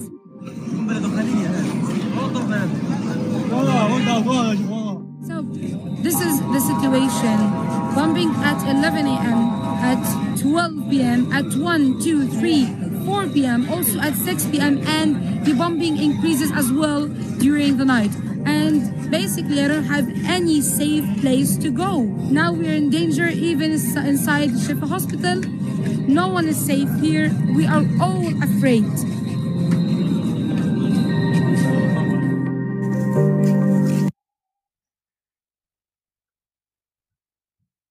Ich will nicht sagen, äh, dass sowas in die Nachrichten gehört, aber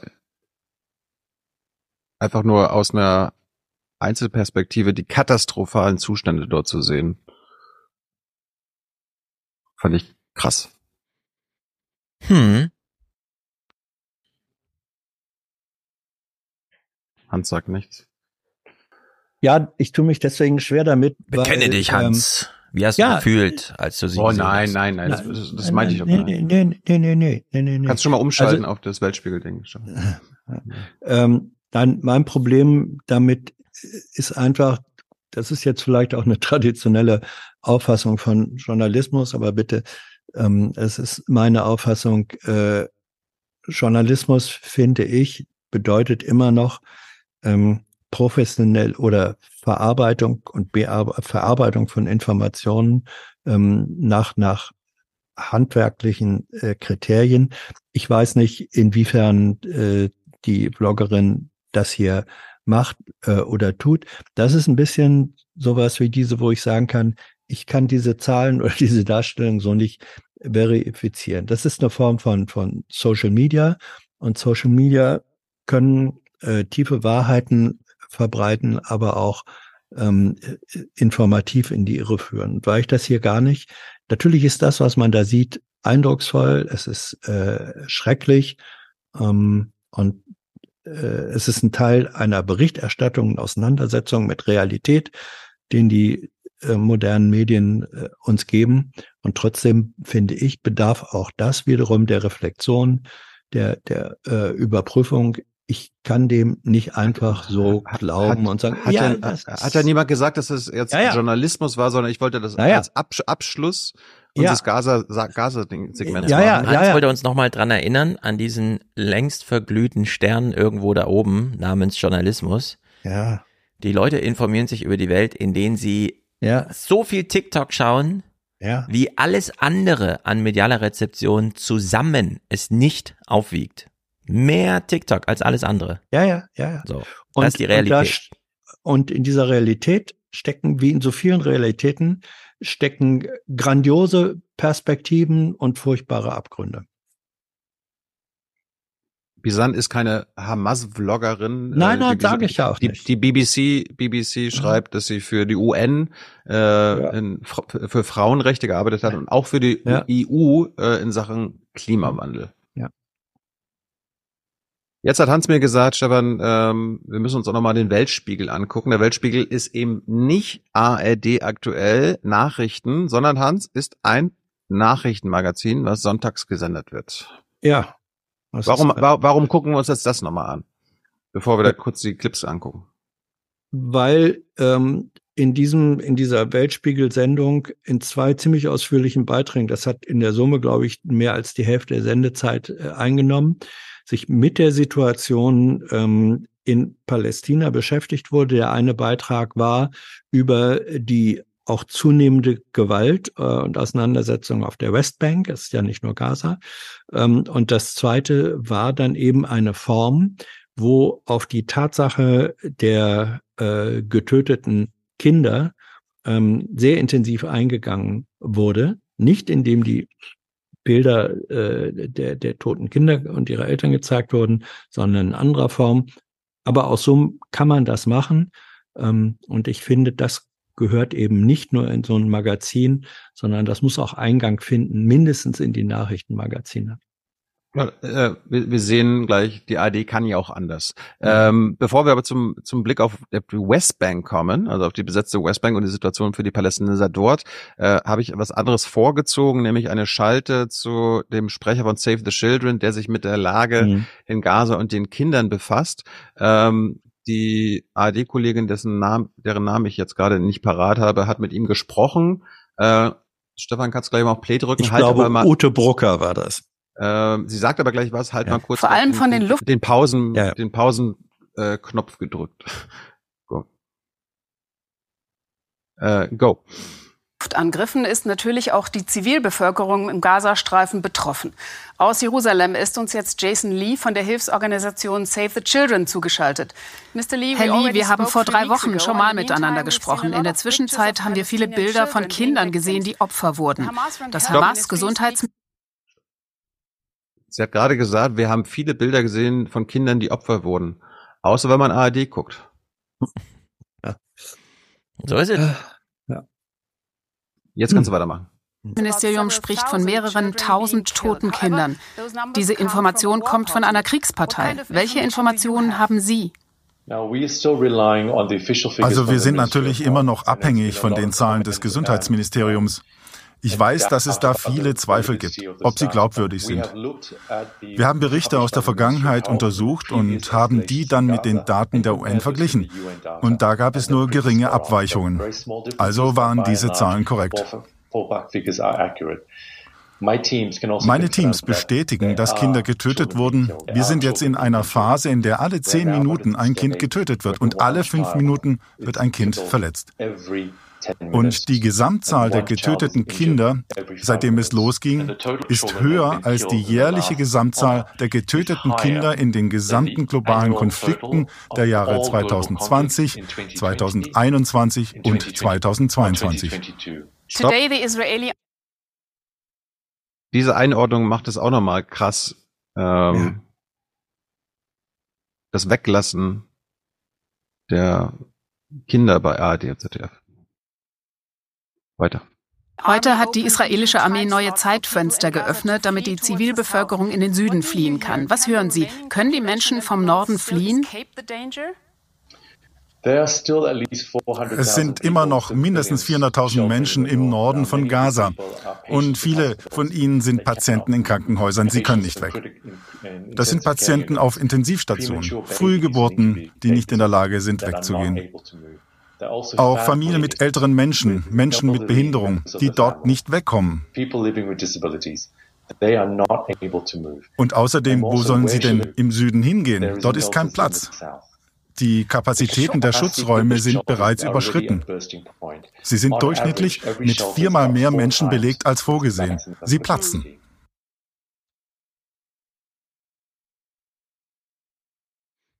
Jo. Sowas hätte ich, sowas hätte ich mir so eine, so eine Schalte zum Beispiel in den Tagesthemen gewünscht. Jesse ja. Wellmer. Hm. Ich habe auch das ist im, im Grunde ja. ist das ein, ist das ein bisschen bebilderter Hörfunk, äh, aber es ist egal. Die die Information äh, kommt äh, authentisch und und äh, konsistent rüber und darauf kommt es an. Ich will daran erinnern, die Stimmung in Deutschland ist, wer Waffenstillstand fordert, ist ein Antisemit.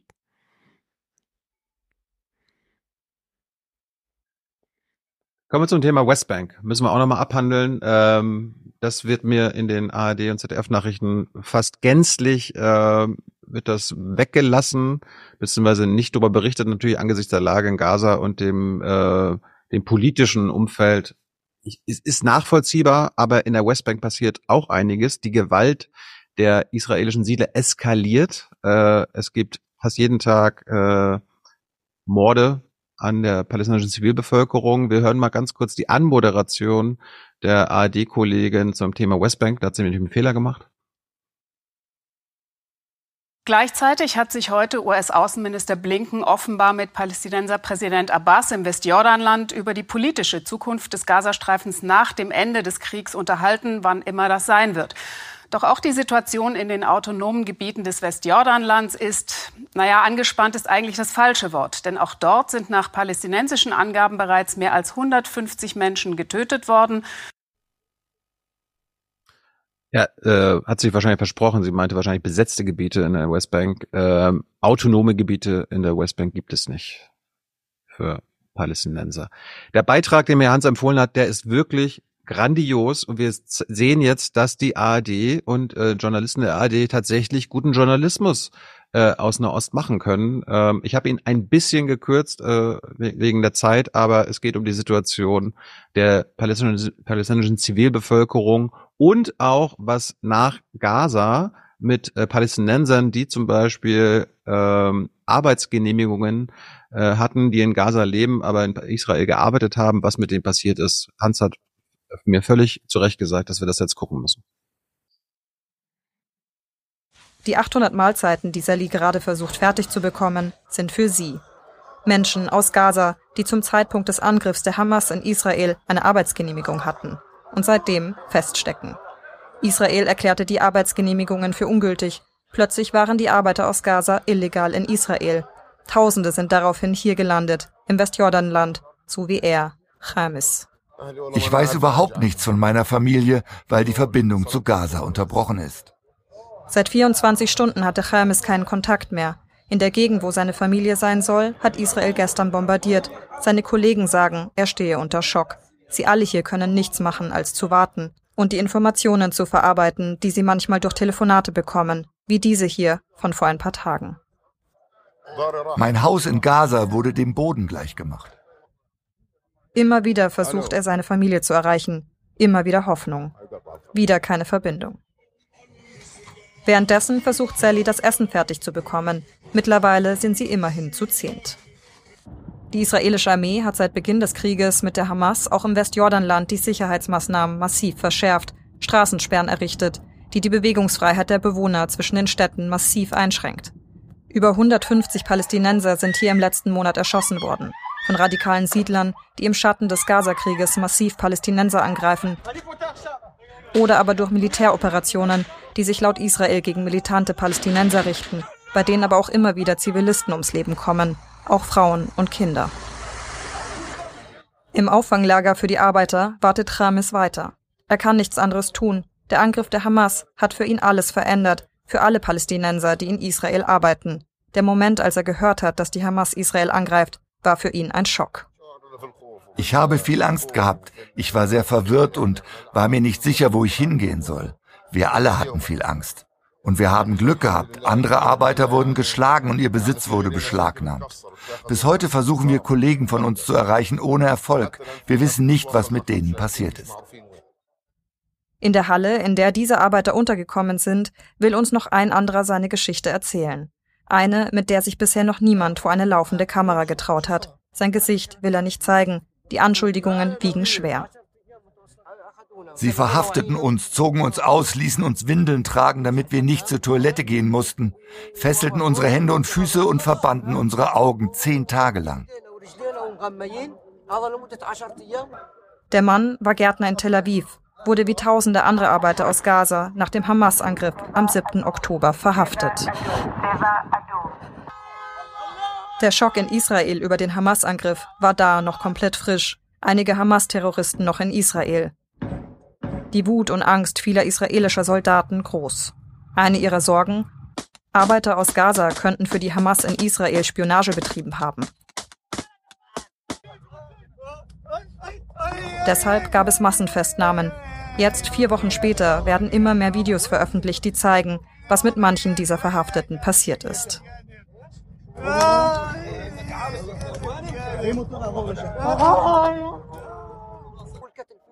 Sie schlugen uns die ganze Zeit, schütteten Wasser auf uns, sie ließen uns die ganze Zeit auf der Straße einfach so liegen, ohne Decken, ohne dass wir wussten, warum man uns so behandelt.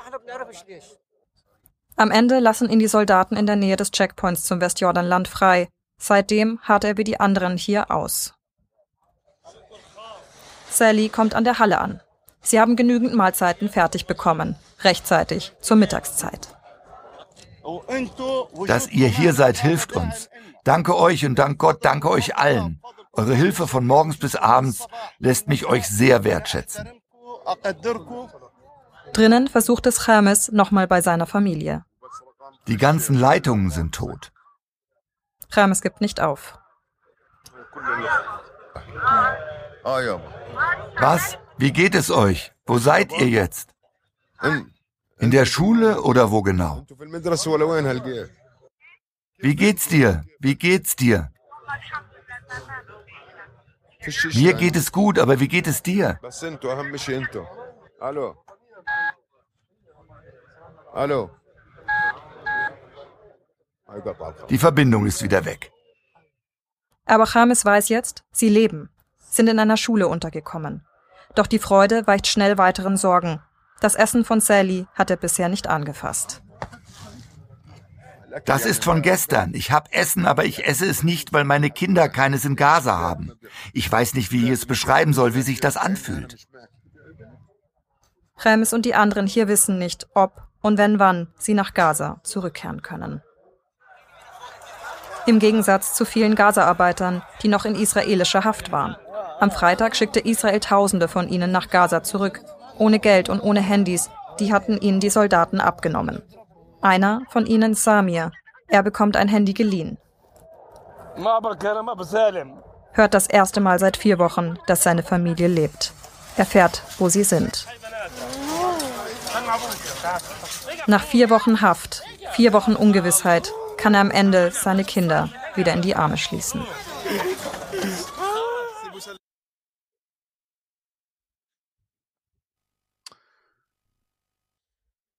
Grandioser Beitrag. Äh, wir haben für unsere HörerInnen selbst Schüsse von Siedlern auf Menschen gesehen, was ich bisher in der ARD auch noch nicht gesehen hatte. Äh, und Vielleicht die, erinnert sich ja jetzt da der Kritzler oder wie er heißt, von der ARD da auch festgehalten wurde. Ich weiß es nicht. Das Ding ist, es wird nicht in den Nachrichten gezeigt, es wird im Weltspiegel gezeigt. Also da muss Oma Erna schon äh, mal vergessen haben, umzuschalten. Weltspiegel ist jetzt nicht, äh, hat jetzt nicht die größten Quoten, aber immerhin haben sie es gezeigt und sie haben auch die Misshandlung und Folter von Palästinensern äh, durch Siedler und die IDF gezeigt. Da sind noch viel mehr Videos in den letzten Tagen und Wochen äh, herumgegeistert worden. Hans, äh, habe ich dir auch schon gezeigt. Äh, fand ja. ich gut von fand ich fand ich gut von ARD. Wir können ja mal gucken, was äh, äh, in den Nachrichten äh, gesendet wurde zum Thema Gewalt äh, in der Westbank gegenüber Palästinensern. Das einzige, was ich gefunden habe, war äh, im Heute-Journal Update vom äh, Anfang November. Das Hans war übrigens, nachdem wir in der Bundespressekonferenz die Bundesregierung zu dem Thema befragt haben. Äh, das Einzige, was wir jetzt sehen, ist äh, das Einzige, was ich gefunden habe, Stefan. Aktuell liegt ja der Fokus der Berichterstattung vor allem auf Gaza. Dabei spitzt sich die Lage auch im besetzten Westjordanland zu. Die Übergriffe von extremistischen jüdischen Siedlern auf Palästinenser haben zugenommen. Alisa, du warst im Westjordanland für uns unterwegs. Wie waren dort deine Eindrücke? Ich war im Ort Al-Sawiya, das ist ein kleines Dorf zwischen Nablus und Ramallah und habe dort eine Familie getroffen, die am Samstag bei einem Zusammenstoß mit jüdischen Siedlern ein Familienmitglied verloren hat. Der Vater von vier Kindern, ein Palästinenser, wurde erschossen und sie haben Oliven gepflückt in einem Hain unterhalb einer jüdischen Siedlung und dann kamen drei Siedler, haben erst in die Luft geschossen und nach eigenen Angaben dann in das Bein des Mannes. Der Mann ist allerdings in die Brust getroffen worden, zweimal war sofort tot. Und die Gewalt, die eskaliert dort auch. Und während sich alle Augen auf Gaza richten, ist, hat die Gewalt stark zugenommen im Westjordanland. Ich habe ein paar Zahlen dazu. Und zwar sagt das UN-Büro für humanitäre Angelegenheiten, dass die Angriffe von Siedlern auf Palästinenser seit dem 7. Oktober um sich um mehr als verdoppelt haben. Und bei diesen Zusammenstößen, sagt das palästinensische Gesundheitsministerium, sind rund 120 Palästinenser gestorben. Und das liegt natürlich auch daran, dass immer mehr Waffen verteilt werden. Der ultrarechte Teil der Regierung verteilt Waffen an jüdische Siedler. Und es kommt da jetzt eben häufiger seit dem 7. Oktober zu am Ende auch tödlichen Zusammenstößen. Vielen Dank, Alisa Jung aus Tel Aviv, für diese Information. So, Frage an Hans, auch an Stefan. Wenn sie da war, Alicia, Alicia Jung vom ZDF, warum zeigt sie diese Bilder nicht? Naja, warum weiß es nicht. Fall nicht, würde ich sagen. Das ist ich eine. Dann hat sie, dann hat sie gerade darüber berichtet, wie Siedler Palästinenser erschossen haben. Sie nennt das aber einen, Zitat, Zusammenstoß mit Siedlern. Äh, und sie hat gesagt, ähm, dass 122 Palästinenser laut UN-Angaben gestorben seien. Nein, die wurden laut UN getötet. In den letzten Wochen. Schon wieder ja. das Wort gestorben. Äh, was ich vermisst habe, äh, was ARD und ZDF haben an Material, sie könnten einfach, was die Bundesregierung zu der eskalierenden Gewalt in der Westbank zu sagen hat, senden. Äh, da AD und ZDF ihrem Auftrag nicht nachkommen, habe ich das mal äh, kurz zusammengeschnitten. Wir haben ja schon öfter betont, dass äh, Israel zum Schutz seiner eigenen Bevölkerung gegen den menschenverachtenden, bewaffneten Terror der Hamas vorgehen muss. Hierzu gehört natürlich auch, äh, gegen mögliche Hamas-Aktivitäten im Westjordanland vorzugehen, dort, wo Israel für die Sicherheit zuständig ist. Auch die palästinensischen Sicherheitsbehörden und die palästinensische Autonomiebehörde sind hier in der Pflicht. Ist aber auch klar, wir verurteilen klar die Angriffe und die Gewalt von Siedlern auf palästinensische Gemeinden im C-Gebiet, die nun sogar zum Tod mehrerer Zivilisten geführt hat. Am Wochenende ist es in Kusra und El Savia zu schrecklichen Szenen gekommen. Wir rufen Israel dazu auf, die Palästinenserinnen und Palästinenser vor Aktivitäten extremistischer Siedler zu schützen und die Verantwortlichen zur Rechenschaft zu ziehen. Israel als Besatzungsmacht im Westjordanland obliegt es, die Sicherheit und Unversehrtheit der palästinensischen Bevölkerung im Westjordanland sicherzustellen. Es muss gewährleistet sein, dass palästinensische Familien dort, wo sie seit Jahrzehnten ansässig sind, verbleiben können und nicht aus Angst um Leib und Leben gezwungen sind, ihre angestammten Wohnorte zu, zu verlassen, so zum Beispiel in der Gemeinde Susia. Beobachter vor Ort gehen davon aus, dass die Attacken jetzt zunehmen oder beziehungsweise in den letzten Wochen jetzt zugenommen haben seit, der, seit dem 7. Oktober. Ist das auch Ihre Beobachtung? Wir, es gibt Hinweise darauf, dass, ähm, dass das so ist, wie Sie es beschreiben und deswegen verurteilen wir das ja auch in dieser Klarheit und rufen Israel dazu auf, alles zu unternehmen, um die äh, Palästinenserinnen und Palästinenser vor den Aktivitäten extremistischer Siedler zu schützen und die Verantwortlichen zur Rechenschaft zu ziehen. Stefan, gehört sowas in die Nachrichten, wenn die Bundesregierung äh, Gewalt in der Westbank verurteilt und auch die Verantwortung für die Zivilbevölkerung, für die Sicherheit und Unversehrtheit der Bef äh, Zivilbevölkerung als Besatzungsmacht herausstellen? Äh, es macht auf jeden Fall einen Unterschied in der allgemeinen Diskussion, ob bekannt ist oder nicht, ob es für manche Palästinenser keinen Unterschied macht, ob sie unter dem Schutzschirm der Hamas oder der israelischen Regierung leben. Hans, warum wird sowas nicht gesendet? Ich meine, DPA und so weiter, die äh, Nachrichtenagenturen äh, haben ja basierend auf unseren Fragen, äh, das auch berichtet. Ja, also äh, dass, dass so ein O-Ton ähm, in die Berichterstattung gehört, daran besteht überhaupt gar kein Zweifel. Übrigens, wer das im Bild gesehen hat, Sebastian Fischer hat das ja nicht frei vorgetragen, mhm. sondern das war ein vorformulierter Text, den er da ähm, sehr bewusst, äh, sehr wortgenau vorgetragen hat. Das heißt, das war eine im Auswärtigen Amt erstellte Position. Das war jetzt nicht einfach nur eine spontane Antwort des Sprechers, sondern er hat da vorgetragen eine im Auswärtigen Amt offiziell erarbeitete Position, die damit Position der Bundesregierung ist. Und ähm, es ist, es ist vermutlich nicht so ganz einfach, das in einen, äh, in einen aktuellen Nachrichtenfilm äh, zu bauen. Dazu müsste man das äh, dann wirklich äh, das Thema haben. Ich sage jetzt mal aktuelle Situation äh, in der Westbank. Ähm, da kann man es dann äh, und da gehört es dann auch als äh, O-Ton mit rein. Es soll aber auf jeden Fall gesendet werden. Channel 4 News hat, hat dazu auch was gemacht. Wir sparen uns das jetzt angesichts der Zeit. Ähm, also Channel 4 News ist ein britischer, äh, halb öffentlich-rechtlicher äh, Sender, hat das sehr gut gemacht, äh, findet man zum Beispiel auf Twitter. Ähm, also die Situation der Palästinenser und die Gewalt der Siedler. Ich habe nur noch einen Clip, der hat, hat mich Stefan noch gestern draufgebracht, äh, über Twitter. Kannst du noch mal auf Watch Together umschalten? Mhm. Hans, wir müssen zu Watch Together jetzt gehen. Ja, ja, ich habe das schon verstanden. Okay. kannst, du, kannst, du, äh, kannst du diesen Screen auch ausmachen bei Watch Together, damit ich euch besser sehe? Ich habe euch jetzt die ganze Zeit nicht gesehen. What? Bei Watch Together hast du immer noch äh, das YouTube-Bild drin. Kannst du das rausnehmen? Ich sehe euch halt minimal. Ich würde euch gerne. Du meinst bei Zoom-Meetings? Zoom, Zoom, sorry, Zoom. Sorry. Ja, ja. Also. Ja. ja. Ja, ich kann gerne für dich Zoom bedienen. Du musst es nicht selber kann, tun. Kann ich das? Ach so, kann ich das selbst? Moment. Ich, ich wüsste nämlich auch nicht, wo das bei Zoom ist. Freigabe. Wunderbar. Ja. Ah. Das ist schön. Okay, abschließend äh, Umfrage. Die deutsche Bevölkerung wurde gefragt. Ich habe zweimal was gefunden. Einmal bei den Tagesthemen. Wir kommen gleich mal, was Oma Erna ähm, dort Infratest gesagt hat.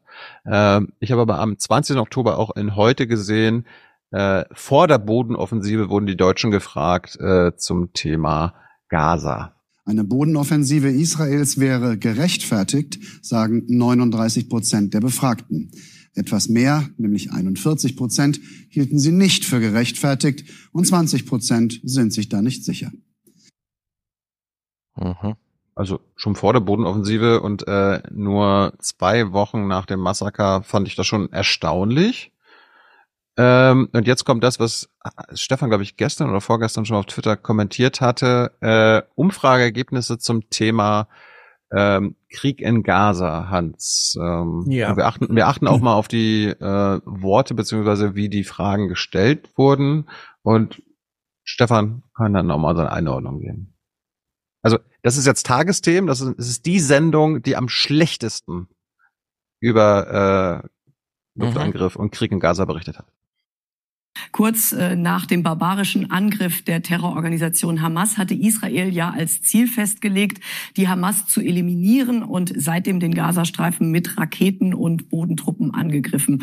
So blicken die Deutschen auf diese Gegenoffensive der Israelis. Das geht nicht weit genug, was israelisch da militärisch veranstaltet, sagen aktuell acht Prozent der Befragten. Es ist angemessen, sagen 35 Prozent, so viel also zu denjenigen, die die Aktionen mehr oder weniger unterstützen. Aber auf der anderen Seite sind da eben auch 41 Prozent, die sagen, die israelische Militäraktion, die geht zu weit. Wir haben hier also ein gespaltenes Meinungsbild in Deutschland. Und man muss in diesem Zusammenhang sicherlich auch darauf schauen, dass eben sehr viele äh, Zivilisten im Gazastreifen bei den Angriffen Israels getötet werden. So sind diese Zahlen sicherlich auch zu erklären und hängen vor allem mit der nächsten Frage zusammen, die wir auch gestellt haben. Israelische Militäraktionen mit zivilen Opfern sind gerechtfertigt, sagen aktuell 25 Prozent der Befragten. Aber eine Mehrheit von 61 Prozent sagt nein, sie sind nicht gerechtfertigt. Zivile Opfer im Gazastreifen müssen vermieden werden.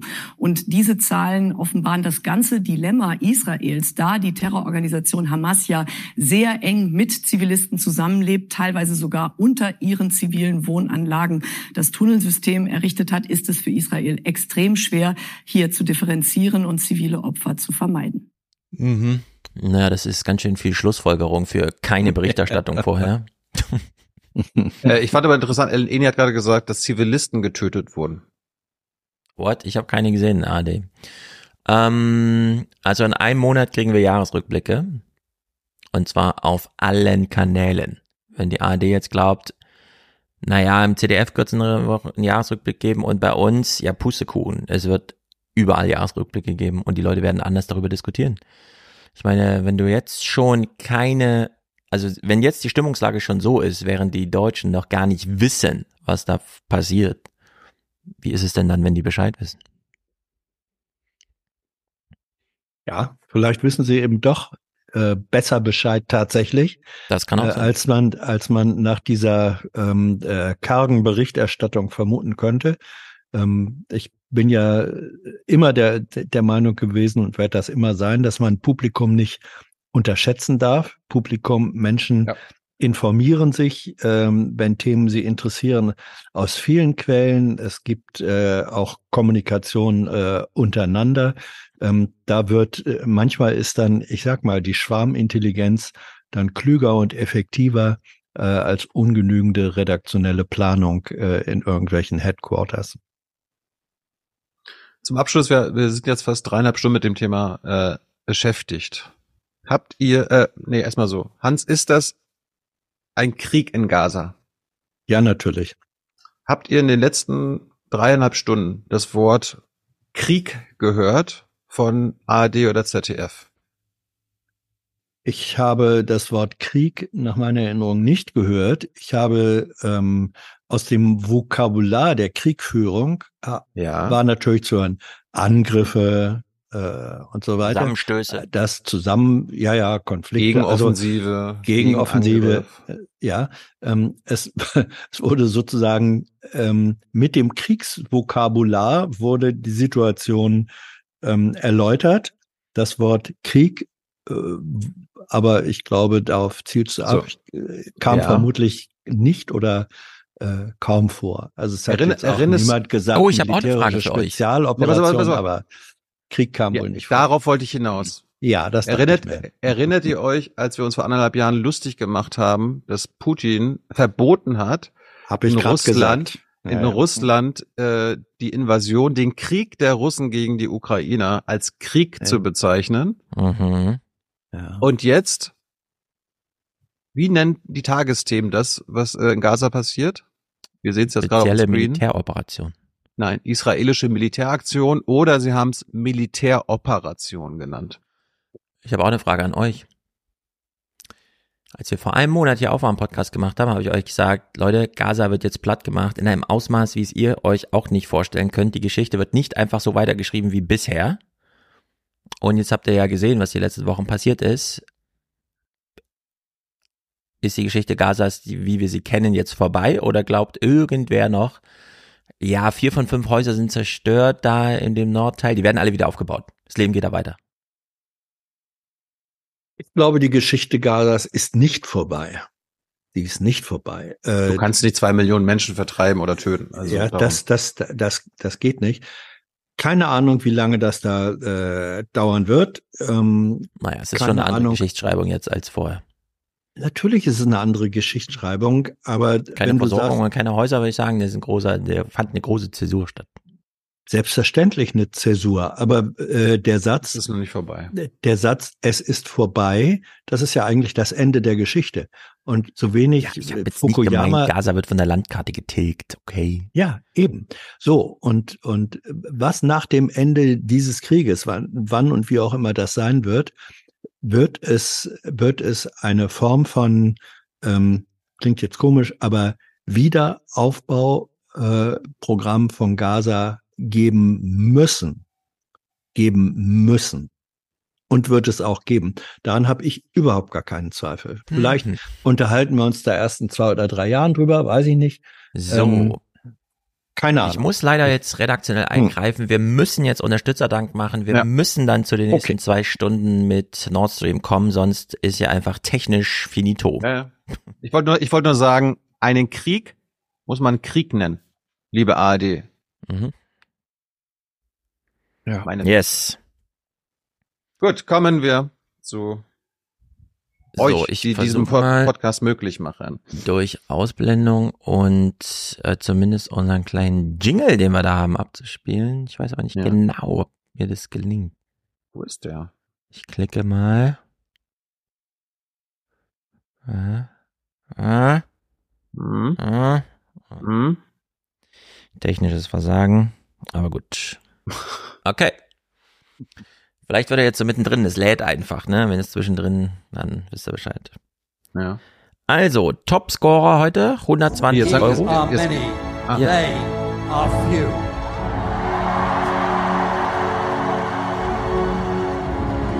Willkommen im 1% Club. Der Bundespräsident zeigt Verständnis und kauft ein Brot. Gut, beeilen wir uns, ja? Philipp schickt 120, ist damit oberste äh, und sagt, Achtung, vielleicht kann ich es raussuchen. Er gehört zu den Evergreens und kommt hier.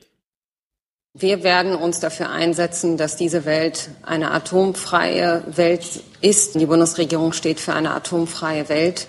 Für eine atomfreie Welt. Tapio schickt 100. Nein, rein, Passt, äh, passt ja auch zu Gaza jetzt, atomfreie Welt. Äh, Reinhold kauft ein Brot für 100 Euro und zieht den Biber zur Verantwortung. Ähm, Der ah, nee, Bundespräsident da zeigt vorne. Verständnis und kauft ein Brot. Okay. Also, mein erster Versuch war richtig. Tapio. Eckhard schickt auch 100. Liebe Grüße von zwei vernünftigen Sachsen. Wir schätzen eure Arbeit sehr. Es gibt sie noch. Vernünftige Sachsen. Obwohl Äh, der, Putin Biber einmarschiert. der Biber soll uns Verantwortung gezogen werden. Mhm. Äh, Wenn der Biber immer wieder Ärger macht und sich an bestimmte Regeln nicht hält, äh, dann muss er dann auch mal äh, tatsächlich äh, zur Verantwortung gezogen werden. 100 Euro von Lars ohne Kommentar und 100 Euro von Jan ohne Kommentar. Äh, Hans, was ist denn du da eigentlich? Hm? Sehr gut, jetzt wo du den Mund voll hast. Was ist denn da? Das ist mein Frühstück.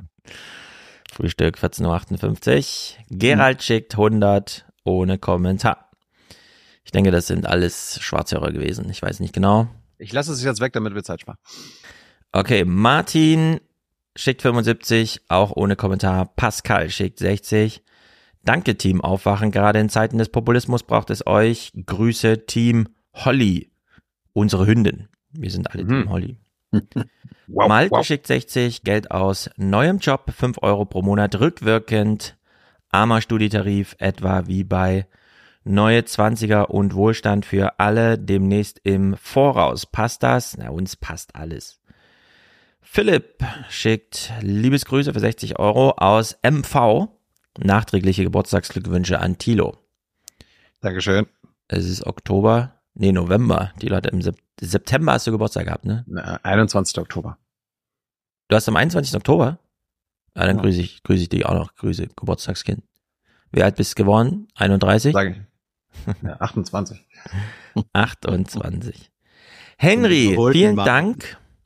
Äh, Momentchen mal. Henry, ach ja, also Henry schickt 60 Euro und schreibt, vielen Dank für eure Sonderfolge zu Nord Stream 2 und die tolle äh, neue Aufwachenfolge. Stefan Ja, on kommt fire, wie jedes Mal. Vielen Dank an Stefan für den tollen Abend und dann ist, hört das iPad auf, um das vorzulesen. Hm. Wir machen doch jetzt erst eine Nord Stream 2 Sondersicht, aber wir haben ja schon mal drüber gesprochen. Na, wir haben sie ja angekündigt, ja. Also, Steffen schickt 55, Stefan schickt 54, gut für unser Land, er grüßt aus Dresden. Können wir die Dresdner Oma mal hören? Äh, ja, klar. Es kommen die Ausländer hier rein, machen die Hand ab und kriegen Handy, kriegen Klamotten und ihr, guck, das kann nicht sein so. Herr Putin, Wir als Dresdner schätzen Sie sehr. Kommen Sie nach Dresden und räumen Sie hier auf für ganz, für ganz Deutschland. Ja, räumen Sie auf für ganz Deutschland. 50 Euro von Johanna Michel. Äh, ist einfach großartig. Nie wieder Schwarzhörerin. Laura. Ich mach, äh, ich macht einen, ihr macht einen super Job, Job, aber sie hat ich geschrieben. Scheint da so ein kleiner Egozentrismus durch? Nein, Kann ja ihr macht stimmen. einen super Job, meint sie. Hm? Kann ja beides stimmen. Sie sagt Dankeschön. Tapio Raketen-Smileys, also unser Topscorer, nee, äh, mit unser 100 Euro äh, Produzent hier, Tapio nochmal erwähnt.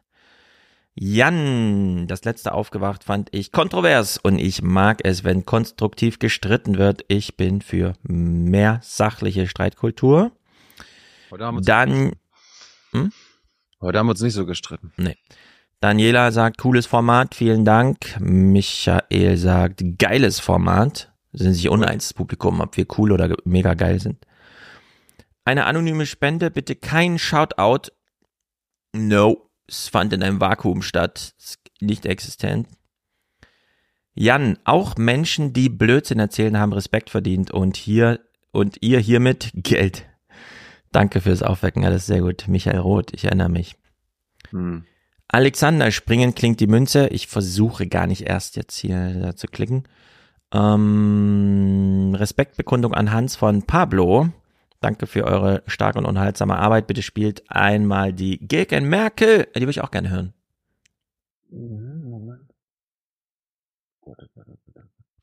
Na?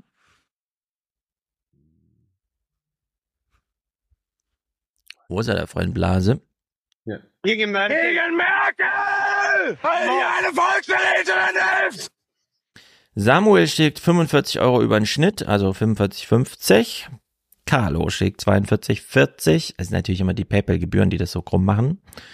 Monatliche Demokratieabgabe Natalie. Ich grüße aus der schönen Schweiz den Fabi mit seiner süßen. Ah, ein Ü und ein SZ. Das ist natürlich äh, für eine Banksoftware, die auf Software von 1975 läuft, sehr schwer, mir die Buchstaben anzuzeigen. Also süßen Peach und natürlich meine drei Aufwachen Helden Keep on Rocking. Britta schickt auch 42, sagte Danke. Damit haben wir alle Produzenten und nicht existierenden Präsentatoren hierfür genannt. Wir danken sehr, bedanken uns auch bei allen Ungenannten und kommen nun zu einem Du, du, Gespräch. du musst uns da raus, rausholen mit. Äh, ja, Moment, ich drücke jetzt. For the many, for the many, not, not the few. The few.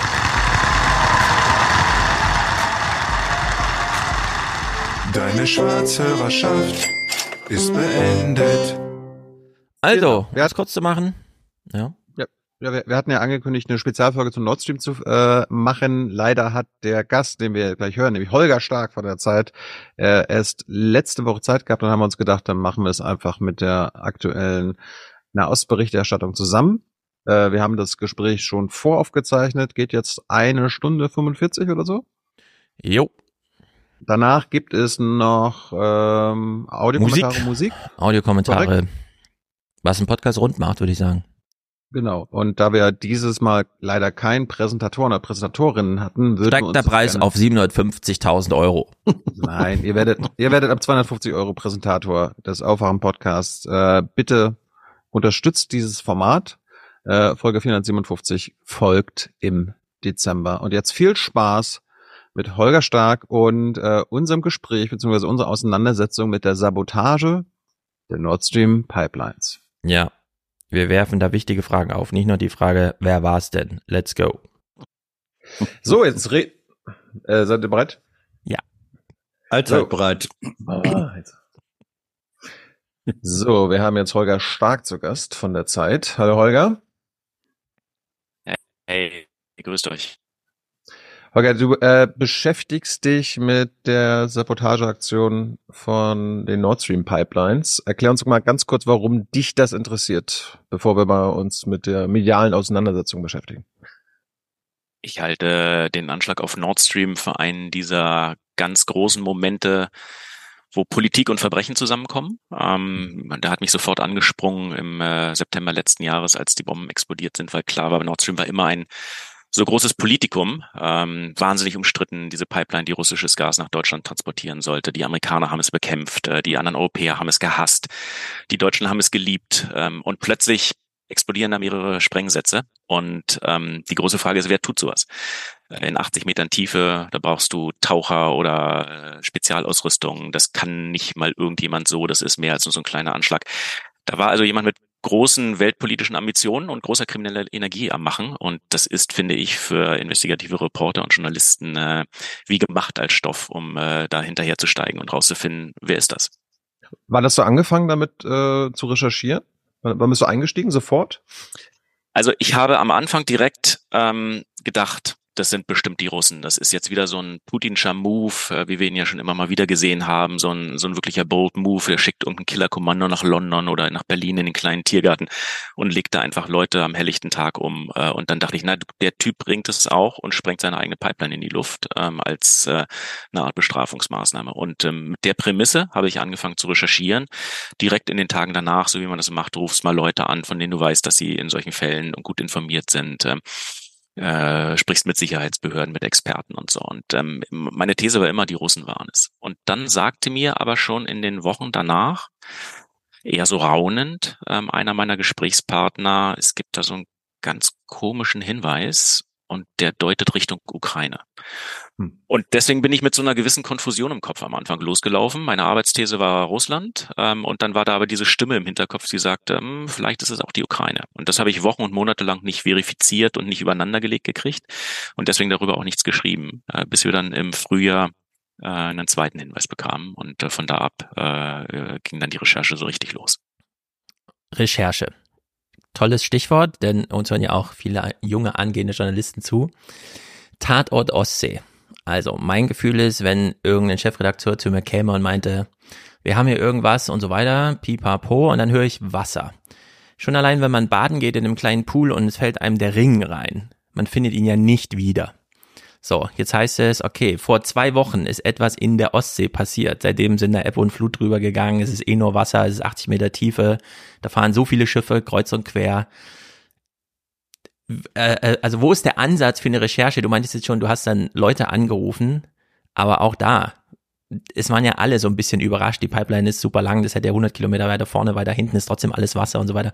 Wo ist der Ansatz für eine Recherche, um auch relativ zügig zu so einem Punkt zu kommen, um zu sagen, okay, da gehe ich jetzt mal weiter nach?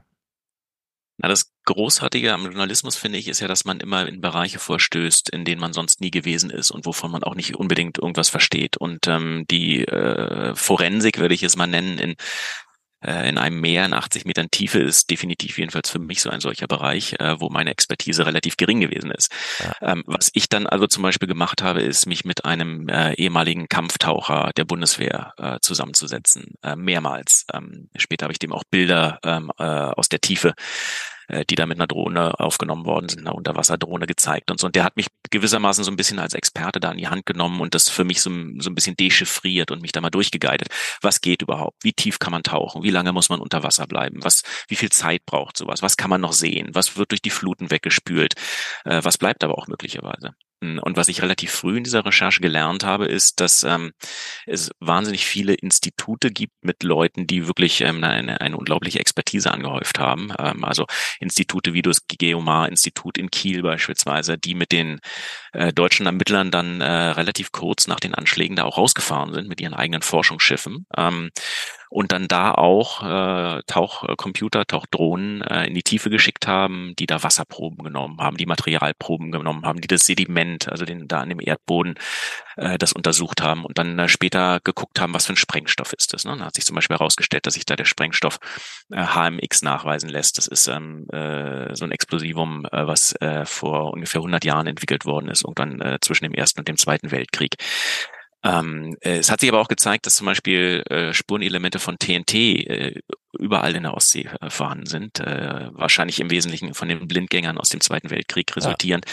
Also die Ostsee ist im Prinzip, wenn man so will, ein ähm, sprengstoffgeschwängertes äh, Gewässer und da ist es gar nicht so leicht, da den einen Sprengstoff von dem anderen zu trennen. Also du lernst jedenfalls rauszufinden, was sind Experten, die sehr viel mehr davon verstehen als du selber und versuchst dich dann mit diesen Experten so Stück für Stück voranzuhangeln. Und äh, die Ermittler haben es in gewisser Weise auch nicht anders gemacht, bloß dass sie sich eben die besten Experten herangezogen haben, die äh, jedenfalls in Deutschland zur Verfügung standen.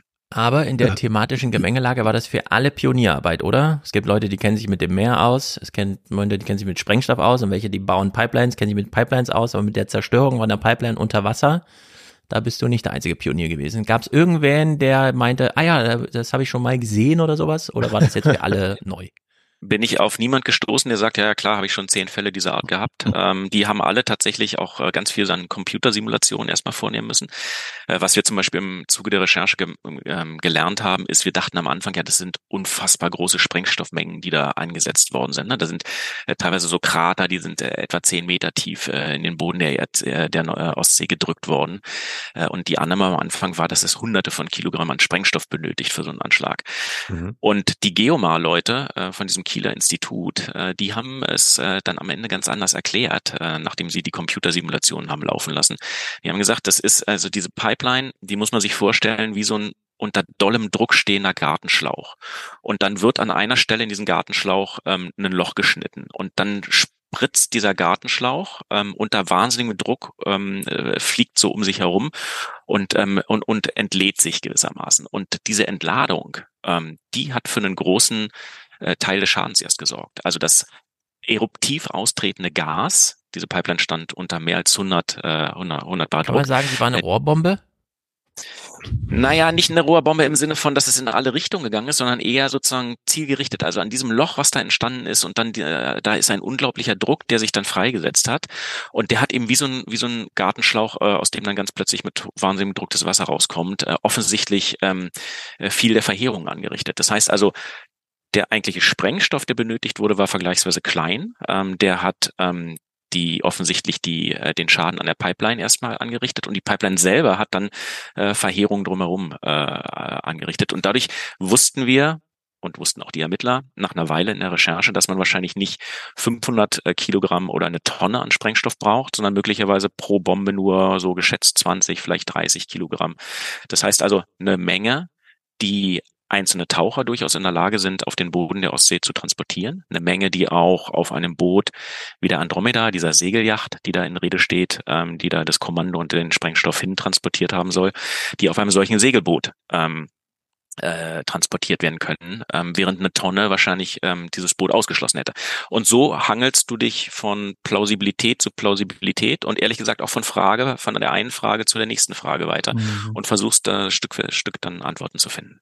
Holger, ich möchte äh, dich einen Punkt fragen, das hast du gleich am Anfang äh, so gesagt, fast nebenbei, ja, deine äh, Eingangsthese äh, oder erkenntnisleitende These wäre gewesen, naja, das war der Putin, dem trauen wir alles zu. Und ähm, das entspricht ja in gewisser Weise einer Wahrnehmung, die wir, also alle journalistische Recherche und so weiter findet ja im Moment im öffentlichen Diskurs statt. Äh, es gibt Millionen von ähm, Online-Journalisten, die bei der Google-Akademie äh, sich qualifiziert haben oder so. Die sagen dann, ja, siehst du wohl, die folgen diesem einen Narrativ und dann ist ja klar, dass dabei nur das rauskommen kann. Also eine lineare ähm, Geschichte, wo das Ergebnis der Recherche eigentlich durch die Vorabthese äh, definiert wird. Was du beschreibst, ist ja ein ganz anderer Prozess, dass du nämlich mit einer Vermutung, wo man noch sich auch überlegen kann, wie kommt die zustande, ja, Erfahrung und so, dann auf einmal relativ schnell gesagt hast, nee, ich gehe jetzt äh, in meiner weiteren Recherche, ich, ich öffne meinen Horizont, ich gucke wo ganz anders. Das widerspricht diesem schlichten Modell. Ähm, ist das Zufall, dass du auf einmal da umgeschwenkt bist? Oder würdest du sagen, das gehört eigentlich zum professionellen journalistischen Handwerk, dass man das wirklich immer dann macht, wenn neue Informationen dazukommen. Ich halte das für essentiell, dass du, ähm, wenn die Fakten dich in eine andere Richtung führen, dass du dann den Fakten folgst und nicht irgendeiner politischen Voreingenommenheit oder gar einer ideologischen Betrachtungsweise oder so. Das ist, äh, wenn, wenn du so willst, das Wesen des Journalismus. Du äh, hast eine Vermutung oder du kommst mit einer, mit einem Verdacht, mit einer Frage und dann triffst du auf eine Antwort und wenn diese Antwort in eine andere Richtung leitet, dann musst du auch gucken, in diese andere Richtung zu marschieren.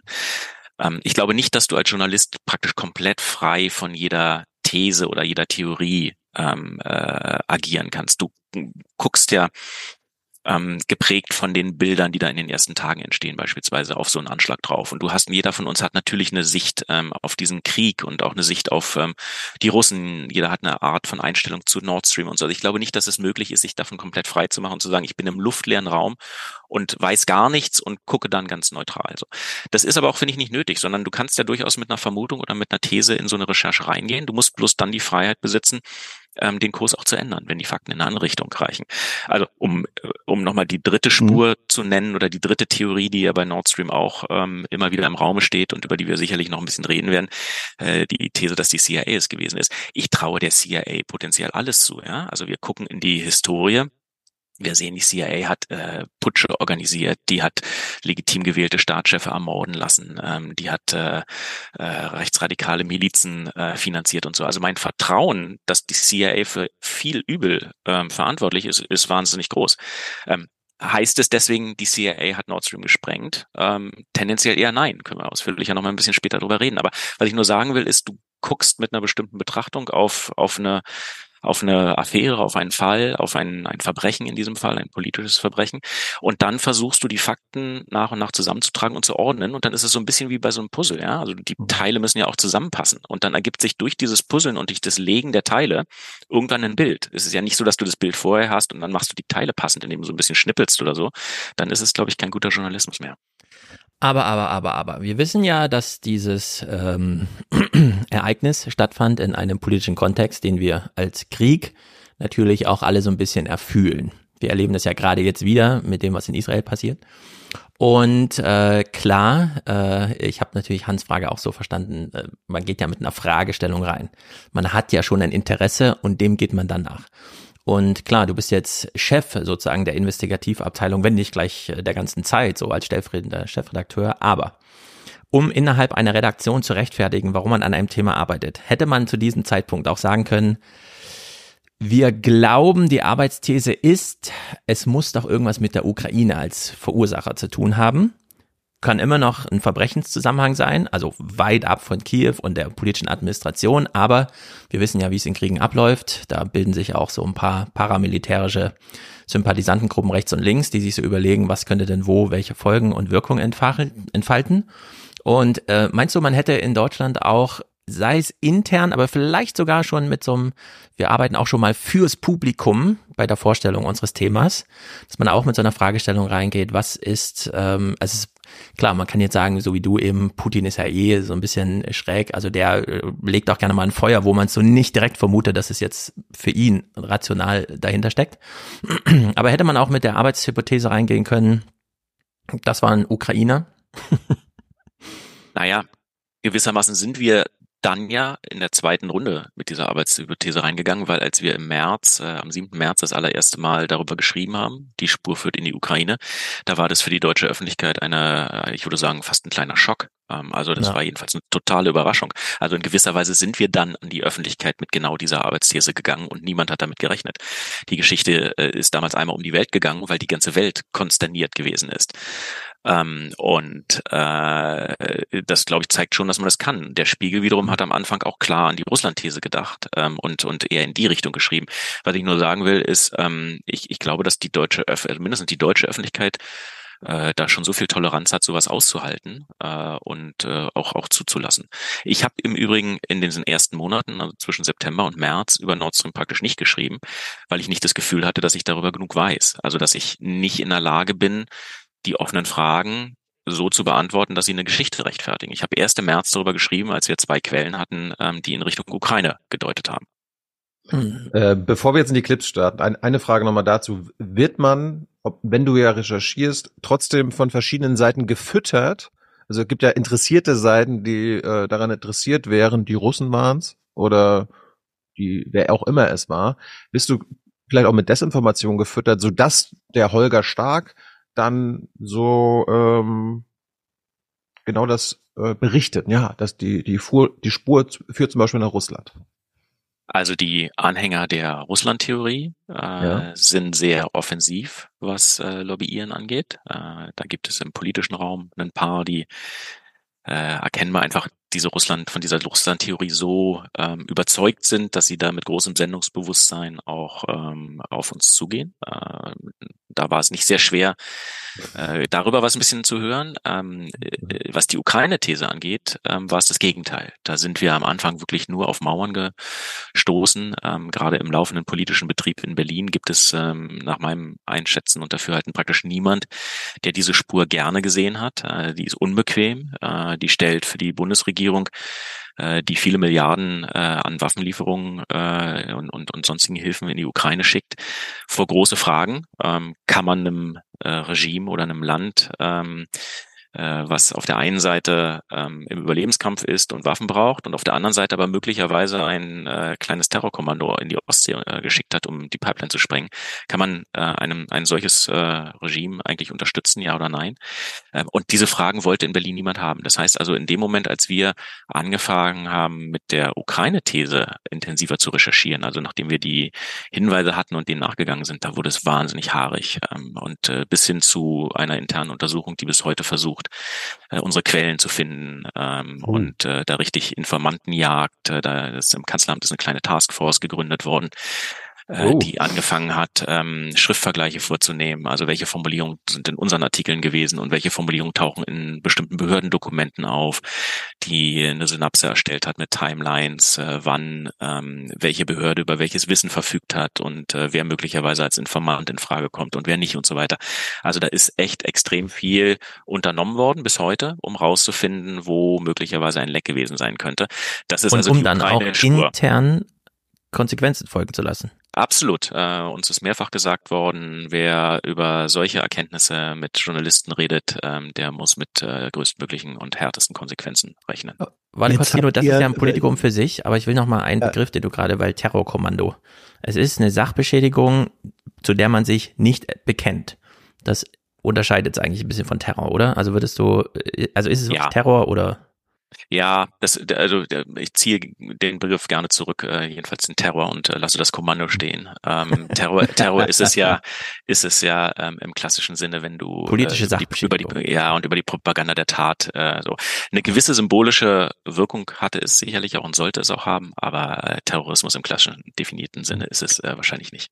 Holger, ich möchte eben, weil du äh, beschrieben hast, ja, da gibt's jetzt immer noch diese interne Taskforce beim Bundeskanzleramt, um rauszufinden, wer da die aus deren Sicht Übeltäter, wir würden sagen Whistleblower waren. Maulwürfe. Ähm, ja, ihr habt das ja veröffentlicht. Also das, was du jetzt hier sagst, ist Teil der Berichterstattung schon äh, geworden. Was war die Reaktion darauf, dass diejenigen, die die Taskforceler, die das ja auch sehen, wenn die auf einmal mitkriegen, oh, jetzt wird hier öffentlich darüber berichtet, was wir hier versuchen im Geheimen rauszufinden, hat das sozusagen den Druck, den internen, der durch so eine Taskforce kommt, ähm, eigentlich nochmal verstärkt und hat es für Informanten die, äh, die Situation äh, schwieriger, ähm, riskanter gemacht? Oder ist diese frühe Form von Öffentlichkeit herstellen über journalistische Publikation eher ein Schutz für die, für diejenigen, weil die Taskforce eben nicht sicher sein kann, dass sie so ganz im Verborgenen muddelt. Also für die Informanten hat dieser eminente Druck, den es in der Bundesregierung äh, gab und gibt, ähm, es eher schwerer gemacht. Ähm, aus einem ganz simplen Grund. Ähm, da ist viel in internen Runden drüber geredet worden. Wer ist hier der Durchstecher? Wer könnte der Maulwurf sein, um Thilo zu zitieren? Ähm, und das macht natürlich für alle Leute, die in solchen Runden sitzen, ist wahnsinnig ungemütlich. Da ist ähm, auch darüber geredet worden, ob möglicherweise dienstliche Erklärungen abgegeben werden müssen, äh, dass man keinen Kontakt zu Journalisten gehabt hat und ähnliches. Und dann ist in einem zweiten Schritt ähm, die sind die Runden extrem verkleinert worden. Also während äh, anfangs da noch Runden von Beamten und Ermittlern waren, äh, wo, sagen wir mal, sowas wie Abteilungsleiter, Unterabteilungsleiter und so solche Leute mit dabei saßen, ähm, ist das extrem zusammengeschrumpft worden. Ähm, Im Amerikanischen würde man sagen Need to Know, also wirklich nur die, die ganz ähm, elementar mit äh, den Ermittlungen befasst waren, plus den Behördenchefs, ähm, um praktisch alle weiteren möglichen Mitwisser und Lecks auszuschalten. Äh, und das hat natürlich unter äh, in, in ganz vielen Behörden äh, unter den Beteiligten ähm, äh, so eine Mischung aus Misstrauen äh, und Angst auch ausgelöst, weil sie alle immer das Gefühl hatten, äh, wenn ich in so einer Runde sitze oder mit irgendjemand rede, ähm, dann kann es, äh, dann gucken die mich im Prinzip alle als den, als einen möglichen Verräter an. Ähm, also ich glaube, dass der ähm, dass der Flurschaden, der durch diese Maßnahmen eingetreten ist, dass die Leute sich nämlich alle anfangen zu misstrauen, dass niemand mehr darüber redet, dass du Ermittlungsansätze nur noch in kleinstem Kreise austauscht und damit natürlich auch äh, zweite Meinung und dritte Meinung äh, ausschließt, die für Kriminalistik immer auch wichtig sind. Guckst du in die falsche Richtung, ja oder nein? Das, ähm, all das ist dadurch äh, kaputt gegangen und ähm, äh, ich glaube, dass, dass dieser Kollateralschaden wirklich imminent ist und dass der auch über Nord Stream hinaus noch bleiben wird. Hm? So. Meine Frage war schon, meine Frage war ja, ob die, ob die Tatsache, dass ihr das veröffentlicht habt, was ihr wisst über diese interne Recherche, ob das ähm, auch für eure Informationsgewinnung und für eure Informanten äh, die, Öffn die Offenlegung eher ein Schutz oder eher eine Verstärkung des Drucks bedeutet. Also ein, ein bisschen ist es schon so, dass dadurch, dass es öffentlich geworden ist, das natürlich auch in der Bundesregierung eine, so einen leichten Peinlichkeitsmoment äh, erzeugt hat. Ähm, so gerne liest du über sowas ja dann auch wiederum nicht. Ähm, es hat aber nicht dazu geführt, dass sie aufgehört hätten. Also insofern würde ich sagen, so teils, teils. Mhm.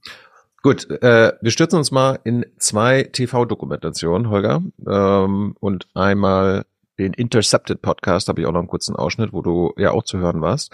Ähm, wir fangen mal Gerne. mit der Tatort Ostsee-Doku an. Ich weiß nicht, ob du dir selber sowas anguckst. Ähm, Hans hat das äh, für uns geguckt. Wir haben uns, äh, ich habe mir das auch angeguckt. Stefan hat es nicht gesehen, wird also spontan mit dir darauf reagieren. Und wir haben das Ich repräsentiere das allgemeine Publikum. Nicht jeder guckt wir, alles. Und weil wir ja gerade beim Kanzleramt schon waren, passt das erste jetzt schon mal. Ähm, ähm, es geht, die, die Tatort Ossi-Doku der ARD vom Ende September begann mit Geheiminfos im Kanzleramt. Wir gucken mal rein.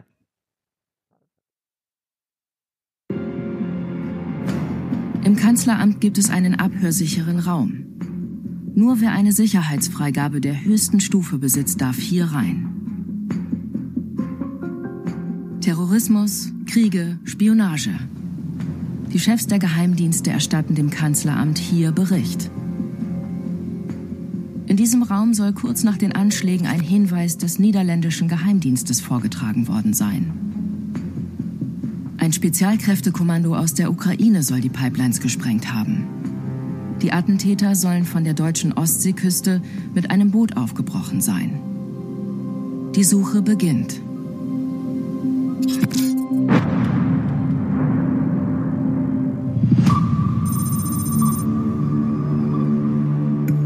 Wir finden heraus, dass es den Ermittlern gelungen ist, die verdächtige Segelyacht zu identifizieren. Wir waren die Ersten, die darüber berichteten. Das ist das Boot. Der Name Andromeda. Diese Yacht ist bisher die heißeste Spur der deutschen Ermittler. Gut 15 Meter lang. Platz für 10 Personen in fünf Kabinen. Was das Boot mit der Tat verbindet? Im Innenraum sollen die Ermittler Reste des gleichen Sprengstoffes gefunden haben, der offenbar auch am Tatort sichergestellt wurde. Äh, darf ich gleich mal das allgemeine Publikum äh, repräsentieren? Ja. Das ist ja wahnsinnig interessant. Also wir haben Ermittler staatlicherseits, die natürlich, es ist ein Verbrechen, dann auch da irgendwie ermitteln müssen. Dann haben wir Journalisten, die sich auch dafür interessieren, weil es eine politisch aufgeladene Lage ist. Und dann haben wir noch das Kanzleramt, das seinerseits schon so ein bisschen nachschaut, wer hat denn intern vielleicht über diese politische Dimension so ein bisschen kommuniziert. Da will ich gar nicht weiter nachfragen, denn das verbittert sich schon allein des Quellenschutzes wegen. Aber in diesem Gefüge Journalisten können ja, haben ja nun wirklich zwei Ansatzpunkte. Entweder sie fragen bei den Ermittlern nach, was habt ihr denn da rausgefunden und wollt es aber nicht, und das ist ja dann eine eigene Dimension, über die man reden kann, oder Journalisten Fragen, also machen sozusagen richtig eigene Ermittlungen. So, und jetzt äh, bist du hier. Wir haben natürlich schon so ein paar Clips dazu äh, in den vergangenen Podcasts der letzten Monate geschaut, aber kannst du so ein bisschen, äh, äh, also nur so weit wie es geht, aber macht ihr da richtig eigene Ermittlungen oder rennt ihr sozusagen den politisch ermittelnden Kräften, wo auch immer da hinterher? Also habt ihr, du hast jetzt schon äh, uns gesagt, wen du so dann anrufen kannst, also Leute, die sich mit der Ostsee auskennen, Leute, die sich mit Boden auskennen, Leute, die vielleicht Boote vermieten und so weiter und so fort. Aber äh, traut man sich als Journalist innerhalb eines Krieges auch dahin zu gehen, wo es so richtig brenzlig wird oder habt ihr da dann auch so Vorsichtsmaßnahmen euch gegenüber oder wie, wie läuft sowas ab? Ich glaube, dass du das musst. Ähm, ich würde ähm, äh, den deutschen Ermittlungsbehörden, abgesehen davon, dass es wahnsinnig schwer war, da was rauszufinden, ähm, an der Stelle auch nicht alleine trauen. Und ich glaube, dass du gerade bei so einem internationalen Fall auch äh, zu den jeweiligen Schauplätzen musst. Ähm, also ich gebe euch mal so ein Beispiel oder vielleicht zwei. Ähm, nachdem wir ungefähr eine Idee hatten, wo diese Segelyacht ähm, wann gewesen ist, also welche Route die gesegelt ist, ähm, Georg Heil von, von Kontraste von, aus der ARD, der hatte das erste Mal über diese Segelyacht äh, von dieser Segelyacht gehört und dass die eine Rolle spielen soll. Und dann haben wir angefangen, die Route dieser Segelyacht zu rekonstruieren. Da sind wir zum einen nach Rostock gefahren, in den Hafen, wo die Segelyacht übernommen worden ist. Ähm, das heißt, wir hatten so ein Anfangsdatum und ein Enddatum, wann das Boot zurückgegeben wurde. Und dann haben wir so zwischendrin die, die jeweiligen Häfen ähm, auf der Route ähm, lokalisieren können. Und was wir dann gemacht haben, ist ähm, im Prinzip fast eine, eine offene Internetrecherche. Wir haben ähm, auf Social Media angefangen zu gucken, ähm, welche anderen Segler und anderen Boote denn in diesen Tagen in den jeweiligen Häfen auch gewesen sind. Ähm, Leute posten auf Instagram irgendwelche Bilder. Es gibt ähm, Datenbanken äh, aus den Häfen teilweise, äh, welche Boote jeweils registriert waren. Man kann Hafenmeister anrufen und so weiter. Und so sind wir gekommen ähm, auf beispielsweise einen anderen deutschen Segler, der zu einem bestimmten Zeitpunkt äh, im September letzten Jahres ähm, in einem schwedischen Hafen lag und ähm, sagt, ähm, nachdem wir ihn dann angerufen haben, äh, neben ihm äh, lag die Andromeda. Und er erinnert sich noch deshalb so ganz genau, weil es an diesem Tag schweres Wetter gewesen ist. Der wollte gar nicht in diesen Hafen, ist aber früher reingegangen.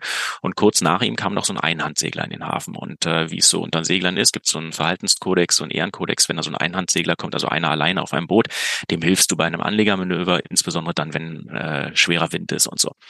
Und der wollte bei der Andromeda da anlegen äh, äh, und die haben sich aber nicht die Bohne um den gekümmert und dem einfach nicht geholfen. Die haben ihm keine, keine Leinen abgenommen, die haben äh, nicht geholfen, das Boot irgendwie zu vertreuen und so. Und dann ist dieser deutsche Segler dahin gegangen und hat ähm, die quasi angemacht, so nach dem Motto, hey, was ist mit euch los und so. Und ähm, die haben ihn nur verständnislos angeguckt und dann hat der eine dem anderen das in einer Sprache übersetzt, äh, die von laut An Angaben des äh, deutschen Seglers offensichtlich osteuropäisch gewesen ist. So. Und dann haben sie einfach geschwiegen und sind verschwunden. Und ähm, der hat uns auch noch ein bisschen beschrieben, wie die aussahen, militärisch kurzer Haarschnitt, äh, fünf Männer, eine Frau, das ist genau die Beschreibung, die äh, die Ermittler auch hatten, ähm, also offensichtlich ein Kommando, was aus sechs Personen bestand, darunter eine Frau und so weiter. Und so näherst du dich ähm, praktisch eine Recherche an, die erstmal mit den Ermittlern gar nichts zu tun hat. Und dann sagt er uns irgendwann ganz am Ende, ja, und im Übrigen, äh, das BKA war ja auch schon bei uns bei mir und hat mich auch befragt. Und dann wussten wir, okay, wir sind auf der richtigen Spur. Ja. Den haben wir aber durch eine reine, ähm, wenn man so will, Open Source Internet-Recherche und dann klassisches Handwerk hinterher telefonieren, Fragen und so weiter äh, getroffen. Den haben wir dann in, in einem englischen Hafen äh, ähm, interviewt. Äh, der taucht auch in dieser AD-Dokumentation mhm. auf und so. Und so hangelst du dich von dem einen zum anderen. Wir wussten vorher gar nicht, dass das Boot in Schweden war, aber dieser Hafen, Sandham in Schweden, ähm, äh, wo, dann hatten wir eine genaue, dann genaues Datum, wann es da gewesen ist, wie die Crew aussah und so weiter und so fort. Ne? So, also da, das ist, das ist so, so eine Art von On-the-Road-Recherche. Eine zweite, ein zweites Beispiel, wenn ich das noch ähm, kurz erzählen darf, ist, dass wir ähm, durch Gerichtsdokumente herausgefunden haben, dass es einen ukrainischen Geschäftsmann gibt, äh, der über eine Firma, ähm, wo er der ähm, Besitzer ist, äh, offensichtlich die Andromeda bezahlt hat. Ähm, und äh, diesen ukrainischen Geschäftsmann, ähm, ich meine, wie willst du recherchieren in der Ukraine? Kannst du denn, insbesondere wenn du denkst, dass es möglicherweise ukrainische Behörden waren, die diesen Anschlag beauftragt haben, dann kannst du ja nicht irgendwo bei der Polizei oder der Staatsanwaltschaft anrufen. Ähm, so, den haben wir zuerst versucht, ähm, ähm, direkt zu kontaktieren. Ähm, und als es da keine Reaktion gab, sind, ist eine Reporterin von uns, äh, Luisa Hommerich, zusammen mit dem Team der AD dahin gefahren und hat sich einfach an dessen Se sehen, sehen wir auch gleich noch. Sehen wir, okay, genau. Mhm da, da auf die Lauer gelegt, wenn ich das so sagen darf, und gewartet, bis der Typ kam. Und das ist eine, natürlich nicht ungefährlich. Wir hatten das Gefühl, dass ähm, unsere, unser Reporter-Team da ähm, äh, auch beobachtet worden ist, äh, möglicherweise von staatlichen Stellen, die natürlich wussten, dass wir kommen und so. Aber ohne diese Form von On-the-Ground-Reporting, glaube ich, kannst du so eine Geschichte letztlich nicht schreiben. Habt ihr da ja, eigentlich einen Vorteil, also ein Open Source Ground äh, ähm, Forensik Vorteil, in dem ihr zwischendurch Texte schreiben könnt oder so Bilder veröffentlichen, wir haben ja das Schiff jetzt hier gesehen, dass dann jemand auf die Idee kommt, ah ja, das Schiff kenne ich ja irgendwie, ich sehe es jetzt erst im Fernsehen, während die Polizei ja immer laufende Verfahren, wir sagen hier gar nichts, wir veröffentlichen auch nichts und so weiter. Also habt ihr, wir kriegen ja auch immer so, wir erzählen irgendeinen Quatsch im Podcast und dann kommen sofort Kommentare und so. Habt ihr da auch äh, so einen Feedback-Loop mit eurem Publikum? Ein bisschen schon. Ähm, das erhoffst du dir natürlich immer als Journalist, dass du was äh, publizierst und dann lesen das Leute und sind beeindruckt und äh, melden sich bei dir. Manchmal passiert es, aber oft leider auch nicht. Äh, in dem Fall sind wir aber beispielsweise auch noch gestoßen auf einen polnischen Segler, der die Andromeda noch in einem anderen Hafen in Christiansöl mhm. äh, gesehen haben will und der ähm, wiederum auch eine Beschreibung dann abgegeben hat, die sehr ähnlich der von diesem deutschen Segler ist, der in, in Schweden die Yacht getroffen hat. So, und so decken sich dann die Dinge.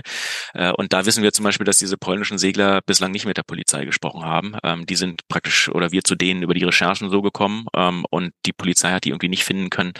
Äh, da haben wir dann manchmal natürlich auch einen, einen kleinen Vorteil. Wir kommen ja gleich zu die Polizei da auch gewesen sein jetzt. Wir kommen gleich zum Tauchgang und dem Schiff. Eine Frage nochmal zu dem Clip. Darum haben wir den abgespielt. Das Kanzleramt hat recht schnell gewusst, okay, es gibt niederländische Hinweise auf ukrainische ähm, Täterschaft. Wir hatten ja auch äh, in der Berichterstattung, glaube ich, über die Washington Post oder Wall Street Journal gehört, dass es schon ein paar Monate davor von amerikanischer Seite Hinweise an die deutschen Geheimdienstbehörden gab, dass da was in, im Busch ist, also dass da was in Planung ist. Ähm, du hast aber von diesen, von diesen ganzen Hinweisen erst viele Monate später gehört. Also das Kanzleramt und der, der deutsche Staat hatte da schon Informationsvorsprung. Also der, der, die Timeline, wenn ich, äh, wenn man das so sagen ja. darf, ist so, dass es im Juni vor, also jetzt anderthalb Jahren, äh, einen äh, offensichtlich Informanten äh, gibt, den die Holländer geführt haben, der holländische Geheimdienst, äh, der in der Ukraine saß und der berichtet hat, dass es diesen Plan gibt, Nord Stream 1 zu sprengen und dass es da ein ukrainisches Kommando geben soll, was äh, das gerade vorbereitet. Ähm, und der damals sagte, das soll im Zuge von einer NATO-Übung äh, sozusagen so hinten rangehängt werden. So. Ähm, und diesen Hinweis äh, haben die Holländer seinerzeit, also im Juni äh, 2022, ähm, erst mit den Amerikanern, also der CIA geteilt und dann auch mit einer kleinen Zahl von europäischen Nachrichtendiensten, jedenfalls auch mit den Deutschen. Das heißt, die Deutschen wussten im Prinzip ab ähm, irgendwann im Juni vergangenen Jahres, dass es da so einen Plan gab. Klar, damals ist erstmal nichts passiert. Ähm, das kann dann auch in Vergessenheit geraten. Du weißt auch nicht so genau, was für ein Informant ist das, äh, wie glaubwürdig ist der.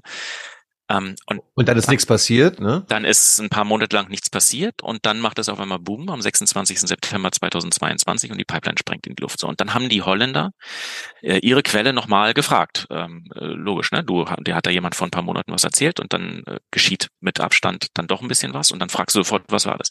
Und da hat diese Quelle ähm, nochmal präzisiert, ähm, dass es sich um ein äh, Kommando von ukrainischen Spezialkräften handelt und äh, dass äh, dieses ähm, Kommando ein Boot äh, in Rostock gemietet haben soll. Das heißt also, in den Tagen nach dem Anschlag wussten die deutschen Behörden schon, dass es da jedenfalls einen sehr ernstzunehmenden Hinweis darauf gibt, ähm, wie dieser Anschlag auf, ausgeführt wurde und vor allem auch von wem, nämlich von der Ukraine.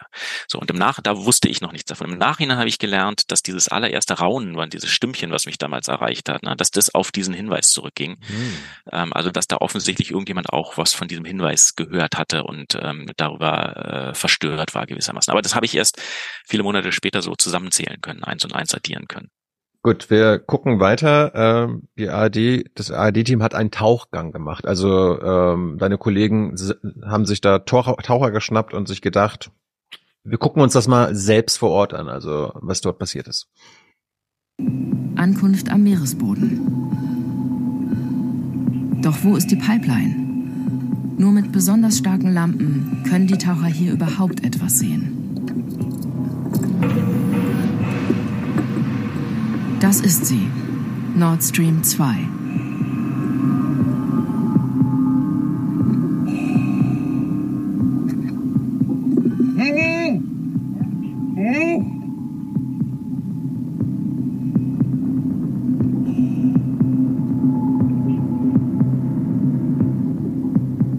Doch wo genau ist das Leck?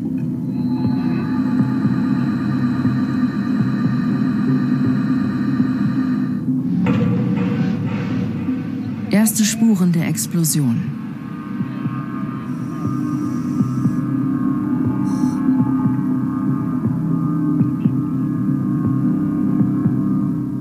Stahl und Beton. Einfach aufgerissen. Das Rohr zersprengt.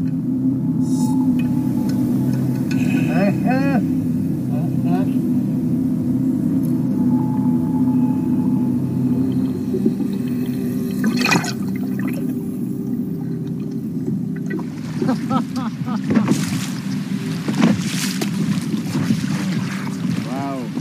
Die Pipeline ist gut zu erkennen. Die ist so einen Meter raus aus dem Grund. Die Sicht wurde verdammt schlecht auf einmal. Der Boden war weg und wir ähm, sind am Ende der Pipeline gewesen, an der Autostelle.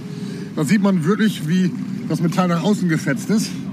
Der Tauchgang ist kompliziert und steckt voller Risiken. Gefahren, die das Tauchteam aus seiner täglichen Arbeit kennt. Das Fazit? Es ist schwierig, aber möglich. Wenn das Wetter stimmt, wenn die ein vernünftiges Echolot mitgenommen haben, was man mitnehmen kann mit so einem Fahrzeug, wenn alles drumherum passte, ist das machbar. Auch die Ermittler haben daran keine Zweifel mehr. Es geht, auch mit einer Yacht. Es ist ja auch immer in der Diskussion, ob eine Tat mit einer ganz normalen Yacht überhaupt verübt werden könnte. Die Einschätzung der Sachverständigen ist, ja, auch mit einer Yacht, wie sie hier in Rede steht, ist das möglich. Also da gibt es dann so ein, so ein Formular und da trägt man ein, ich will eine Dreharbeit in 80 Meter Tiefe, bitte gib mir mal alles mit. Wie macht das also, Fernsehen? Das ich ich bin da kein ARDler, insofern ähm, da nur sozusagen von der Seitenlinie aus. Ähm, aber man ist in jedem Fall gut beraten, wenn man bei den Dänen und bei den Schweden äh, um eine Drehgenehmigung ersucht, äh, weil die ja diese Region kontrollieren. Also einfach nur hinzufahren, äh, macht dich schon mal ein bisschen äh, verdächtig. Hans, warum fa- fandest du diesen, diesen Teil sehenswert? Ich fand ihn deswegen sehenswert, weil ähm, das, was Holger vorher beschrieben hat, dass die journalistische Arbeit aus, äh, besteht aus äh, in, in einer oder aus einer Mischung, ähm, sich sozusagen ähm, der Informationen von Diensten und so weiter zu bedienen, aber auch selber eigene Erkundungen, Erkundungen und Erkundigungen anzustellen. Das wird ja hier dokumentiert. Die Taucher waren da unten ähm, und sie haben äh, das bestätigt gefunden durch ihren eigenen Eindruck, dass ähm, diese Pipeline einfach durch den gewaltigen Druck aus dem Grund herausgehoben äh, worden war, das, das was Holger vorhin sagte. Man braucht offenbar nur eine relativ geringe Menge Sprengstoff, um dieses unter Druck stehende Gasrohr zu sprengen und ab dann wirkt das Gas, das austretende Gas, das sich dann entzündet, das wirkt wie die wirkliche Bombe. Und das ist durch die Bilder, die die Taucher da gesehen und gedreht haben, ist das bestätigt worden. Das war nachher in der anderen, die wir auch noch sehen werden, Doku äh, ähnlich der Fall. Da bestätigt sich, und das finde ich einfach wichtig, dass Journalisten dann sagen können, wir verlassen uns jetzt nicht nur drauf, was irgendwelche Quellen aus den Diensten uns sozusagen aus zweiter Hand liefern, sondern mit unseren Mitteln überprüfen wir, haben diese Informationen eine Plausibilität und diese Plausibilität, fand ich, hat sich hier bestätigt. Und deswegen fand ich das als eine wichtige Passage, die zeigt, wie, Journal wie verantwortliches journalistisches Arbeiten geht. Ja. Hans will das natürlich immer ein bisschen feiern, wenn guter Journalismus abgeliefert wird. Ich als Repräsentant des allgemeinen Publikums fühle jetzt etwas äh, und spiegel das mal zurück. Dieses ganze Thema hat eine große politische Dimension. Wer war's und so weiter. Aber äh, wir haben jetzt hier eine Pipeline gesehen. Der Krieg ging ja los und plötzlich hieß es Gasmangellage und alle haben sich so gefragt, habe ich eigentlich eine Gasheizung? Ich weiß es gar nicht. Ich guck mal nach. So. Und jetzt lernen wir plötzlich auch noch, äh, wie so ein Rohr eigentlich auf dem Erdboden aussieht da. Also wie das da so rumliegt, wie dick. Also wir haben es gerade so gesehen, ja, das ist dann so fingerdick irgendwie. Okay, da kommt also unsere ganze äh, Energiegrundlage her. Hat dieses Thema für dich, Holger, wo du doch äh, dieses investigative, diese investigative Schiene so äh, erfolgreich fährst, aber hat das für dich auch eine Attraktivität über diesen Verbraucherjournalismus? Den Leuten In erstmal zu gewisser Weise- erzählen, wie die Welt so funktioniert? In gewisser Weise schon. Ähm, ich habe mich mit Nord Stream vorher schon mal beschäftigt, äh, genau genommen zweimal vorher schon. Ähm, einmal, als ich ein äh, vertrauliches Papier aus der Bundesregierung in der Hand hatte, äh, wo die Bundesregierung versucht hat, mit den Amerikanern hinter den Kulissen zu dealen, dass die Amerikaner doch die Sanktionen bitte sein lassen sollen. Und dafür, War das noch Merkel? War das noch Merkel? Ähm, das war die Endphase. Nee, ja, das war die Endphase der Merkel-Regierung, ja. wo aber Olaf Scholz als ja, Finanzminister ja. beteiligt gewesen ist. Und darüber habe ich eine kleine Geschichte geschrieben über diese Geheimverhandlungen. Da war die Idee der Deutschen, als sie noch an Nord Stream 2 geglaubt haben, ähm, äh, lasst doch bitte lieber Amerikaner eure Sanktionen sein und dafür versprechen wir, dass wir euch mindestens für eine Milliarde ähm, äh, Fracking-Gas abnehmen und auch ein paar LNG-Terminals bauen und so. Das fand ich damals schon total interessant, weil das so eine Form von Kuhhandel hinter den Kulissen war, die nochmal gezeigt hat, wie Nord Stream 2 eben mehr ist als nur äh, eine schlichte Gasröhre, sondern, sondern so ein Politikum. Auf der anderen Seite, klar, Deutschland verfügt über wenig eigene Rohstoffe und muss irgendwie seine Energieversorgung sicherstellen. Ich fand es ähm, nach Ausbruch des äh, Ukraine-Kriegs äh, schon faszinierend zu sehen, welche Stunts die Bundesregierung dann noch hat hinlegen müssen. Ne? Wir erinnern uns an Habeck, der da in Katar auf einmal ist und dann so eine Art fast Bückling beim Emir macht. Ähm, so, also da, da geschehen auf einmal Dinge, die man äh, sich früher so auch nicht hätte erträumen lassen. Und deswegen hat diese Komponente äh, Nord Stream macht praktisch deutsche Wohnzimmer warm. Kein Nord Stream äh, wird es dann kalt im Winter, ja oder nein. Die hat schon auch, finde ich, was Faszinierendes. Ähm, und deswegen, nur weil wir eingangs drüber geredet hatten, warum ist dieser Fall so außergewöhnlich? In diesem Fall bündeln sich eben so ganz viele verschiedene Ebenen. Ne? So vom ganz vom, vom normalen Verbraucheransatz, äh, wie wird meine Wohnung warm, äh, bis hin zu der großen Geopolitik. Gut, ähm, anderes Thema bei der Plausibilität war ja der Sprengstoff. Ich erinnere mich, ähm, gibt ja so die New York Times hat ja am Anfang berichtet, du hast es ja auch am Anfang so gedacht, naja, also mehrere Tonnen Sprengstoff, äh, da braucht man ein riesengroßes Boot, äh, passt das überhaupt auf so ein Segelboot? Äh, das, damit hat sich die AD auch beschäftigt und vielleicht reden wir nochmal darüber. Die Pipelines liegen nun zum Teil über mehrere hundert Meter zerfetzt am Meeresgrund. Wegen dieser starken Verwüstung gibt es in der öffentlichen Meinung viele Zweifel an der Theorie mit der Segelyacht. Mach mal kurz Stopp, Tilo. Ja. Intervention, Hans. Kann man von einer Verwüstung auf dem Meeresboden sprechen im Fernsehen? Geht das? So lustig. Als Radio Bremer? Das ist, also Sprache darf da auch kreativ sein, ja. Ah, ja okay. Es gibt ja auch den Begriff der Wasserwüste, von daher. Ich würde gleich nochmal meinen eigenen Begriff der Verheerung dann entsprechend in Frage stellen. Ja. Also so, so, so, ein, so, ein Heer, so ein Heer ist ja am Meeresboden auch eher nicht durchgezogen. Aber ja, mhm. guter Punkt, guter ja. Punkt, Stefan. Wie sollen von dieser kleinen Nussschale aus vier massive Lecks in die Pipeline gesprengt worden sein? Eine riesige Menge Sprengstoff, Material für Tauchgänge und Montage. Passt all das wirklich aufs Schiff? We're talking about hundreds upon hundreds of pounds of explosives that have been that were alleged to have been used in this operation. Ist das so? Waren solche großen Mengen Sprengstoff nötig? Das Gas wurde mit über 100 Bar durch die Pipelines gepresst. Wissenschaftler haben ausgewertet, schon ein kleines Loch reichte, damit die Pipelines aufplatzten. Gemeinsam mit den Kollegen in Deutschland und Kalifornien haben wir berechnet, wie viel Sprengstoff benötigt wird, um so ein Schadensbild zu erzeugen. Wir können jetzt sagen, dass definitiv weniger als 50 Kilogramm ausreichen, um so ein Schadensbild zu erzeugen. Hat dich das überrascht, Holger? Es hat mich nicht überrascht, aber was in dieser Geschichte wirklich extrem schwierig gewesen ist, ist, ähm, dass von dem ersten Moment an, wo wir im März darüber berichtet haben, dass die Spur in die Ukraine führt und dass möglicherweise die Andromeda das Boot gewesen ist, mit dem das Kommando dahin gefahren ist, von dem Moment an sind uns extrem viele dieser ähm, äh, Theorien und Widerworte um die äh, um die Ohren geflogen, ähm, im Wesentlichen auf Social Media, weil, wie Hans es sagt, auf einmal äh, Zehntausende von von Google-Akademikern äh, so, äh, unterwegs sind. Das ist ja auch in Ordnung, ne? aber die kommen halt mit einer Theorie nach der anderen. Und ich meine, dieser Fall ist nicht aufgeklärt. Der ist es bis heute im Übrigen nicht. Ja? Und wie, wie sollen wir sämtliche Fragen beantworten können? Und das heißt aber nur, weil du eine Frage nicht beantworten kannst, nicht, dass deswegen die gesamte Theorie Unsinn ist. Und diese Sprengstoffgeschichte, die war ein so ein essentieller Punkt. Wie kann ein Segelboot von 15 Metern Länge eine Tonne an Sprengstoff transportieren? Kann es wahrscheinlich nicht. So, wie kann dann diese Pipeline in die Luft gesprengt worden sein, wo doch der Schaden so episch ist? verwüstet, verheert.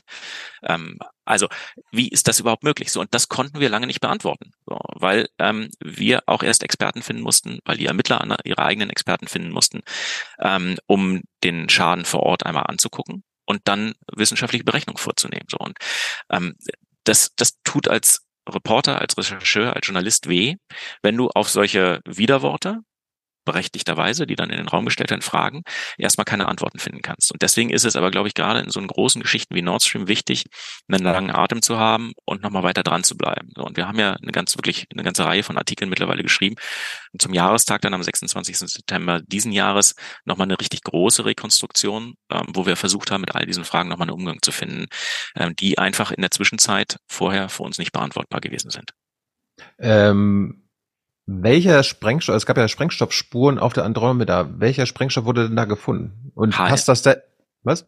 HMX, ähm, auch Oktogen genannt, das ist der Sprengstoff, von dem ich vorhin kurz sprach, Mhm. der vor ungefähr 100 Jahren äh, äh, als militärischer Sprengstoff entwickelt worden ist, der wunderbar auch unter Wasser zündbar ist und von dem eben auch ähm, Spuren an den Pipelines äh, gefunden worden sind. Holger, di- da direkt rein, weil es gibt aus der äh, Ecke, die sagen, es können, äh, ist alles Fehlinformation, ähm, es ist eine Inszenierung, die sagen natürlich, die Behauptung, dass auf dem Tisch in Andromeda Sprengstoff gefunden wurde, belegt ja gerade nicht diese Spur, sondern beweist eigentlich eher das Gegenteil. Das ist eine bewusste Ablenkung, äh, weil kein professioneller Attentäter wäre so blöd, so eine Spur zu hinterlassen. Wie geht man mit so einem in gewisser Weise ja auch nicht so ganz unplausiblen ähm, äh, Vorwurf um?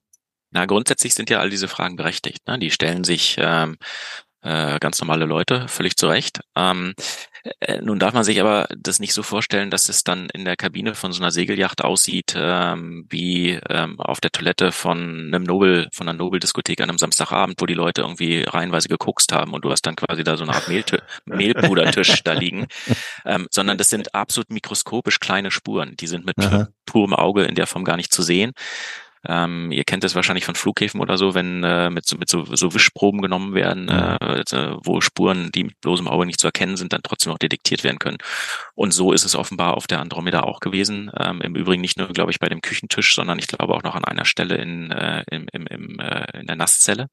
Und offensichtlich, ähm, das reime ich mir jetzt aber auch nur zusammen, äh, ist da irgendwo äh, einmal der Sprengsatz umgebaut oder umgetopft, um en- entpackt worden oder sowas und da müssen irgendwelche Mikropartikel haften geblieben sein.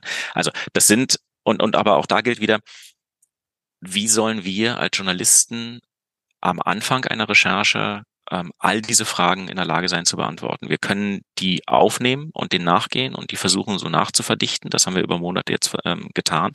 Ähm, aber Journalismus wird sehr, sehr selten in der Lage sein, praktisch am Anfang einer Untersuchung, am Anfang einer Recherche gewissermaßen schon das komplette Urteil vorwegzunehmen und zu sagen, hier ist eine lückenlose Beweiskette. So, das, so, so funktioniert Journalismus nicht. Wir haben äh, weder Zugang zu den kompletten Ermittlungsakten, noch sind wir in der Lage, all diese Fragen zu klären, so, sondern wir können nur ähm, versuchen, eine These weiterzuschreiben aufgrund von Fakten, ähm, die wir für tragfähig halten und dann andersrum aber auch unsere Lücken und äh, und und und äh, sozusagen die die Leerstellen markieren.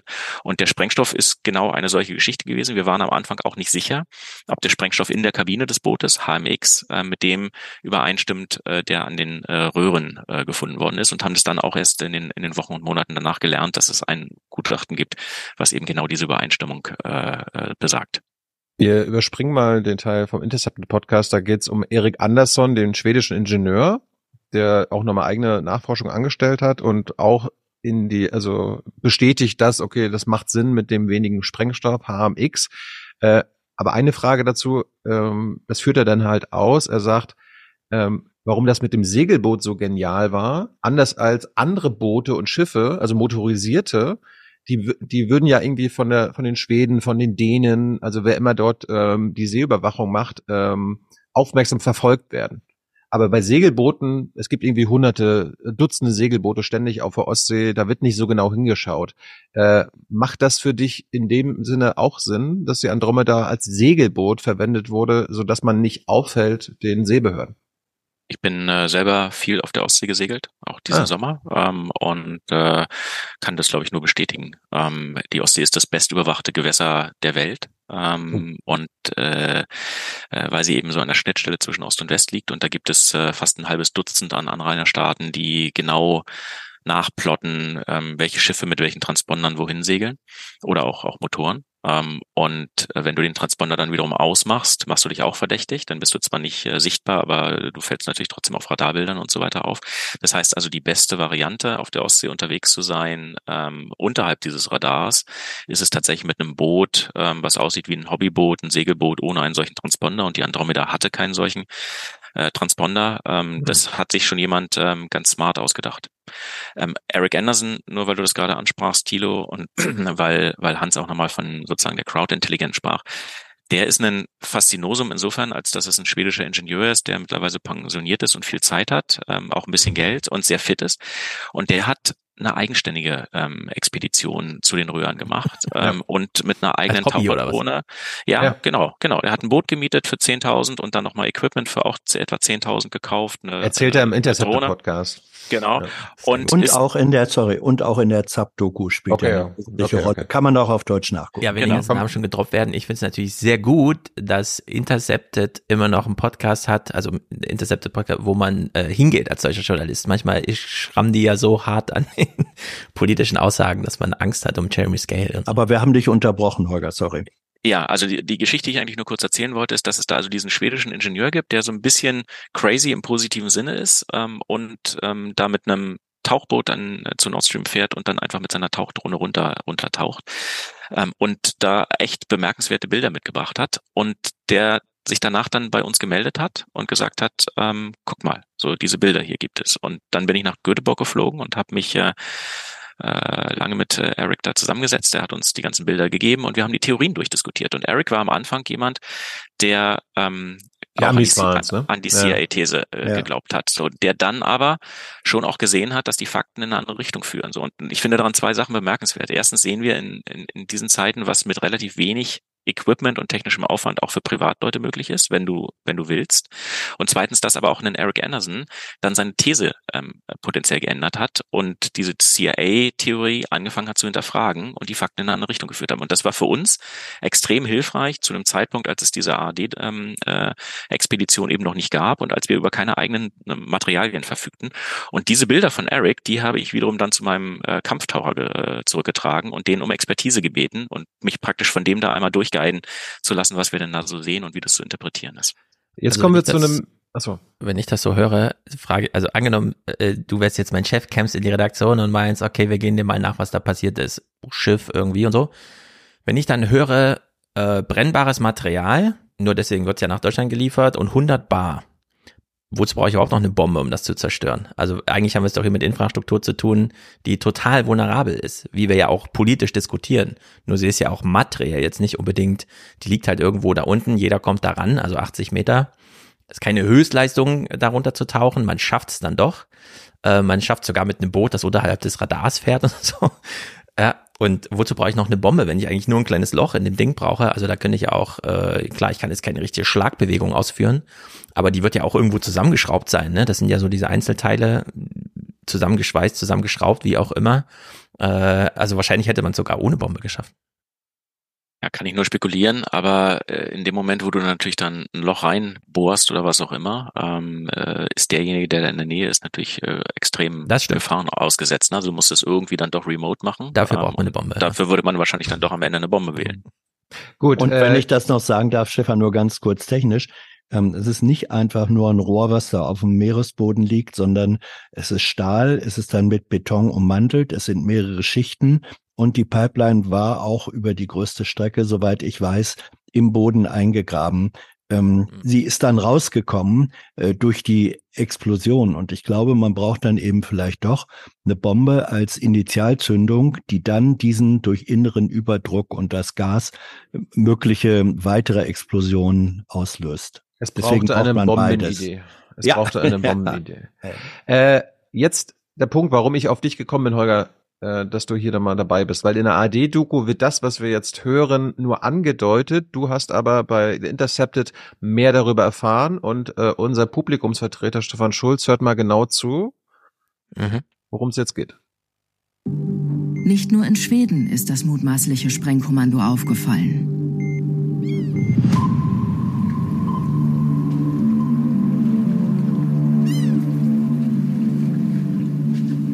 Auch in Kolberg erinnert sich der Hafenmeister an die Crew.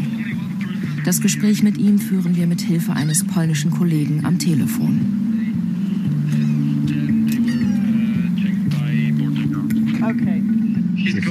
Da stand die. Die dritte Yacht vom Anfang. Erinnern Sie sich, wie lange die dort stand? Am Nachmittag sind sie gekommen und am Morgen haben sie wieder losgemacht. Die Flagge war deutsch, der Akzent war östlich und das hat mich aufmerksam gemacht. Und deswegen habe ich den Grenzschutz angerufen. Die polnische Staatsanwaltschaft bestätigt uns, dass die Andromeda hier war und die Besatzung kontrolliert wurde. Deutsche Ermittler gehen offenbar sogar davon aus, dass es Videoaufnahmen der Crew im Hafen gibt. Doch Polen habe ihnen keine Bilder übermittelt. Die Zusammenarbeit läuft offenbar schlecht.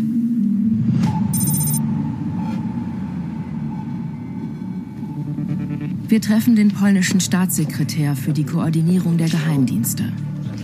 Er vermutet, die Russen stecken hinter dem Anschlag. Auch die zentralen Ermittlungsergebnisse der Deutschen überzeugen ihn nicht. Wir sind davon überzeugt, dass auf dieser Yacht kein Sprengstoff, kein explosives Material vorhanden war, um Nord Stream 2 oder 1 sprengen zu lassen. Das heißt, diese Operation, diese Einheit hatte nichts mit den Ereignissen zu tun. Soweit ich weiß, waren es eher Leute, die sich amüsieren wollten. Diese Fahrt hatte einen rein touristischen Charakter. Es war niemand dabei, der nur im Ansatz eine militärische oder sabotagebezogene Ausbildung hatte. Wie glaubhaft ist es, dass die Andromeda von normalen Touristen gechartert wurde? Denn für die Anmietung der Yacht wurden offenbar verfälschte Pässe benutzt. Jo. Also, die Polen ähm, behindern oder äh, kooperieren nicht bei den Ermittlungen und sie verteidigen bzw. entschuldigen sogar die Crew. Mhm. Das ist, das ist doch mal interessant. Holger. man sich natürlich vor allem mit politischen Motiven erklären. Äh, Die Polen haben Nord Stream 2 immer gehasst, äh, so wie sie die Russen hassen, weil es ein Instrument gewesen ist, wo Deutschland einen direkten Deal mit dem Kreml gemacht hat, äh, womit Osteuropa überflüssig wurde, aus Sicht der Ukrainer und der Polen, damit eine, eine willige Beute für Putin, so jedenfalls äh, galt es immer die Symbolik, dass die Deutschen praktisch da die Ukraine verraten und die Polen auch. Ähm, die Polen äh, zählen zu den intensivsten Unterstützern der Ukraine. Ähm, der polnische Nachrichtendienst ist in diesem Krieg mit, mit einer sehr aktiven Rolle unterwegs.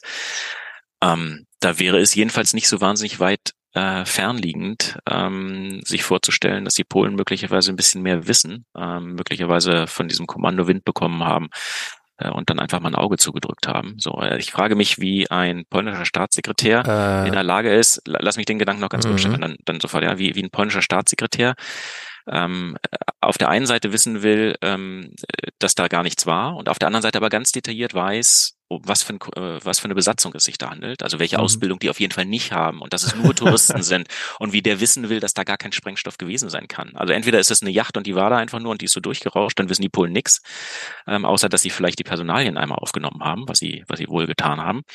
Ähm, oder aber sie wissen ganz viel darüber und versuchen aber eine Cover-Story zu erzählen. So, und das macht natürlich, jedenfalls mich als Journalisten, der, äh, der, der bei sowas äh, darauf trainiert ist, da- auf solche Widersprüche hinzuhören, macht, macht mich ähm, ausgesprochen misstrauisch.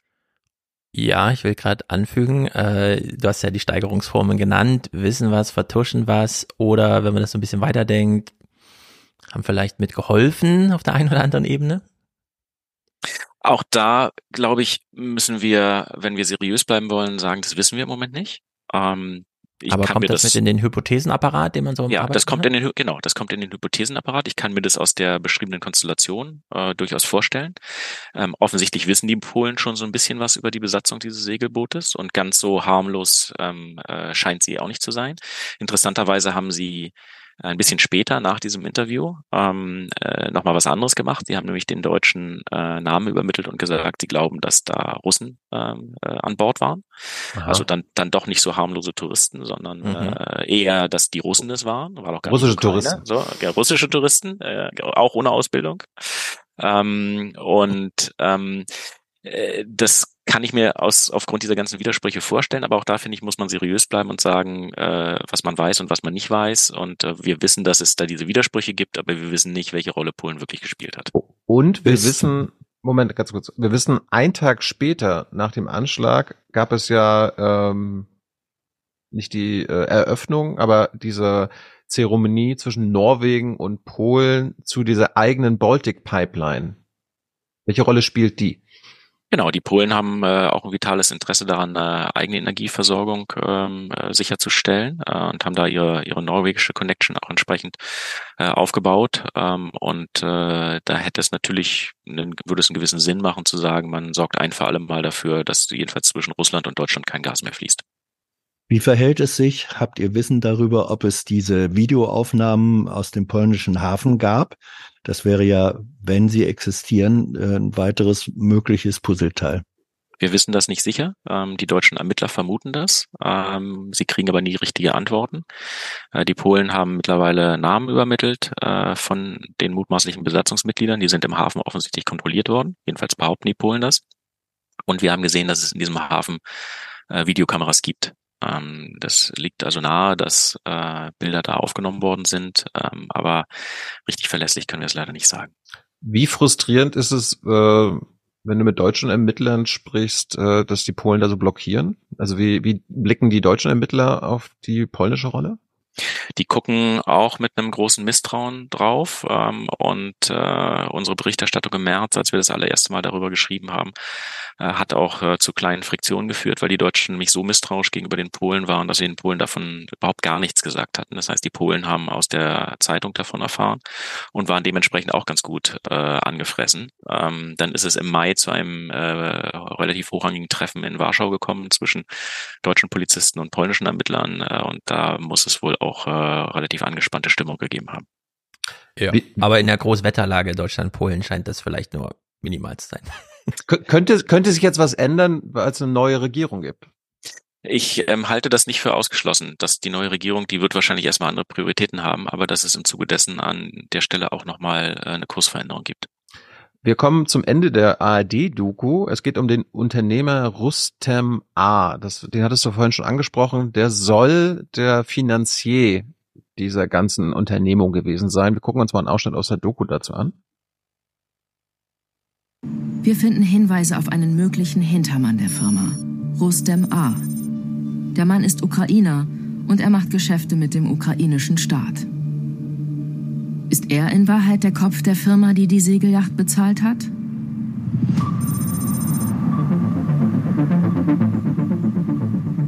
Wir vermuten Rustem A. in Kiew. Unser Team aus ARD, Süddeutsche Zeitung und die Zeit will versuchen, ihn zu sprechen. Zuerst per Telefon. Meine Zeit ist sehr kostbar. Wenn Sie mir pro Stunde 5000 Dollar zahlen, dann gerne. Ansonsten entschuldigen Sie mich. Meine Zeit ist kostbar. Wir würden Ihnen nicht viel Zeit rauben. Wir haben nur ein paar Fragen bezüglich Nord Stream und Andromeda. Wenn Sie zahlen, dann gerne. Wenn nicht, dann nicht. Wir sind Journalisten, wir werden nicht zahlen. Dann entschuldigen Sie mich. Schauen Sie mal. Kennen Sie Prostituierte? Ich assoziiere Journalisten mit Prostituierten. Verstehen Sie? Ich treffe mich nicht mit Prostituierten. Wir versuchen es noch einmal. Persönlich.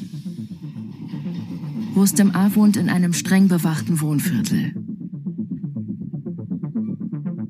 Wir warten vor seiner Hofeinfahrt. Und dann taucht er auf.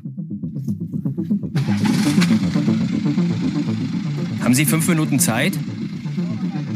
Wollt ihr mich verarschen?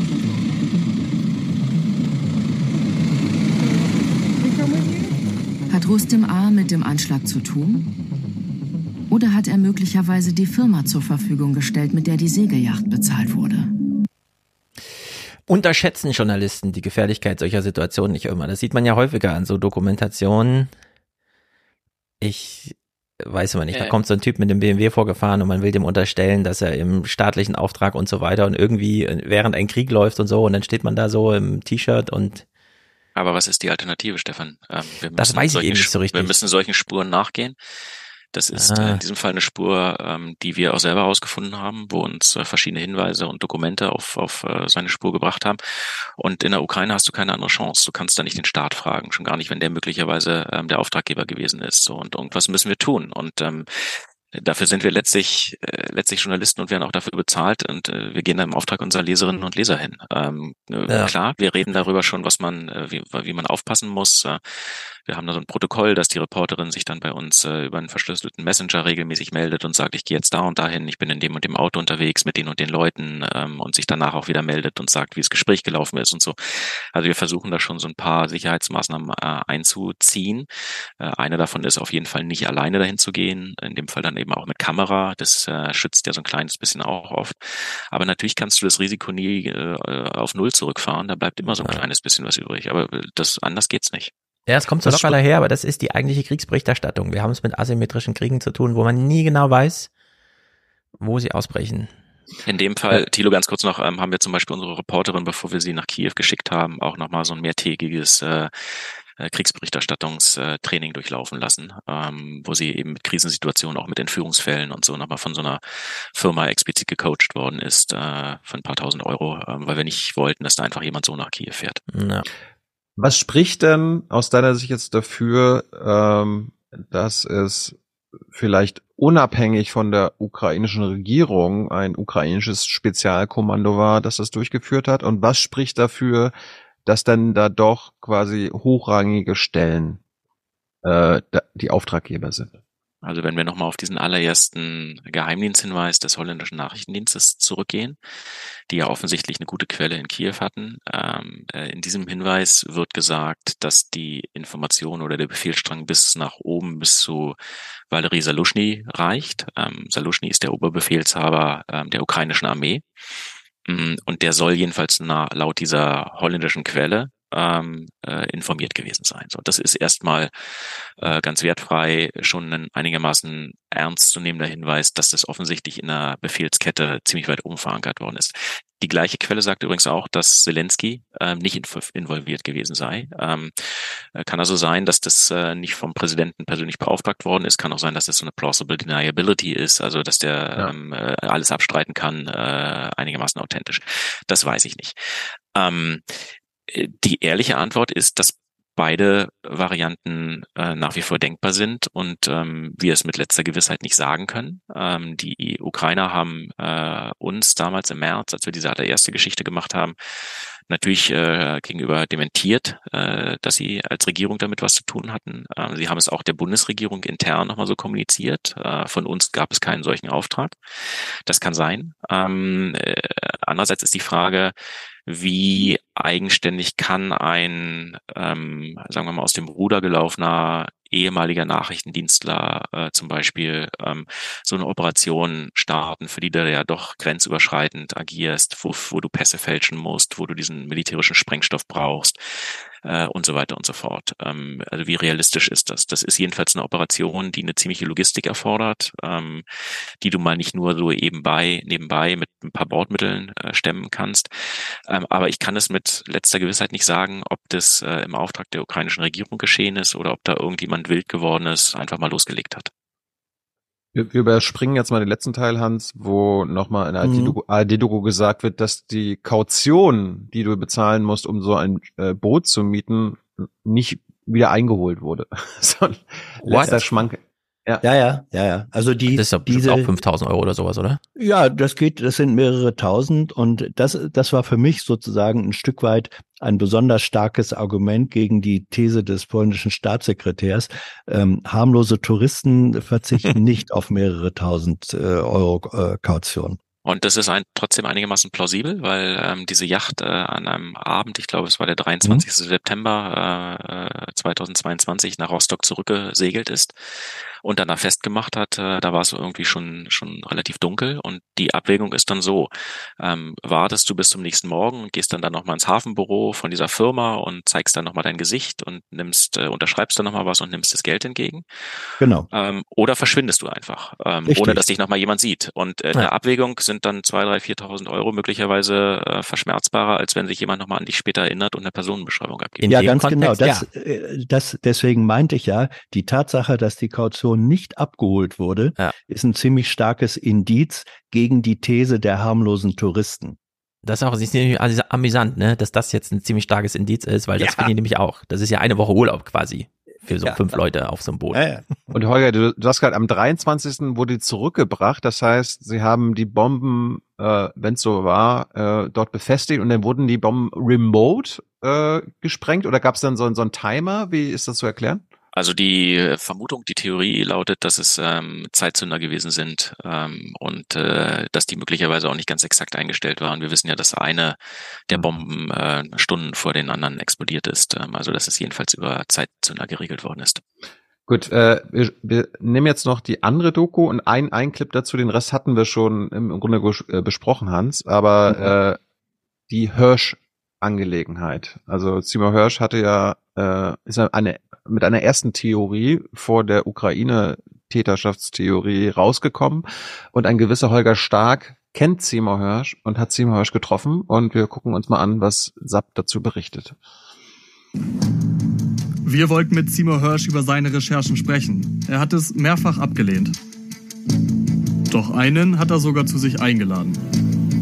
Ich kenne Cy Hirsch seit 15, 20 Jahren. Er wohnt im Nordwesten von Washington ähm, und äh, habe ihn in seinem Haus besucht. Wir saßen auf seiner Veranda, ähm, war ganz äh, leger gekleidet und machte sich Notizen. Ähm, ich habe ihm erzählt von meinen Recherchen, von unseren Recherchen. Holger Stark hat Zweifel an Hirschs Geschichte. Die Art der Boote, die er beschreibt, die eingesetzt worden sind. Das Flugzeug, was genutzt worden sein soll, um äh, die, eine Boje abzuwerfen, mit der die Sprengsätze dann gezündet äh, worden sein sollen, war zu dem damaligen Zeitpunkt da nicht im Einsatz. Das heißt, eine ganze Reihe von äh, harten Fakten haben sich so als nicht zutreffend erwiesen. Und dann hat er erzählt, ähm, dass er eine alte Quelle habe, die ähm, er schon sehr lange kenne und der er sehr vertraue und dass es in dem Fall gerechtfertigt sei, äh, deshalb nur auf eine Quelle zu setzen. Das widerspricht journalistischen Grundsätzen. Und dennoch, eine geheime CIA-Operation? Für manche passt das perfekt ins Bild. In den USA sprechen wir immer noch über das Kennedy-Attentat. Wir reden immer noch über UFOs. Wir lieben Verschwörungstheorien. Die Menschen in Europa lieben Verschwörungstheorien. Ja, die Vereinigten Staaten hassen Nord Stream. Die Republikaner hassen es. Die Demokraten hassen es. Aber hier geht es um ein Projekt eines Verbündeten, der eine Schlüsselposition in diesem wichtigen Krieg hat. Der gerade mehr leistet, als die USA erwartet haben.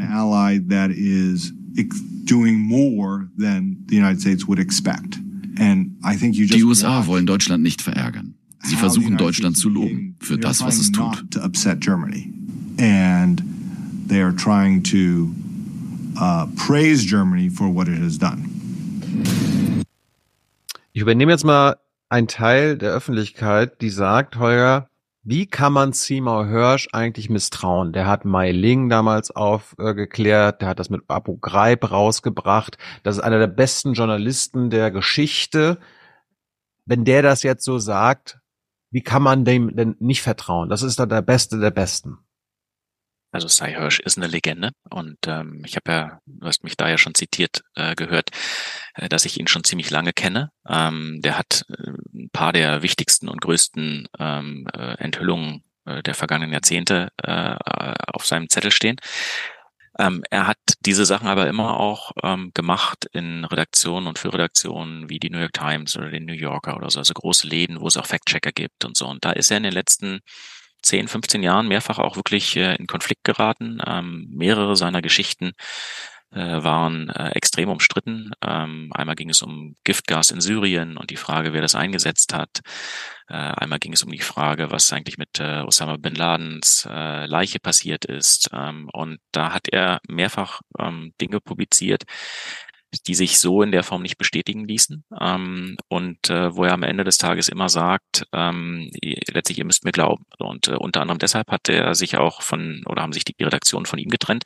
Mittlerweile blockt er nur noch, äh, nur noch in Anführungsstrichen. Äh, dagegen ist nichts zu sagen. Das ist sehr honorig, aber er ist eben nicht mehr Teil einer Redaktion. Er arbeitet nicht mehr mit Fact-Checkern zusammen, nicht mehr mit Editoren und so weiter, sondern er schreibt auf Substack und äh, haut eine Geschichte nach der anderen raus. So. Und äh, auch eine Legende wie Cy Hirsch muss sich schon Fragen gefallen lassen. Wir haben schon gehört, dass er selber sagt, ich habe nur eine einzige Quelle für diese Geschichte. Ähm, journalistisches Grundprinzip ist immer zwei Quellen für sowas zu haben, einfach weil einer sich in gutem Glauben trotzdem irren kann. Ja, ich kann, kann der Überzeugung sein, die Wand ist gelb gewesen und sie war aber grün. Ich habe mich bloß falsch erinnert. So, dafür brauchst du eine zweite Quelle im Zweifelsfall. So, die hat Sei nicht. Ähm, dann sind ein paar seiner Sachen in der Geschichte ähm, äh, erkennbar nicht richtig gewesen. Ähm, er hat dann in Interviews später auch noch Sachen behauptet. Ähm, er hat zum Beispiel unsere Recherche diskreditiert, indem er sagte, na ja, da, da sei ja an, an Bord des Bootes seien ja zwei Pässe gefunden worden. Das hat nie irgendjemand behauptet. Da ist er erkennbar schlecht informiert und weiß nicht genau. Dann hat er in einem Interview von acht Bomben geredet. Es sind definitiv nicht acht Bomben eingesetzt worden. Es sind drei, wahrscheinlich vier, höchstens fünf eingesetzt worden, aber sicher nicht acht. So, also er ist da an vielen äh, Details ähm, erkennbar unpräzise. Und wenn man nachfragt, wird er extrem bockig. Ähm, als ich da bei ihm auf der Terrasse saß, ähm, äh, war spürbar, dass er von den Dingen, die da in dieser Ostsee gefunden wurden, von der Forensik, von all diesen Details, nicht wirklich viel Ahnung hatte. Aber er hatte trotzdem ganz viel Sendungsbewusstsein, was seine große Theorie angeht. Und für mich kommt nochmal hinzu, ähm, bei so einer großen Geschichte, die dann global auch so umstritten ist, weil es mehrere Theorien gibt, ähm, da gibt es immer irgendjemand, der dann nochmal um die Ecke kommt und irgendwas bestätigt. Also Cy Hirsch sagt, ich habe eine, eine Quelle, die sagt, die Amerikaner waren es und er sagt ja, dass sie es mit Hilfe der norwegischen Armee gemacht haben. So. Es ist aber in Norwegen nie auch nur ein Millimeter in diese Richtung nochmal diskutiert oder bestätigt worden. Es gibt kein, er sagt auch, dass die Dänen und die Schweden möglicherweise involviert waren oder jedenfalls äh, Bescheid wussten. So. Es ist an keiner Stelle irgendwo nochmal eine, eine Quelle um die Ecke gekommen, die gesagt hätte, ich kann bestätigen, was Seider geschrieben hat. Das und das zumindest war, war, war Sache. Und wenn eine Geschichte nach acht, neun Monaten da steht und an keiner Ecke irgendeine, irgendeine Verifikation hinzugekommen ist, sich keiner dieser Belege materialisiert hat, sondern es nur diese Behauptung gibt, ähm, dann finde ich, ist es berecht, berechtigt zu sagen, da gibt es erhebliche Zweifel dran. Und dann hat er ja nochmal nachgelegt und das war der Grund, weswegen ich dann zu ihm hingefahren bin und gesagt habe, wir müssen mal reden. Er hat dann ja behauptet, dass es ein geheimes Treffen zwischen Scholz und Biden im Weißen Haus gegeben habe, ähm, das nur deshalb stattgefunden habe, um sich eine Cover-Story, also eine, eine, eine Vertuschungsgeschichte ähm, zu überlegen, die seine Story ähm, äh, quasi äh, diskreditieren solle. Und diese Cover-Story sei die Andromeda. Also Cy Hirsch's These ist, hm. die gesamte Andromeda-Geschichte ist eigentlich nur erfunden worden, und zwar von Joe Biden, dem amerikanischen Präsidenten, und Olaf Scholz, dem deutschen Bundeskanzler, persönlich, um die CIA äh, aus dem aus dem Feuer zu nehmen. So. Und bei aller Liebe für Verschwörungstheorien, aber das ist mir echt nur um Ja, hast du alle Liebe für Verschwörungstheorien? ich habe als Journalist einen Fable dafür, erstmal mir jede auch noch so wilde Theorie anzuhören und sie erstmal abzuklopfen. Ja, ich gestehe, dass es viele Dinge gibt, die ich mir vorstellen kann ja. und dass die mich erstmal so faszinieren. Aber genauso habe ich dann ein Fable dafür zu gucken, was für Fakten sprechen, welche Sprache und dann wieder auf den Boden der Tatsachen zurückzukommen. Apropos Biden, das gibt's ja dann auch in der Öffentlichkeit Leute so, hey, Holger, der Biden, der hat auch im Februar 2022 bei der Pressekonferenz gesagt, if Russia invades, that means tanks or troops crossing the border of Ukraine again, there will no longer be a Nord Stream 2 and we will make sure of that. Das ist ja für viele so, guck mal, die Amis haben doch schon gesagt, dass sie das machen werden. Jetzt ist meine Theorie, so habe ich das jedenfalls immer verstanden, es gab ja schon eine Absprache unter Merkel, äh, ein deutsch-amerikanisches ähm, äh, Joint Statement, wo gesagt wurde, also da kann man dann zusammen und so, wenn die Russen irgendwas militärisch machen, was jetzt über ähm, die Besatzung der Ostukraine beziehungsweise Hilfe der Separatisten oder whatever äh, hinausgeht, dann hat Deutschland den Amerikanern versprochen, dass Nord Stream 2 nicht äh, an den Start geht. Und so hat Joe Biden das gemeint, im Sinne von We will make sure. Und das hat, weil die Deutschen das ja versprochen haben, ähm, there would be no, no Nord Stream 2. Also ähm, das war kein militärische äh, Ansage, sondern eine politische Ansage.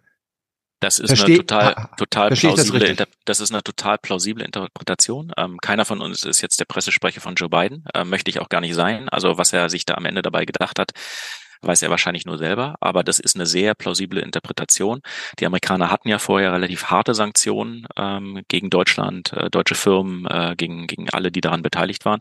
Das haben sie dann ähm, aufgelöst, äh, zurückgenommen im Zuge einer transatlantischen Annäherung zwischen Scholz und Biden. Die beiden verstehen sich richtig gut und ähm, ich glaube, dass vieles dafür spricht, Thilo, wie du es sagst, dass das ähm, eine Art von Drohung war, dass Biden gesagt hat, also wenn es dazu kommt, dann wer- werden Olaf Scholz und ich praktisch da den, den Schalter wieder umlegen und äh, das Ding stoppen. Ähm, aber dieser Satz steht natürlich zuerst mal so da und ist nicht nur von Cy Hirsch, sondern auch von sehr vielen anderen dafür angeführt worden, dass das doch praktisch ein Schuldeingeständnis, eine Art Bekennerschreiben, wenn man so will, äh, gewesen sei. Zum Schluss hast du, äh, haben wir noch fünf Minuten extra, Stefan? Also, Ja, ja, ja, ja. An mir liegt's. weil ein Thema würde ich noch mal gerne machen. Also äh, die Coverage, sag ich mal, das Echo in den Medien äh, in den letzten Monaten. Vielleicht erstmal die Frage an Hans. Hans, ist dir auch aufgefallen, beziehungsweise hast du dich gewundert, dass diese Rechercheergebnisse, diese ähm, höchst interessanten ähm, ähm, ja, Erkenntnisse seitens Holger, des Spiegels, der Zeit, des ZDF, der ARD, äh, nicht wirklich in der Öffentlichkeit, also es gab jetzt keine Spiegel-Titelgeschichte, es gab keine Titelgeschichten, die richtig groß gemacht wurden. Es gab zwar irgendwie kleine Dokus in der ARD ZDF, es gibt im Spiegel dann äh, die Rechercheergebnisse, aber dass deutsche Medien so richtig krass bei so einer äh, historischen Sabotage bisher berichten, ist mir nicht aufgefallen. Wie glaube, erklärst hat du mit, Ja, glaube, das hat das, äh, ja, ja, danke.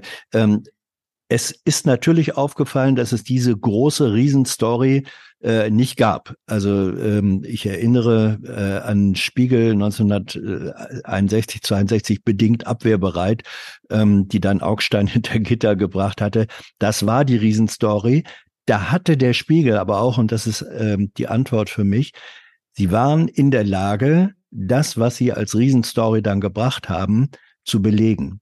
Und ich, nach meinem Eindruck ist es so, dass wenn man jetzt versuchen würde, aus dem, äh, was da so da ist, was wir jetzt auch nochmal diskutiert haben, wenn man daraus versuchen würde, die große Story zu machen, die würde aber seriöserweise mindestens zur Hälfte bestehen aus, wissen wir nicht so genau.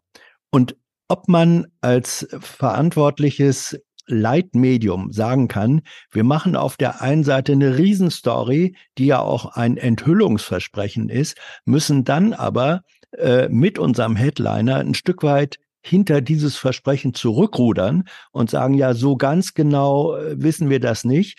Da ist es für mich wiederum plausibel, wenn es so gefahren wird, wie es gefahren wird, nämlich schon durchaus auch äh, prominent zu Bericht erstatten, Wasserstandsmeldungen abzugeben, über offene Fragen, über gefundene Puzzleteile, aber nicht mit dem Anspruch, hier haben wir die endgültige äh, Auflösung, um die Ecke zu kommen. Aber das geht doch, aber das auch geht, aber das geht doch in der Öffentlichkeit unter. Das ist, das ist mein, dein ich glaube, äh, ja, es geht auf, äh, es geht in der Öffentlichkeit unter.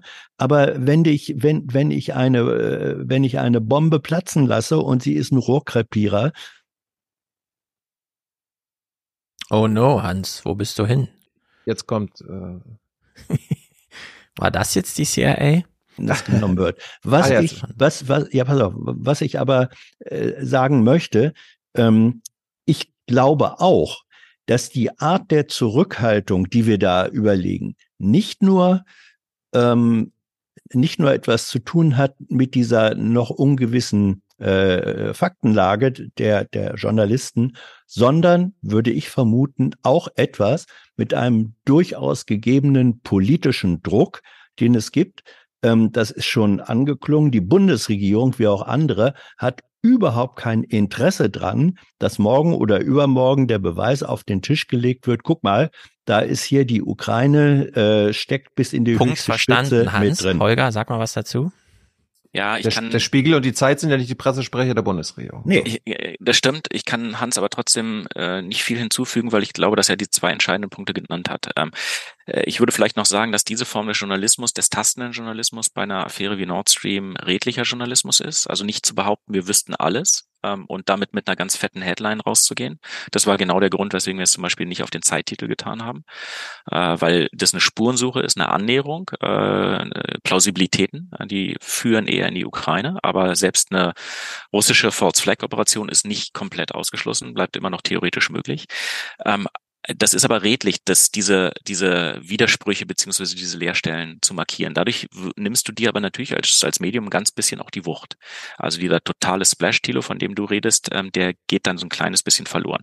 Und dann fehlt ähm, der politische Resonanzraum, von dem Hans gesprochen hat. Ähm, niemand will diese Geschichte richtig groß aufnehmen, weil die Unterstützung für die Ukraine, mit Ausnahme vielleicht von der AfD in Deutschland, eine relativ groß im politischen Raum ist. Ja. Und da siehst du letztlich, so sehr immer von der Macht der Medien geredet wird, aber auch, dass Medien nicht Politik machen können. Wenn die Gesellschaft eine bestimmte Diskussion so nicht laut führen möchte und da keine Konsequenzen draus ziehen möchte, und so ist es bei Nord Stream, dann kannst du das als Medium nicht erzwingen. Aber, aber, aber Hans hat ja eben nicht nur vom fehlenden politischen Resonanzraum gesprochen, sondern auch davon, dass es Interessen gibt, äh, vielleicht Publikationen zu verhindern. Jetzt hast du ja am Anfang uns schon beschrieben und wir haben ja da auch nachgefragt, okay, es gibt im Kanzleramt organisatorische Verwaltungskräfte, die verhindern wollen, dass an Journalisten Informationen herangetragen werden oder wenn es geschehen ist, dem nachgehen, wer denn die Journalisten informiert.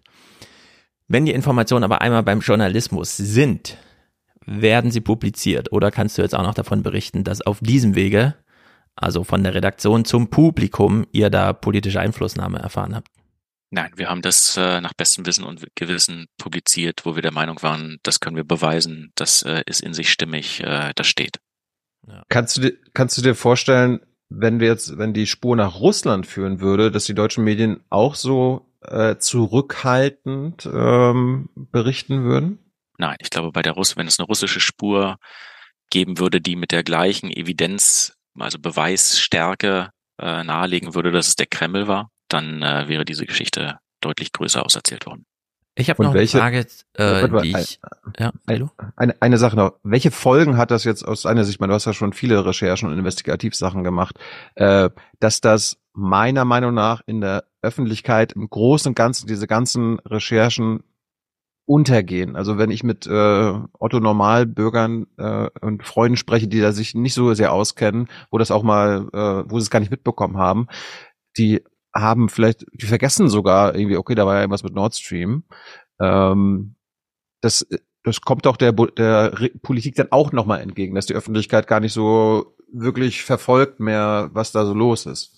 Mein Eindruck ist, dass die Bundesregierung das am Anfang eine Katastrophe fand, dass es öffentlich geworden ist, dass es eine ukrainische Spur gibt und mhm. dass sie mittlerweile aber verstanden hat, dass das ähm, so ein bisschen so ist wie bei, bei einem Frosch in einem, in einem Wasser, das so nach und nach erhitzt wird äh, und äh, die Öffentlichkeit ist gewissermaßen dieser Frosch und hat sich irgendwie schon dran gewöhnt und merkt gar nicht, dass äh, die Beleglage immer dichter wird. Hm. Ähm, und äh, gleichzeitig ist aber die Empörung und das Empörungspotenzial weitgehend abgeflaut. Also die, äh, ich glaube, die, die, wenn jetzt irgendwann mal zum Beispiel ein Haftbefehl vom der Generalbundesanwaltschaft erlassen würde, würde das mehr mit so einem Schulterzucken, ja klar, passt doch jetzt irgendwie entquittiert werden und gar nicht mehr mit so einem Wow, die haben möglicherweise einen Täter identifiziert. Ähm, also durch dieses ähm, ähm, sukzessive und auch dieses Vortastende. Ähm, äh, wie gesagt, ich bekenne mich dazu. Wir können das nicht ähm, autoritativ behaupten, so und so war es, weil wir es an vielen Stellen äh, einfach final nicht wissen. Durch ja. dieses, dieses Vortastende ist aber in der Öffentlichkeit so ein schulterzuckender Gewöhnungseffekt entstanden. So, und jetzt findet das ja alles auf zwei Ebenen statt. Also Thilo bemängelt ja zu Recht, dass es immer so Desinteressen im Publikum gibt. Nur wir bemängeln das bei so vielen Themen, dass wir auch wüssten, also wenn wir das alles auf eine Tagesschau.de-Seite bringen würden, dann würden die Lieblingsthemen auch erst nur ganz unten Platz finden. Also der Ukraine-Krieg insgesamt wird ja gerade so ein bisschen aussortiert aus dem öffentlichen Interesse und trotzdem ist ja euer redaktionelles Interesse da. Also man kann ja nachlesen bei Zeit.de, ihr habt eine eigene Themenseite noch mit derzeit vier Punkten sogar, wo das lesergerecht nochmal zusammengefasst wird, bevor man dann in die Texte einsteigt und so weiter und so fort. Äh, kannst du für uns nochmal überspannen vor dem Hintergrund dass wir es hier mit Indienstketten zu tun haben, mit so bisschen Special Interest. Also der größere Rahmen, Ukraine-Krieg ist interessant, aber das ist dann so Special Interest und man würde sich gar nicht mehr viel wundern, wenn ihr zu Haftbefehle kämen. Und trotzdem habt ihr ja intern so Ressourcen freigemacht. Also du hast ja so Halbsätze von dir eben auch, ja, dann bin ich da nach Schweden geflogen und dann war ich da nochmal in Washington und habe mit Hirsch gesprochen und so weiter und so fort.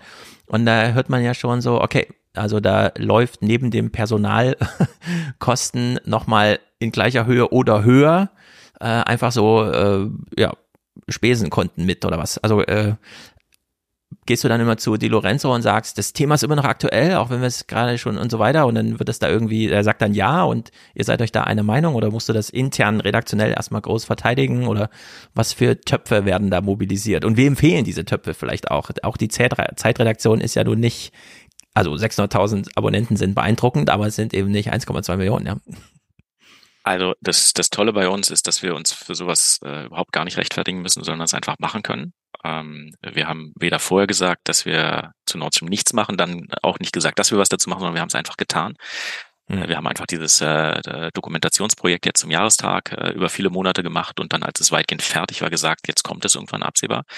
Äh, da war das Interesse unserer Leserinnen und Leser übrigens ähm, überraschend groß. Ähm, also das, äh, da hatten wir schon das Gefühl, wenn man es dann nochmal gut und auch multimedial aufbereitet, dass es viele Leute interessiert. Aber klar wird so eine Geschichte niemals das Geld einspielen, das sie gekostet hat. Wenn du äh, Personal- und Reisekosten zusammenzählst, dann hat diese Recherche Zehntausende, mehrere Zehntausend gekostet.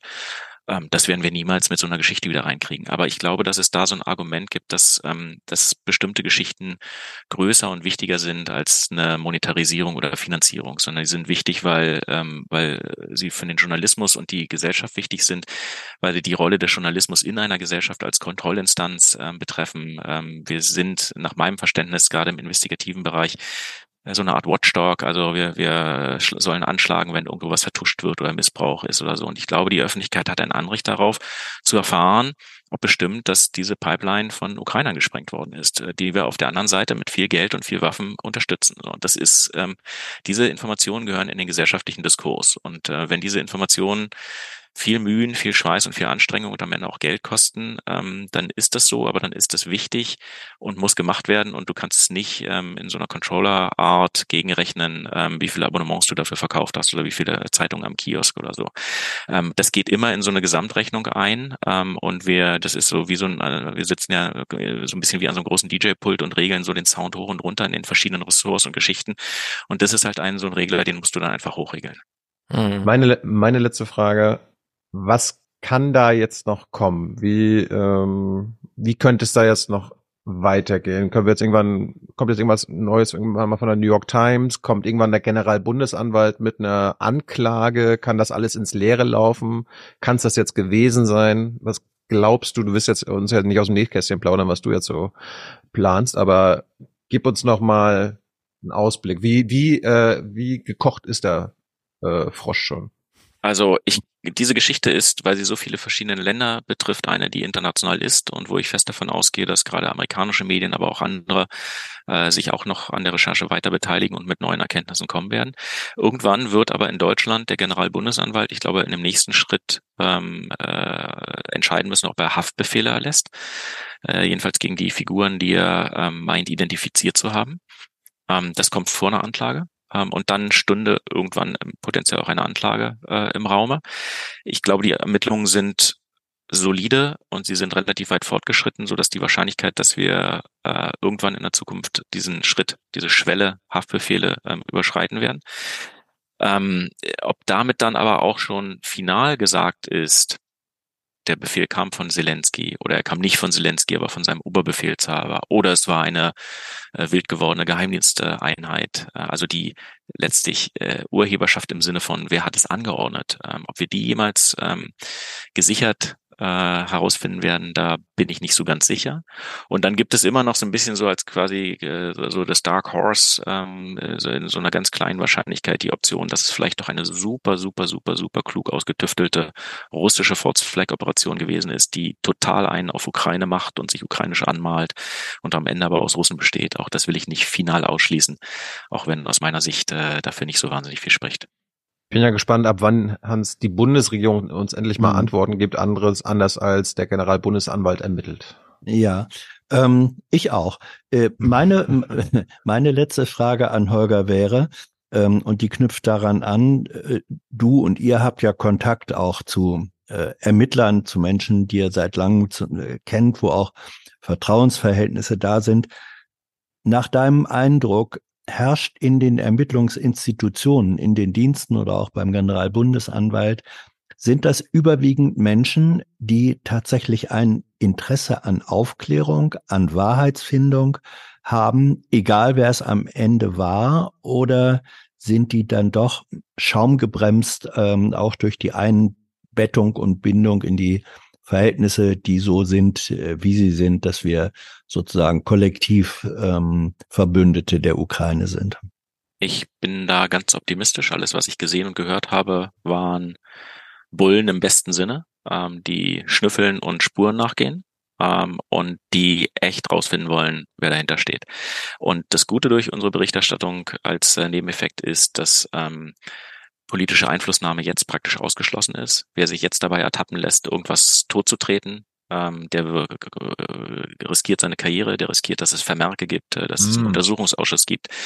Ähm, also die Politik will vielleicht rausfinden, welches unsere Quellen sind, aber ich glaube, es würde sich jetzt niemand mehr trauen, so ein Ermittlungsverfahren tot zu machen. Ähm, äh, so, das ist, glaube ich, ähm, einer der schönen und, und, und guten Nebeneffekte davon, dass äh, diese Geschichte publik geworden ist. Also ich bin da ganz optimistisch und das, was ich so von der Basis ähm, äh, höre aus den Ermittlungen, ist, dass die auch ganz optimistisch sind. Ich will noch eine Reflexion meines Unbedarften, ich referenziere das allgemeine Publikum und so weiter.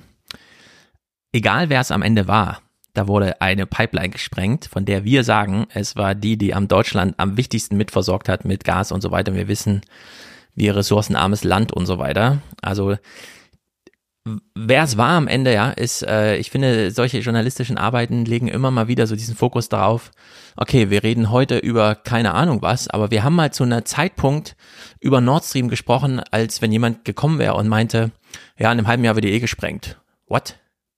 Aber ja, sie wurde dann gesprengt. Also wir haben äh, solche Zeitläufe, ja, die einfach von heute auf morgen, also wir reden da in Monaten, ist unvorstellbar, zack, gesprengt. ja, und äh, so sollte man, äh, also man wird immer wieder dran erinnert, wie man so auf Kriege achten sollte, was, also was da so von Relevanz ist und so weiter, ja. Man denkt dann immer, ja, Gaza, die können ja nicht die ganzen Menschen da einfach die Häuser wegnehmen, oder? Ja doch, dauert genau einen Monat, zack, ja, halb Gaza platt gemacht, vier von fünf Häusern zerstört. Also Sachen können einfach passieren und äh, bei sowas hört man immer wieder und denkt so, stimmt, es ist wirklich nichts unmöglich. Äh, man muss diesen Diskurs da immer ganz genau im Auge behalten, was man sich so zutraut, wem man was unterstellt und wie auch immer. Die Schuldfragen selbst am Ende, das sind dann so diese Räuberpistolen-Aspekte, ja, aber dieses Gesamtbild, finde ich immer wieder erschreckend, dass dann doch da klar ist, doch sowas kann passieren und man braucht nur ein Segelboot, Leute. Man braucht echt nur ein Segelboot, egal wer es fährt. Wenn das fast ein schönes Schlusswort. Holger, vielen Dank für deine Zeit. Wir haben, wir haben ein bisschen überzogen. Ich hoffe, das ist okay. Hat und mir große Freude bereitet. Danke, dass ich bei euch sein durfte. Sehr danke, gut. dass immer gerne. Danke, dass du danke, dass du recherchierst. Danke an deine an dein Team. Äh, Grüße an die ARD und äh, Spiegel SZ Kollegen. Es ist ja und die, an die internationalen Kollegen. Wenn du Erik Andersson nochmal sprichst, auch Grüße an ihn. Richtig gerne aus. Wir sind große Fans und sind gespannt, was ihr in Zukunft noch äh, so rausbringt. Danke, Holger. Herzlichen Dank euch. Tschüss. Ciao. Wir machen ja hier live on tape. Stefan macht nochmal kurz das Bild wieder in Ordnung. Zack. Das war's auch schon, oder? Ja, das war's. Das war's jetzt äh, vom Aufwärm-Podcast. Der Teil, den ihr jetzt gehört habt, der war nicht live, wie üblich, sondern wir mussten am What? Freitag, 3. November schon aufzeichnen. Damit Merkel nochmal anrufen kann. Richtig. äh, wir müssen das jetzt erst nochmal dem Kanzleramt schicken. Ähm, damit die das hier approven? Nein, natürlich nicht.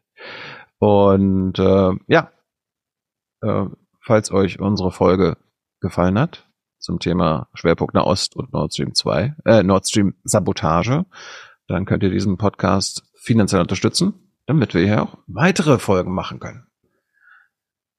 Abschließende Worte von dir? Von mir? Ja. Ciao, Leute. Jetzt kommt, jetzt kommt ja noch Musik von Matthias und ich gehe davon aus auch noch Audiokommentare, oder? Richtig, jetzt gerade ist Freitag und am Montag gucke ich, was für Audiokommentare da sind und am Dienstag hängen sie dann schon dran. Aber ich, ich, bin optimistisch, dass wir welche bekommen haben zur Folge 455. Äh, ihr könnt zur Folge 456, alles, was wir heute besprochen haben, uns auch wieder Feedback schicken per Audio.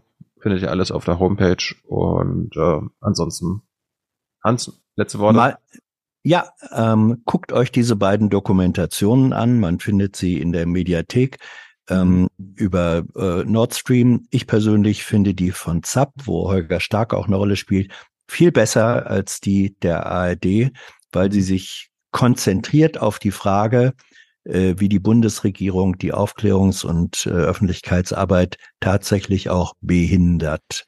Da also steckt Leute. viel drin.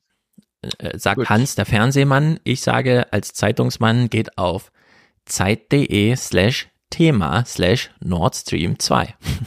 Das ist nämlich die Themenseite der Zeit, bei der Holger Stark arbeitet. Das ist ja kein Fernsehmann, der schreibt ja noch echte Texte. Das heißt, der macht ja noch echte Arbeit. Gut. ich will aber sagen, äh, 80 Meter tief irgendwie Kameraarbeiten zu machen, ist auch beeindruckend. Ja. Die Folge endet heute ohne äh, Sounds, weil mein Clipboard an diesem Freitag noch nicht aufgeladen war. Das habe ich vergessen. Mir war nicht klar, dass wir das so beenden. Darum abschließend Entschuldigung, ihr müsst euch äh, denken, wie Andy Scheuer, äh, Martin Schulz und Co. die Sounds machen. Ja. Das war's. Bis nächsten Monat. Ciao. Ja. Ringe hauen.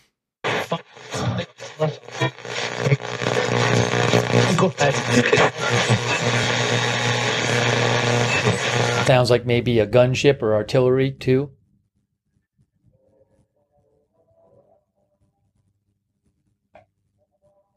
More sound from, I think, a mosque.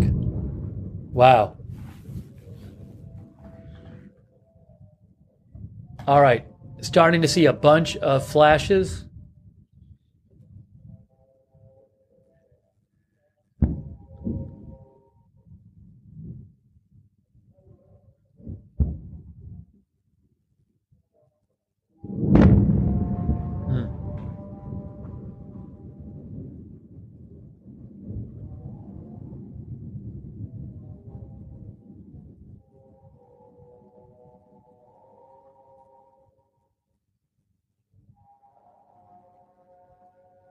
Wow, some big flashes going on, big explosions.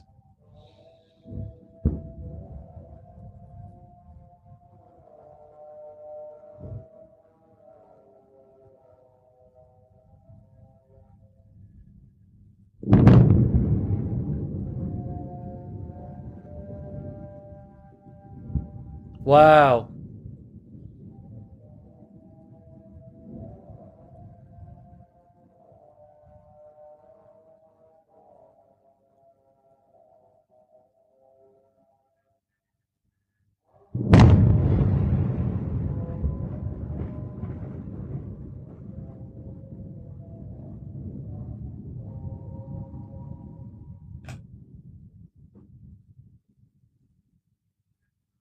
Really just striking the video with the silence and the sounds like prayer or call to prayer coming from presumably a mosque, and then periodic loud explosions and flashes.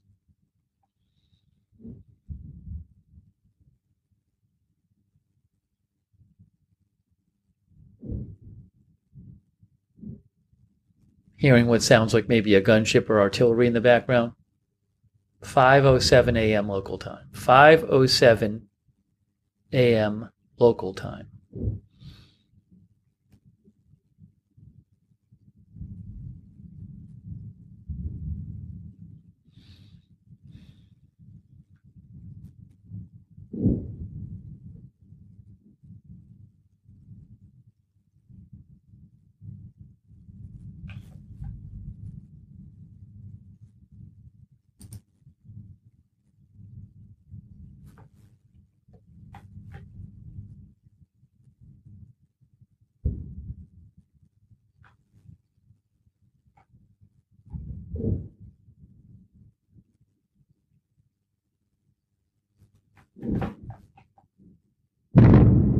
Whoa. Whoa.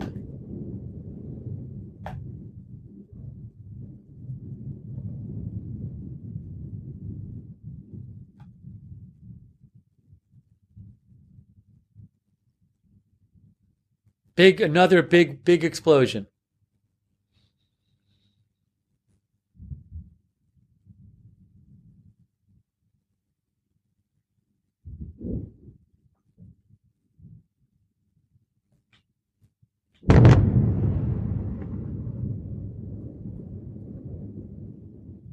This camera, I believe, is in Gaza City looking north. Some intense airstrikes going on the last few minutes in northern Gaza.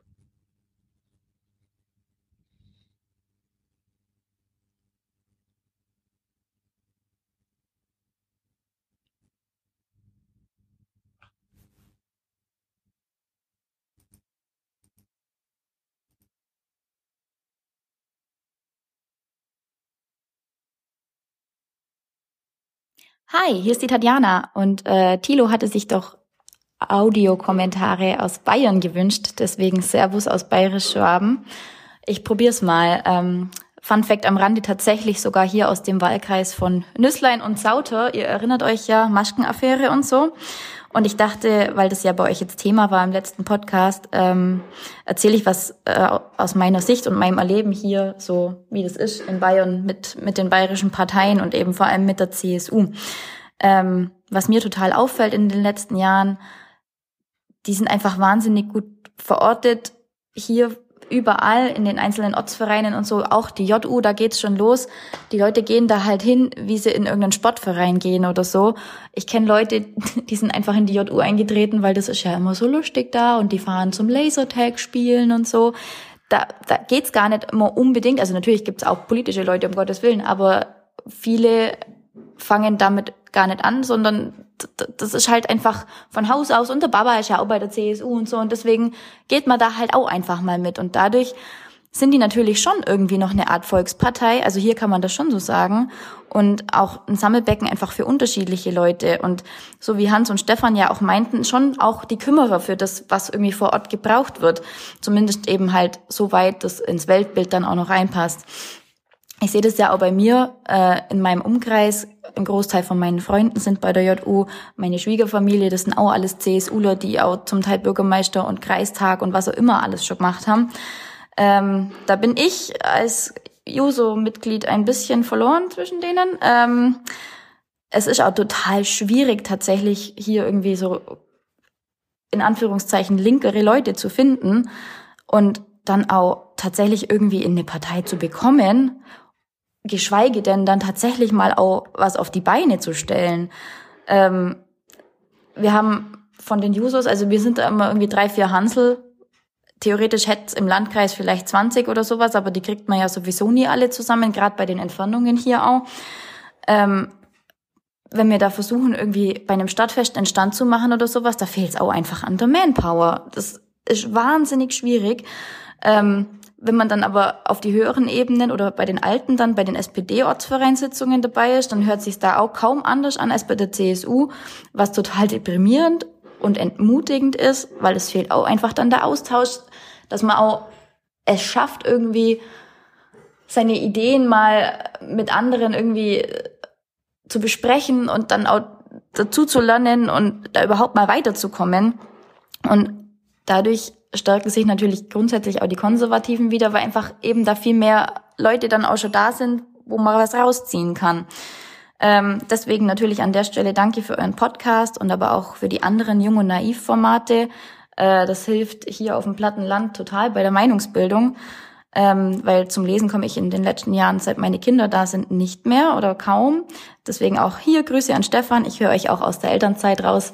Äh, Gerade beim Kochen oder sowas kann man das immer sehr gut verfolgen. Das tut sehr gut, dass man dann sich, sogar nicht meine Kinder hab, sich nicht nur um sie kümmert, sondern auch äh, im Kopf irgendwie noch ein bisschen aktiver bleibt. Ähm, ja, aber nochmal zum Thema zurück äh, hier äh, Parteien und CSU. Ähm, vielleicht konnte das jetzt euch nochmal so ein bisschen einen Einblick geben, wie sich das hier so auf dem platten Land, sage ich mal, anfühlt mit denen. Ähm, die sind einfach da, die, die gehören dazu. Da sind nicht nur Deppen dabei, natürlich hat hat's die überall und so.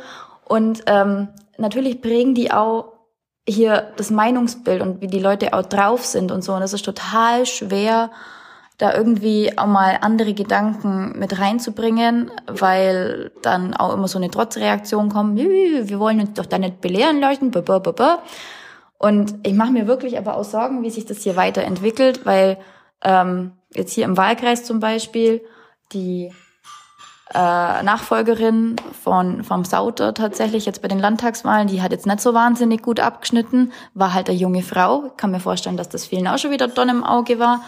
Ähm, und hier hat halt der AfD-Kandidat auch irgendwie fast 25 Prozent gehabt. Und äh, ich bin sehr ratlos, wie das hier weitergeht und hoffe weiterhin das Beste. Und ja, auf jeden Fall liebe Grüße und äh, macht weiter so. Nur eine kurze Meinung von mir, Anita aus dem Schwarzwald, zu dem Problem, ob es sich um Seelen mit Doppel-E oder Säle mit A-Umlaut handelt. Ganz klar Säle mit A-Umlaut. Das habe ich sofort verstanden, als ihr den Clip gespielt habt. Ähm, vielleicht ist es wirklich eine Altersfrage. Ich bin eher bei Hans als bei Thilo und Stefan vom Alter her. Aber ich habe mich gewundert, dass man da überhaupt Seele mit Doppel-E verstehen konnte.